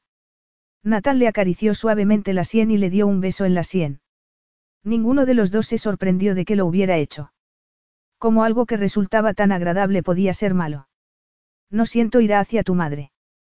Tan solo quiero que este lugar le siga perteneciendo a mi madre. Rilla asintió. Se le había hecho un nudo en la garganta. La echas mucho de menos. Su madre. Ella le había preguntado por su madre, la mujer que había muerto con el miedo reflejado en los ojos. Si le hubiera electrocutado, Rilla no podría haberle hecho abandonar aquel instante de mejor manera al recordarle todo lo malo que estaba haciendo, estar sentado allí, compartiendo aquel momento con ella, reconfortándola. Todo aquello estaba mal. Se apartó de ella y se levantó del banco. El miedo se había apoderado de él. Cada centímetro de su cuerpo vibraba con la necesidad de pedirle a Rilla que se fuera con él para poder mostrarle el mundo, para tenerla en su cama durante todo el tiempo que los dos desearan. Sin embargo, no podía dejar que ella tuviera tanto poder sobre él. No podía anhelar cosas que jamás podría tener. Se cubrió con una armadura para enfrentarse a su belleza, a su corazón. Deseó poder convertirse en un hombre frío, sin sentimientos. Era el único modo de salvarla de un mal mayor. Mi asistente se está ocupando de organizarlo todo para celebrar la boda en otra parte. No tienes que rehacer tus planes. Yo me ocuparé de todo, incluso de Robert y de tu madre. Tú ya has llevado esa carga un tiempo más que suficiente. Gracias. Estarás tú en la boda. No hay nada que me gustase más que marcharme ahora mismo sin mirar atrás, comentó él con una seca carcajada. El momento que habían compartido antes se había roto. Nathan miraba a todas partes menos a ella. Rilla, por su parte, trataba de no mostrar su profunda desilusión. Ya me he quedado más tiempo del que debía y me siento inquieto. Sin embargo, te di mi palabra. Somos amigos, Nathan. Le preguntó ella, sorprendida ante la falta de sentimiento con la que él había pronunciado aquellas palabras. No somos nada. Rilla se echó a temblar al escuchar aquellas palabras. El tono de la conversación había cambiado por completo. ¿Por qué te comportas así? ¿Qué he hecho mal? Aquella noche fuiste muy divertida. Hoy, te estás comportando de un modo al que soy alérgico. ¿Por qué quiero que seamos amigos? Sé que tú obligaste a Jackie a decirme la verdad. Y sé que lo hiciste porque te importaba. No quiero explicaciones. Tan solo creo que me gustaría que fuéramos amigos, Nate. Yo. Hice lo que hice porque sentía pena por ti, por lo que tu madre y esta casa te habían hecho. Pena por mí. Sí. Manipulaste la verdad para traerme aquí. Lo arriesgaste todo para arreglar las cosas entre mi padre y yo. Eso me ha provocado una paz que jamás había conocido hasta ahora. Pensé en devolverte el favor, levantar el velo que cubría tus ojos, por así decirlo. Nosotros no somos nada, Rilla. Ni siquiera se puede decir que hayamos sido amantes de una noche porque ni siquiera te quedaste en mi cama toda la noche, no es cierto. Y ciertamente no somos amigos. Rilla se sentía furiosa, muy furiosa. Y aturdida. En el tono de la voz de Natán no había más que finalidad. ¿Y por qué no? ¿Por qué te comportas de un modo tan estúpido? ¿Por qué no podría haber amistad entre nosotros, Rilla? Después de esa noche no. Cuando me marche de aquí, no me volverás a ver ni volverás a tener noticias mías. Nunca más. No vas a venir de visita a la finca por la que te has tomado tantas molestias. Le preguntó ella, atónita. Nos vas a echar a todos a patadas para dejar la casa vacía. Sí. Te diría otra cosa para hacerte feliz, pero sería una mentira. Y no puedo soportar las mentiras. Rilla vio algo en sus ojos, pero no sabía interpretar de qué se trataba. Él le estaba haciendo daño con sus palabras. Lo sabía y, a pesar de todo, seguía haciéndolo. Y muy eficazmente. De repente, regresó el frío desconocido del primer día. Nathaniel Ramírez. El hombre que había aprendido más sobre ella en unas pocas semanas que muchas otras personas en toda una vida, había desaparecido. No hagas esto, Rilla. No desarrolles una fijación en mí porque soy el primer hombre con el que te has acostado o porque soy el primer hombre que se ha preocupado por ti, dijo. Estaba observándola como si quisiera memorizar el rostro, aprenderse cada rasgo, cada ángulo, para no olvidarlo jamás. Lo que sientes por mí es solo atracción, pero tu cuerpo pide. Que repitamos la actuación. ¿Crees que soy lo suficientemente ingenua como para edulcorar mis palabras cuando lo único que quiero es uno de esos fantásticos orgasmos que tú eres capaz de proporcionarme? Para que conste, si eso fuera lo que yo quiero, te aseguro que me lo concederías, ¿verdad? Por fin había enojo en los ojos de Nathan. Rilla se alegró de ello. Quería que él se enojara, que se sintiera herido. Creo que no conoces la diferencia entre un buen amigo, un gran amante y un hombre que se merece tu amor. Yo solo soy bueno para uno de esos roles. Creo que no has visto lo suficiente del mundo para saberlo tú. Claro, porque Nathaniel Ramírez sabe muy bien lo que es mejor para todo el mundo, replicó ella, furiosa. En ese caso, ¿me harías dos favores mientras sigues aquí o acaso me he quedado sin suerte contigo? Él parecía pálido. Agotado, como si estuviera completamente vacío. Sí. ¿Puedes averiguar dónde está mi padre? Por supuesto. Pondré a alguien a trabajar en ello. ¿Cuál es el segundo favor? Falta una semana para la boda. Me haría realmente feliz si no vinieras aquí. Robert puede ir a verte al hotel. ¿Por qué? Rilla deslizó los dedos sobre la madera del banco. Se le había hecho un nudo en la garganta. Este ha sido mi hogar durante más de diez años. Tú puedes pasar el resto de tu vida aquí, pero a mí solo me queda una semana. Quiero disfrutarla. Si tú estás por aquí, no podré hacerlo. Nathan asintió y, a continuación, se marchó del cenador. Rilla se desmoronó. Por algún motivo, empezó a llorar. No había conseguido hacerlo en otras ocasiones cuando lo había deseado, cuando necesitaba una vía de escape para el dolor que sentía en el corazón. No sabía por qué estaba llorando ni intentó comprenderlo. Simplemente, dejó que las lágrimas fluyeran sobre sus mejillas. Lloró por la niña que había sido, por la adolescente perdida y por la mujer en la que se había convertido. No pensó en Nathan. Él no tenía lugar en todo aquello. Lloraba tan solo por ella. Solo por ella. Cuando terminó, le dolía mucho la cabeza. Se secó las mejillas y se puso de pie. Entonces, miró a su alrededor. Lo que había estado haciendo ya no era suficiente. Aquella noche con Nathan tan solo había sido el principio. Algo tenía que cambiar en su vida. Necesitaba vivir más, pero no sabía cómo hacerlo. No obstante, tenía que empezar en alguna parte. Después de la boda, se marcharía. Tendría que dejar su trabajo, planificar su economía. Debería dejar toda la estabilidad que conocía, dejar un empleo que le proporcionaba un buen sueldo, irse de la ciudad en la que había crecido y abandonar a Robert y a Jackie. La emoción se apoderó de ella. El mundo la estaba esperando. Seguir con la misma vida ya no era una opción. De pie en la entrada de la cocina, Nathan sintió que todos los músculos se le tensaban. Incluso los sollozos más suaves que escapaban de los labios de Rilla caían sobre él como una garra, destrozándolo. Sin embargo, no podía volver junto a ella. No podía abrazarla como quería ni prometerle que la vida mejoraría ni que le dolería menos. Tampoco cometió el error de pensar que ella estaba llorando por él. Sabía que se estaba despidiendo. A pesar de todo, deseó poder ser su apoyo aunque era él quien la estaba obligando a marcharse. Pídele que se venga contigo, Nate, susurró una vocecilla en su interior. Si cedía al anhelo que había empezado a crecer dentro de él, si le pedía a Rilla que lo acompañara aunque fuera temporalmente hasta que se apagara el fuego que ardía dentro de él. Sin embargo, el mundo de Rilla no tardaría en recuperar el equilibrio. Cuando lo hiciera, no habría nada para él a excepción del rechazo por parte de ella. Ese rechazo destrozaría a Nathan. No podía culpar a Rilla por ser quien era, por el modo en el que había sobrevivido. Jamás sería el hombre adecuado para ella. Lo mejor para terminar con aquel anhelo era que se marchara pronto, que no se arriesgara a volver a verla. Antes de que se olvidara, antes de que empezara a esperar cosas que no ocurrirían jamás y que nunca podrían pertenecerle. La distancia entre la esperanza y el miedo no era tan grande. Por eso, se marchó. Sin mirar atrás. Como siempre lo había hecho. Capítulo 11. Gracias a la eficiente empresa que Nathan se había encargado de contratar, los preparativos de la boda se realizaron sin contratiempo alguno.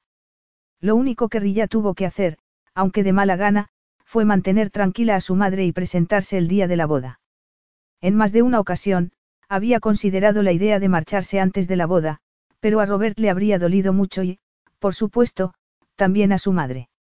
Sorprendentemente, la semana anterior a la boda resultó muy agradable. De mala gana, ella aceptó que fue así gracias a Nathan. Dado que él había mantenido su palabra y que ella había estado trabajando principalmente desde su casa, no lo vio en toda la semana. Como no tenía nada de lo que ocuparse en relación a la boda, concentró todos sus esfuerzos en elegir un vestido. Sin embargo, ni siquiera eso tuvo que hacer. Se le presentaron tres hermosos vestidos que un equipo de una famosa casa de moda, de la que ni siquiera se había podido comprar nunca ni una mísera bufanda, se encargó de llevarle una tarde. Los vestidos iban acompañados de una estilista y de una diseñadora. En un principio, se había negado a ponerse nada que Natán hubiera pagado. De hecho, se negó incluso a mirar los vestidos. Hasta que él le envió un mensaje de texto. Pago la boda para mostrarle a mi padre que no le guardo rencor. Ella le respondió con otro mensaje. Me puedo comprar mi propio vestido. Mi jefe es un cerdo sin corazón, pero me paga muy bien. Absoluto silencio hasta que. Es un regalo para darte la bienvenida a la familia. Acéptalo o te llamaré, hermanita. Rilla se echó a reír al imaginarse que él también lo estaría haciendo. Grosero y pervertido. Eso es lo que eres. Mientras esperaba, el corazón le latía tan fuerte que parecía haber corrido una maratón. Por fin, el teléfono volvió a sonar. Por favor, Rilla. Ella no pudo contestar. Quería preguntarle por qué. Nathan había rechazado su amistad, por lo que no entendía que importara tanto que ella rechazara sus vestidos. ¿Por qué jugaba de aquel modo con ella? Al final, terminó cediendo. Dejó que se los probaran y se enamoró de un etéreo vestido de seda beige que, de algún modo, tenía el mismo color que su piel. Parecía estar hecho para ella. Destacaba sus curvas sin resultar llamativo.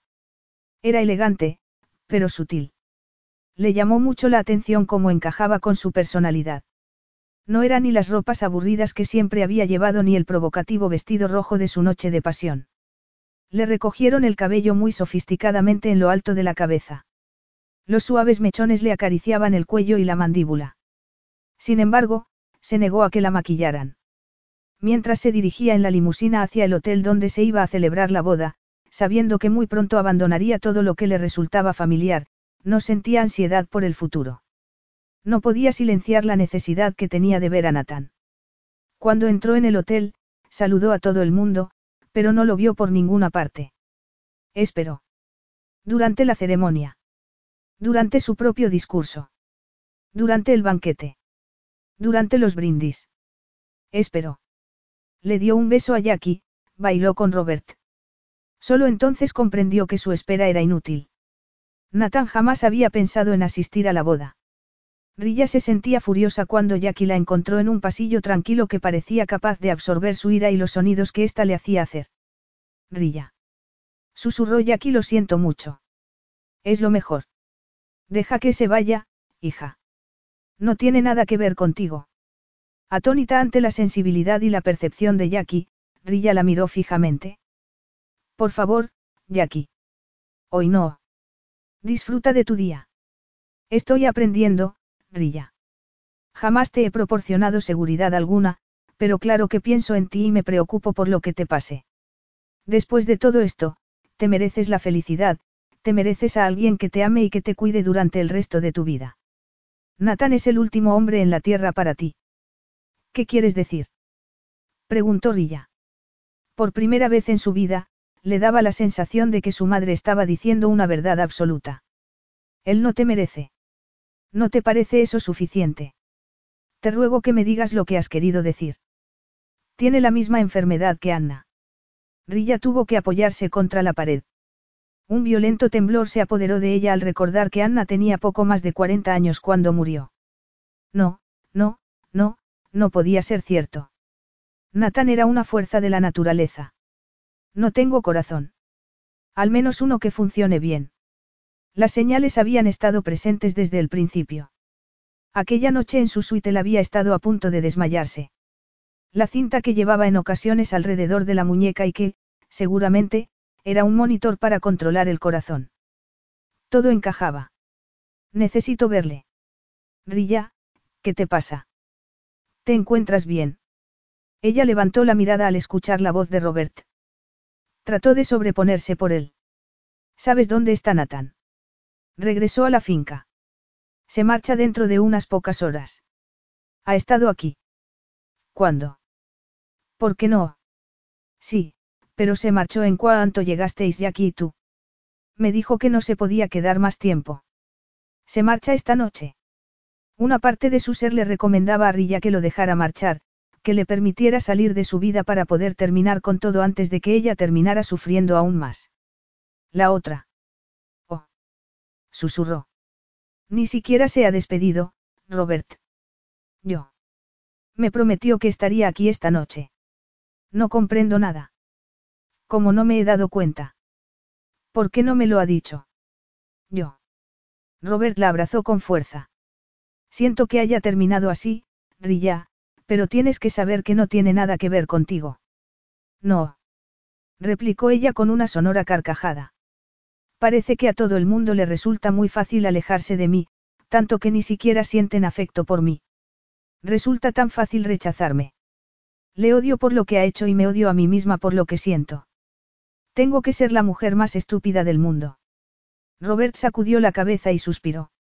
Así es como sobrevive, Rilla. Se despreciaría a sí mismo si se convirtiera en alguien como Anna.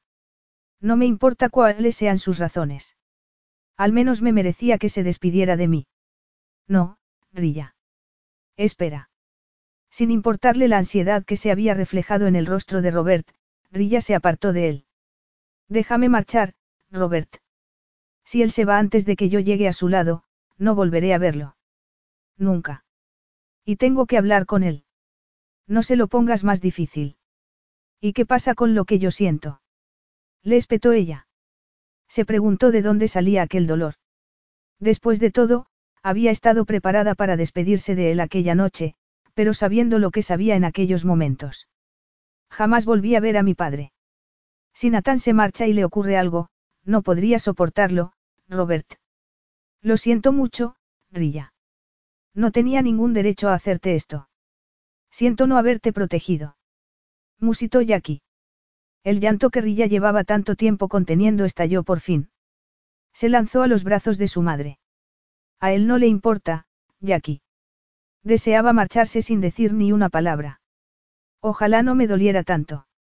Este adiós es solo para mí. Solo para mí. Rilla miró a Robert, que tenía exactamente los mismos ojos que su hijo y se tranquilizó un poco. Su mundo estaba cambiando. Se le escapaba de las manos. A pesar de que el miedo la atenazaba, no podía pararlo. Una noche más. Tan solo una noche más y no volvería a pensar en él. Me prometiste un baile. Al escuchar el suave susurro de la voz de Rilla, Nathan se apartó del balcón. No había estado seguro de que ella fuera a buscarlo. Tampoco había querido pensar si él quería que ella lo encontrara. Se apoyó contra la pared y la miró. Aquella noche, tenía un aspecto etéreo, como si fuera una hermosa criatura de otro mundo que hubiera acudido a la Tierra con el expreso propósito de atormentarle. La había visto bajarse de la limusina y no había podido evitar beber ávidamente su belleza. Había tenido que utilizar toda su fuerza de voluntad cuando la vio entrar en el hall para buscarlo. Había tenido que contenerse para no apartarla de las miradas de apreciación de los hombres que allí había. Sin embargo, Rilla no le pertenecía como para tener que protegerla o incluso mirarla. Después de rechazar incluso su amistad y de ser testigo del daño que le había hecho, supo que era mejor que mantuviera las distancias con ella. De algún modo, no hacerle daño a Rilla se había convertido en lo más importante para él. Si recuerdo bien, dijiste que no querías bailar conmigo, replicó él agarrándose con fuerza a la barandilla. Deja Travelogue y márchate para siempre. Creo que esas fueron tus palabras. Rilla entró y cerró la puerta. He cambiado de opinión. He decidido que en mi vida tienen que cambiar muchas cosas. ¿Cuáles? Rilla se encogió de hombros. Entonces, Nathan se fijó en su actitud. Parecía estar preparándose para algo. Cuando sonrió, había miedo en su mirada. Nathan sintió un inesperado deseo de protegerla y consolarla. Se acercó a ella y la obligó a levantar la barbilla. Rilla, ¿qué es lo que pasa? Ella sacudió la cabeza y le agarró la muñeca para colocarse la mano de él sobre la mejilla. Entonces, le dio un beso en la palma. Voy a dejar Travelodge. ¿Cómo? He encontrado otro trabajo, un puesto de diseñador de software para una ONG de Bali. Se trata de un contrato de seis meses. Nathan frunció el ceño. Bali. ¿Conoces a alguien allí? Deja que hable con algunas personas que conozco y que compruebe. No, estoy seguro de que todo estará bien. Me he sabido cuidar de mí hasta ahora, ¿verdad? ¿Por qué Bali? ¿Por qué dejas Travelodge? Aquí no tengo nada. Ya nada me parece lo suficiente en la vida que he llevado hasta ahora. Quiero más. Quiero más emoción. Más de todo. Rilla, no creo que debas marcharte así. Nathan. Una parte de mí quiere olvidarse de las precauciones y vivir con riesgos. La otra parte siempre tratará de frenarme. Tú estás entre medias. Entre el riesgo y la seguridad susurró ella acariciándole suavemente la mejilla. Al mirarle a los ojos, vio en ellos fuego y deseo. Él frunció el ceño al sentir que ella le colocaba la mano sobre el pecho, como si quisiera notar los latidos de su corazón. ¿Qué es lo que quieres, mariposa? La noche que me prometiste, dijo ella. Se bajó la cremallera del vestido y, con elegante sensualidad, se despojó de él ante la atónita mirada de Natán. El vestido cayó a sus pies. Su voluptuoso cuerpo se quedó tan solo cubierto por un sujetador sin tirantes y un tanga. Natán dio un paso atrás. No podía soportar estar cerca de ella y no poder tomar lo que tanto deseaba. Se sentía muy excitado y no le ayudaba que se hubiera tomado dos copas cuando él nunca bebía. No. Ella le agarró antes de que Natán pudiera volver a hablar. Sí. Con un rápido movimiento, empezó a desabrocharle la camisa y le colocó las manos sobre la piel desnuda. No tienes que preocuparte, Nate. Sé precisamente lo que quiero y lo que voy a conseguir. Cuando llegue mañana por la mañana, me despediré de ti con una sonrisa. Se inclinó hacia él y depositó un beso sobre el torso de él. Entonces, le acarició un pezón con la lengua. La lujuria se apoderó por completo de él. Natán supo que, con Rilla, siempre sería un hombre débil. Con la única mujer que necesitaba mostrarse noble y fuerte, siempre sería el hombre que necesitaba mucho más de lo que la vida le había dado. Quería más que unos momentos robados, que unos besos. Era exactamente lo que se había temido. No era esa precisamente la razón de que ella le resultara tan peligrosa. Su armadura, sus reglas desaparecían en lo que se refería a Rilla. Ella le había entregado la paz, la capacidad de perdonar. Aquella noche, le tocaba el turno al deseo. Para ambos. Toda la noche. Por lo tanto, la besó. La acarició con ardientes movimientos de la lengua. Volvió a aprenderlo todo sobre ella. Bebió de ella hasta que se sintió ebrio por la falta de aire. Era tan avaricioso que no les concedió a ninguno de los dos ni siquiera un respiro. Las caricias de Rilla parecían abrasarle la piel. Ella parecía marcarle para siempre, poseerle eternamente aunque no lo supiera. Los pechos le rozaban el torso y los erectos pezones le acariciaban delicadamente, volviéndole loco. En aquel instante, él supo que jamás volvería a conocer el tacto de otra mujer, el sabor de otra mujer, el abrazo de otra mujer. Tal y como se había dado cuenta tantos años atrás, el problema no era el hecho de que su corazón no funcionara bien, sino que deseaba más de lo que podía abarcar en una vida. Todas las necesidades y deseos que había reprimido para vivir su vida cobraban protagonismo en lo que se refería a Rilla. Todo lo que había conseguido en su vida empequeñecía comparado con aquel momento, cuando no era capaz de decir las palabras que más deseaba decir. Le ardían en la lengua, ansiando verse liberadas. Le pesaban en el pecho, ahogándole. Ansiaba decirle a Rilla lo mucho que la amaba, confesarle que ella había marcado su corazón para siempre y decirle lo mucho que le hacía sentir. A su lado, se sentía pleno, vivo. Ansiaba poder envejecer a su lado, ser su protector, adorarla y amarla. Los dientes mordisqueaban, las lenguas se enredaban. Los alientos se mezclaban y se convertían en uno. Los dos se convirtieron en uno. Los dos cayeron sobre la cama, devorándose el uno al otro. Él deslizó los dedos sobre los muslos hasta que encontró el centro de su feminidad.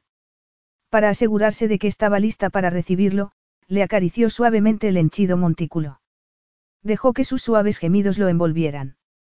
Ella igualó su deseo, haciendo que Nate no pudiera sentir nada más que la desesperada necesidad de poseerla. Le separó las piernas bruscamente, preso de un frenesí de deseo. Entonces, se desabrochó los pantalones y le apartó el tanga. Sin dejar de mirarla, la penetró profundamente de un modo que expresaba desesperación en vez de delicadeza. Ella le rodeó con las piernas y comenzó a moverse con él. Gruñía de placer y le arañaba los brazos. Entonces, cuando Nate comenzó a acariciarle el clítoris, ella explotó de deseo y lo animó a moverse más rápidamente, con más fuerza. De repente, la tomó sobre sus brazos y se dio la vuelta para colocarla encima de él. En ese momento, ella apartó la mirada. Nathan se preguntó si ella se estaba preparando para lo que vendría después y se maldijo por haberla hecho cambiar de postura. Le acarició el sedoso cabello y le dio un beso en la sien. Aún seguían unidos. Nate jamás querría abandonar ese lugar. Era su hogar, el sitio al que pertenecía. Desgraciadamente, había encerrado su corazón para no sufrir. Tras haber encontrado a la única mujer a la que no podía tener, sabía que no volvería a mirar a ninguna otra como hombre. Aparentemente, él era hombre de una sola mujer. Y se resignó a ella. Si no podía tenerla, no quería a nadie más. Con ese pensamiento, se apoderó de él una desesperada necesidad. Tiró de ella y la obligó a tumbarse boca abajo. Esperó un instante para ver si ella protestaba. Entonces, ella giró el rostro y sonrió. Esta noche soy tuya, Nate. Haz conmigo lo que quieras. Nathan hizo que se colocara a cuatro patas. Empezó a besarle la espalda y le introdujo los dedos para comenzar a acariciarla más íntimamente. Sintió que ella se echaba a temblar. Se inclinó sobre ella y le lamió la oreja. ¿Quieres que pare, Rilla? No, por favor. No pares, Nate. Aquello fue lo único que él necesitó escuchar. Le sujetó las caderas y la penetró. Sintió que las estrellas explotaban ante sus ojos. Las sensaciones eran increíbles. No quedaba nada de delicadeza en él. Ni honor ni control. Tan solo un desesperado amor por Rilla. Tuvo que contenerse para esperar a que ella alcanzara el clímax antes de que el suyo le recorriera con fuerza todo el cuerpo. Se apartó de ella y le dio la vuelta para besarla. Los espasmos del clímax aún la hacían temblar, pero Rilla ya sentía el frío temor en el pecho. Con aquel coito tan explosivo, Nathan le había dejado su huella en cada centímetro de la piel. ¿Te he hecho daño? Le preguntó él mientras la estrechaba entre sus brazos y le daba un beso en la sien. Al sentir que él entrelazaba los dedos con los suyos, Rilla sintió que los ojos se le llenaban de lágrimas. Negó con la cabeza. Por favor, Rilla, mírame. Estoy bien. Solo. Creo que me debería marchar ahora. Rilla deseó ser capaz de controlar el pánico y el dolor que la atenazaban. Había querido despedirse de él para sentir que podía cerrar aquella puerta. ¿Cómo podía marcharse sin sentir una vez más las caricias y los besos de Nate, sin experimentar la cercanía que compartían cuando hacían el amor. Era la única vez que se sentía querida, amada, como si realmente le importara. Desgraciadamente, solo había conseguido hundirse un poco más. No podía derrumbarse. Si lo hacía, terminaría suplicándole un minuto más, una hora más. Desgraciadamente, sabía que ni otra noche ni otras cien lograrían cambiar a Nathan. No harían que él sintiera algo hacia ella. Sabía que no podía permitir que él se diera cuenta de que le había hecho daño. Si él le decía que era una ingenua, si se mostraba cruel con ella por haber deseado más aunque él le había advertido de lo contrario, no podría soportarlo. Se apartó de él y se envolvió con la sábana. Entonces, recogió su vestido y se dirigió al cuarto de baño para lavarse la cara y tratar así de deshacer el nudo que se le había hecho en la garganta. Después de vestirse, regresó al dormitorio. Vio que Nate estaba junto al ventanal mirando el cielo. Estaba a punto de amanecer. Él se volvió justo cuando ella encontraba su bolso. Rilla, antes de que te vayas, conozco a alguien en Bali que puede. No, no quiero tu ayuda. Ahora, me gustaría marcharme. Rilla se dirigió hacia la puerta, pero Nate no se movió ni habló. Se limitó a mirarla, devorándola con los ojos, presa de un torbellino de sentimientos. Adiós. Susurró ella mientras hacía girar el pomo de la puerta. ¿Volverás alguna vez? No por mí. Sé que yo te importo muy poco. Te lo digo por Robert. ¿Vas a regresar alguna vez? Deseo que él mintiera. Deseo que, si lo hacía, pudiera creerle. No, mi padre sabe que no voy a regresar. El hecho de que yo me marche, Rilla, no tiene nada que ver contigo. No hagas que esto sea más difícil de lo que tiene que ser. Aquellas palabras despertaron la ira de Rilla. Tan fácil te resulta a ti, Nathan. Tan canalla eres o es que simplemente estás ciego y no ves en lo que te has convertido. Siempre te advertí que. Sé que tienes el síndrome de cute largo como tu madre. Sé que te desmayaste y que estuviste a punto de morir cuando tenías 13 años. Sé que aquella noche, la primera, estuviste a punto de desmayarte en el salón. Sé que has erradicado los sentimientos para sobrevivir, que no quieres irte como lo hizo tu madre. Sin embargo, crees de verdad que estás viviendo la vida, Nathan. Vete, Rilla. No, tú me hiciste ver la verdad cuando yo no quería. Me hiciste daño, pero también me hiciste sentir por primera vez. Te aseguro que ya sé mi verdad, mariposa. Llevo más de una década viviendo con ella. Crees que has conquistado tu debilidad, pero te estás ocultando tras ella. Crees que el amor te convierte en un ser débil. Crees que te dejará con el miedo por ti mismo y por el que ames. Sin embargo, tú no eres tu madre, Nathan. Cuando pienso en lo que has conseguido, en la profundidad de tu generosidad te has permitido todo menos la felicidad. ¿Qué clase de valores si permites que el miedo dicte cómo vives tu vida? ¿Qué clase de vida es si tiene que ser sin amor? Tú me hiciste reaccionar.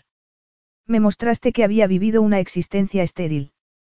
Cuando mi madre me habló de lo tuyo, me quedé destrozada. Tenía tanto miedo. En ese momento, si hubiera podido borrar incluso el hecho de haberte conocido, probablemente lo habría hecho. Nathan reaccionó. Agarró a Rilla por los brazos y la acercó a su cuerpo. Si tanto miedo te daba, ¿por qué viniste? Vine a despedirme, dijo Rilla. Luché contra el miedo que se había apoderado de mí y vine a verte. Vine a pesar de todo, Nathan añadió, antes de darle un beso en la mejilla. Ahora me gustaría que me dijeras que no me marche. Que me pidieras que me vaya contigo. Nate la soltó y dio un paso atrás. Rilla supo que él había decidido olvidarse de ella. Un día, me darás las gracias por no haber aceptado tu oferta, mariposa. Un día, cuando encuentres al hombre que te amará eternamente, te alegrarás de que yo me haya marchado. Capítulo 12. Tres meses más tarde. Nathan se mesó el cabello y esperó mientras el cardiólogo le examinaba. Le resultaba siempre muy difícil sentarse quieto, pero lo era aún más cuando se trataba de una revisión médica. Su helicóptero lo estaba esperando en la azotea del hospital, situado en una remota zona de Java. Hacía mucho tiempo que había dejado de ir a ver a los especialistas famosos en todo el mundo. Desde el primer día, había aceptado que no se podía hacer nada. El médico, que era la primera vez que lo examinaba, observó a Nathan tras terminar de auscultarle. Está usted en muy buena forma para tratarse de un hombre con su problema, dijo en un inglés perfecto. Sin embargo, supongo que ya lo sabe. Siga haciendo lo mismo que hasta ahora. Nathan asintió y le dio las gracias. Su siguiente revisión es. Dentro de un mes. Se estaba abotonando la camisa cuando su teléfono móvil comenzó a sonar. Al ver el rostro de su manager virtual, se apresuró a contestar. Sí. Esos papeles han vuelto a venir sin firmar, le dijo Jacob. La furia se apoderó de él, no hacia Jacob, sino hacia Rilla. ¿A qué demonios estaba jugando? ¿Desde dónde? Desde Bali otra vez. Tampoco respondió a la pregunta de nuestro abogado sobre lo que quiere. Hacía tres meses que pasaba lo mismo. Nathan le enviaba los papeles y ella se los devolvía sin firmar. Y sin respuesta. Encuéntrame su número de teléfono. Unos minutos más tarde, Nathan marcó el número y esperó. Sí. Al escuchar la voz de Rilla al otro lado de la línea, sintió unos enormes deseos de volver a verla, de estrecharla entre sus brazos. De despertarse a su lado. Sí. Repitió ella. Nathan ya estaba en el exterior. Se apoyó contra la pared de ladrillos y respiró profundamente. ¿Por qué diablos no firmas esos papeles, Rilla? ¿Qué es lo que quieres ahora? La línea quedó en silencio durante unos segundos. Yo. Nate. ¿Cómo estás? Estoy vivo, Rilla. Y si no lo estuviera, tú serías la primera en. Canalla. Nathan se echó a reír. Déjate de drama y dime por qué te niegas a venderme la finca.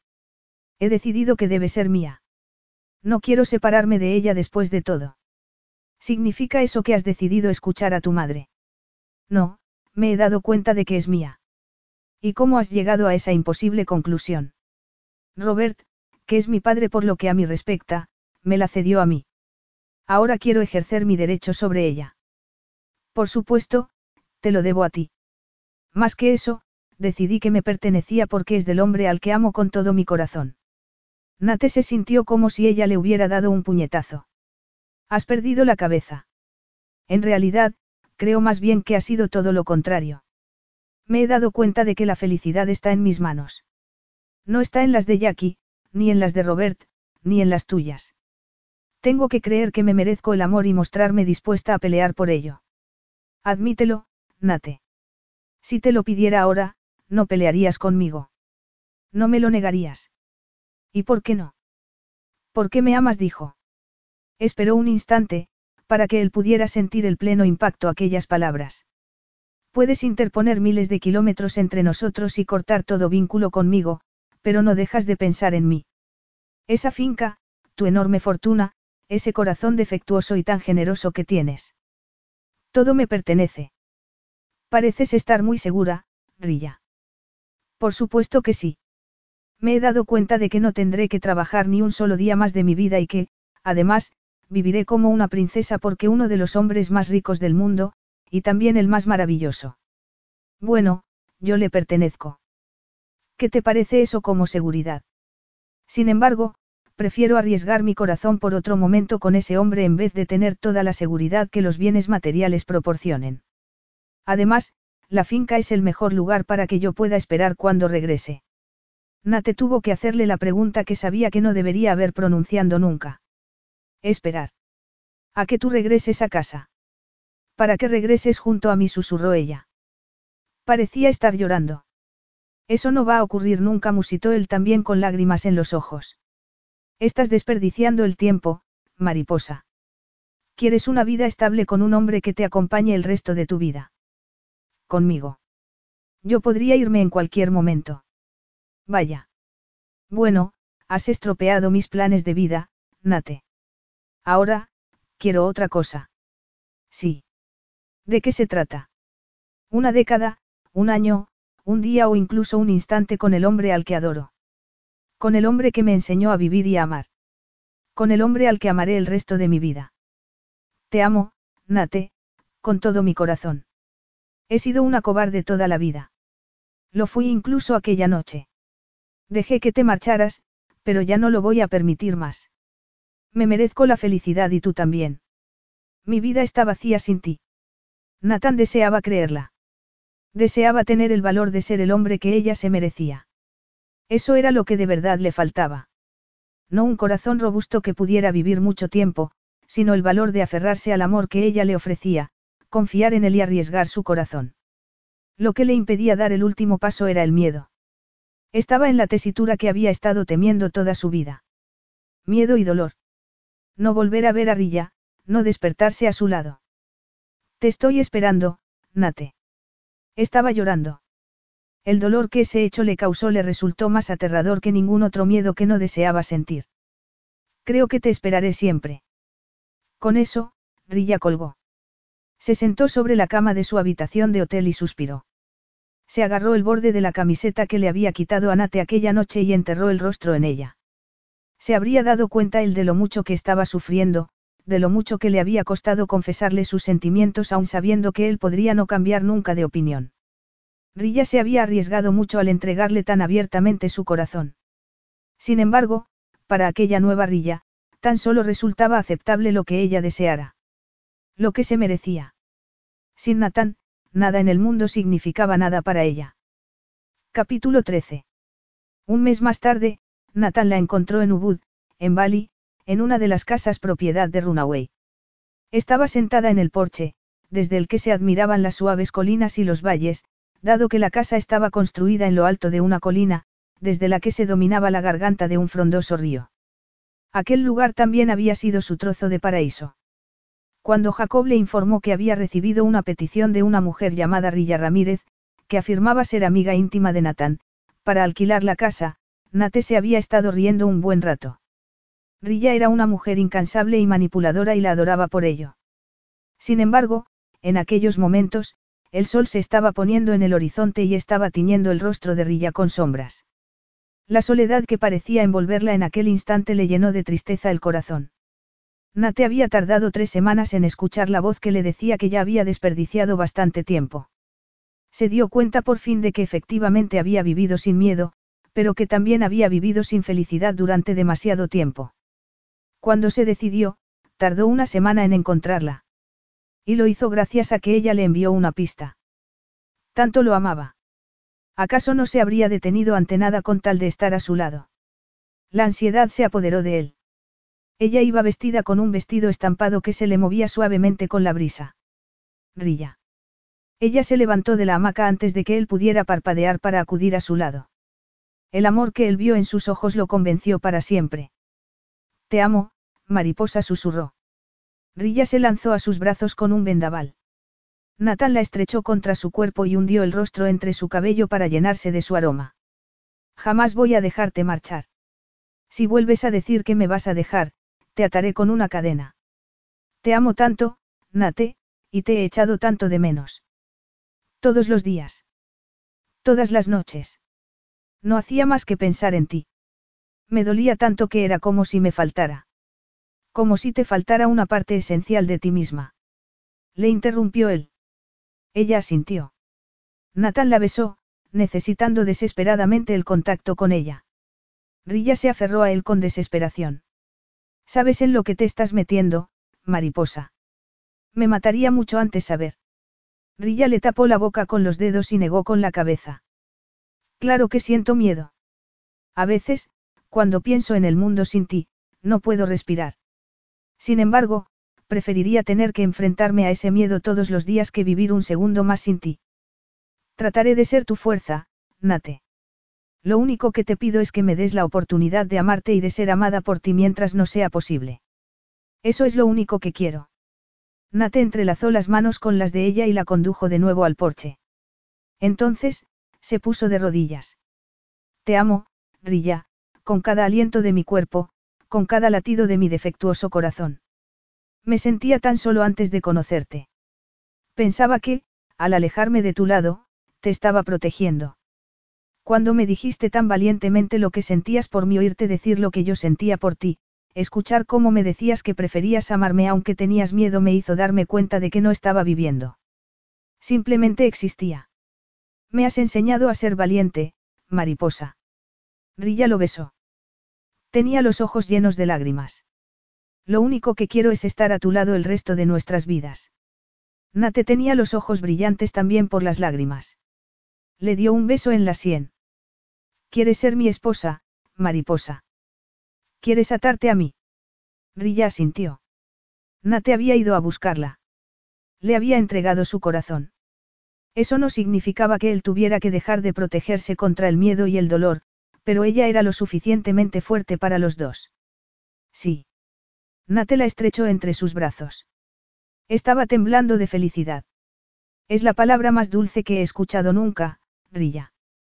Por primera vez en su vida, Nathan sintió alegría. Se sintió completo. Con la mujer que amaba a su lado, no había lugar para el miedo, sino tan solo para el amor y la felicidad completa durante el resto de sus días. Epílogo. Un año más tarde. Nathan se dio la vuelta. Cada centímetro de su cuerpo vibraba de anticipación. Con el cielo azul y la blanca arena como fondo, Rilla estaba bajo el arco decorado de lirios blancos y de seda color crema. Miró a Nate y esbozó una tímida sonrisa. Él comprendió que Rilla estaba esperando para ver cómo reaccionaba. El sari de seda roja que llevaba puesto resaltaba su hermosa figura. Llevaba el vientre al descubierto, como si quisiera así invitar las caricias de Nate. Su larga cabellera volaba con la brisa del mar, sin embargo, fue la deslumbrante expresión de su rostro lo que le dejó sin aliento. Recordó las lágrimas que ella había derramado cuando se enteró de que padre había fallecido unos años antes de que Nate le localizara. Por suerte, el investigador privado que él había contratado había localizado a una hermana de su padre. Aquella tía era la única pariente por parte de su padre que le quedaba con vida. Nathan había apreciado aquel día lo que significaba su riqueza y su poder. Con ellos, había conseguido hacer feliz a la mujer que amaba. Tan solo moviendo los labios, le dijo que la amaba y vio que los ojos de Rilla se llenaban de lágrimas de felicidad mientras se dirigía hacia él. Con el corazón latiéndole apresuradamente, Rilla se frotó los dedos sobre el rostro y suspiró. Bajo el acantilado sobre el que estaba construida la casa, el mar era de un azul profundo. No se lograba distinguir el punto en el que el mar se unía con el horizonte. Era el lugar más hermoso que ella había visto nunca. La boda en la playa había sido su sueño hecho realidad. Robert, Jackie y su tía, junto con todos los empleados de la finca los habían acompañado aquel día. Rilla jamás se había sentido más amada ni más feliz. Además, aquella mañana había descubierto algo más. Se abrazó con fuerza la cintura y trató de reprimir el miedo y la emoción. Al escuchar que la puerta del dormitorio se cerraba con suavidad, se dio la vuelta. Vio a Nathan apoyado contra la puerta, con los ojos llenos de deseo. No quiero que te vuelvas a poner un sari. ¿Cómo? ¿Acaso no te gusta? Como esposo tuyo te ordeno que no te lo pongas en público, añadió él con un brillo posesivo en los ojos. Llevo esperando para decírtelo desde que te vi caminando hacia el altar. Estás tan guapa y tan sexy con él, que no quiero que pueda verte ningún otro hombre. Tiró suavemente del pliegue que ella llevaba por encima del hombro y comenzó a retirar la tela. Nate, espera, quiero. Llevo deseando hacer esto desde que te vi, Rilla. Por favor, no me lo niegues. Ella se olvidó de sus propias palabras y se abalanzó sobre él. Mientras Nate le susurraba al oído palabras que la excitaban, trató de desabrocharle la blusa. Al ver que no podía, tiró con fuerza y desgarró los corchetes. Al escuchar el sonido de la tela rompiéndose, ella contuvo la respiración, pero dejó que él le bajara las copas del sujetador. Rilla tembló al sentir las manos de Nate sobre los pechos, los ansiosos y erectos pezones frotándose contra la áspera piel. Cuando por fin logró quitarle el sari, Nate dejó que la prenda cayera a sus pies. Comenzó a acariciarle la cintura y los muslos. Entonces, la empujó hacia el sofá. Rilla se echó a reír y se entregó a la oscura pasión que iluminaba los ojos de Nate. Hicieron el amor rápida y desesperadamente. Después, con la frente cubierta de sudor, ella se reclinó sobre el torso de Nate y escuchó el ritmo de su corazón. Entonces, le dio un beso en la tensa piel de los pectorales y aspiró su masculino aroma. Siempre haces lo mismo. ¿Qué quieres decir? Siempre escuchas mi corazón después de hacer el amor. Colocas el oído sobre mi pecho como si quisieras. Lo siento. Ni siquiera me había dado cuenta de que lo hacía. No quería hacer que te sintieras. Nate se echó a reír. Estos últimos meses han sido los más felices de mi vida. No me puedo creer que haya sido capaz de olvidarme de eso. Si no hubieras luchado por mí. Te amo, Rilla susurró antes de volver a besarla. Me encanta que vayas a ser mía para siempre igual que yo lo seré para ti. Rilla ocultó de nuevo el rostro sobre el pecho de Nate y le dijo. Nathan, tengo algo que contarte. ¿De qué se trata, mariposa? Ayer me di cuenta de que bueno, hemos estado viajando tanto que he perdido la cuenta de... ¿Qué es lo que te pasa? Preguntó él con curiosidad. Esta mañana me hice una prueba de embarazo y es... Estoy embarazada, Nate. Los ojos de él se llenaron de sorpresa y preocupación. No sé qué decir. Rilla sintió que la felicidad de aquel día estallaba como una pompa de jabón. Rilla, sé que no es lo que habíamos planeado. En realidad, no habíamos planeado nada, pero así es como entraste en mi vida, no. Susurró él estrechándola con fuerza. Sé que da miedo cuando apenas llevamos tiempo juntos. Sé que tener un hijo es algo muy importante, pero... Rilla le empujó y se dio cuenta de que se estaba conteniendo. Le agarró las manos y se las colocó encima del vientre. Por favor, Nate, puedes ser sincero conmigo sobre esto. Es el regalo más perfecto que me podrías haber dado hoy. Me tendrás hasta el fin. Tú. Nathan dijo ella riendo de alegría al tiempo que lo abrazaba con fuerza, esto lo hemos hecho los dos con nuestro amor. Te puedes imaginar algo más maravilloso y más hermoso en el mundo. Es cierto que tengo miedo. No creo estar preparada para ser madre, pero, si tú estás a mi lado, puedo conseguir cualquier cosa. Dime que lo deseas tanto como yo. Dime que quieres este hijo. Los hermosos ojos azules se llenaron de lágrimas.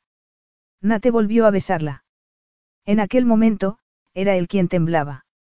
Rilla lo estrechó con fuerza contra su cuerpo. Claro que lo quiero, Rilla. Siempre querré cualquier cosa que tú traigas a mi vida, mariposa. Fin.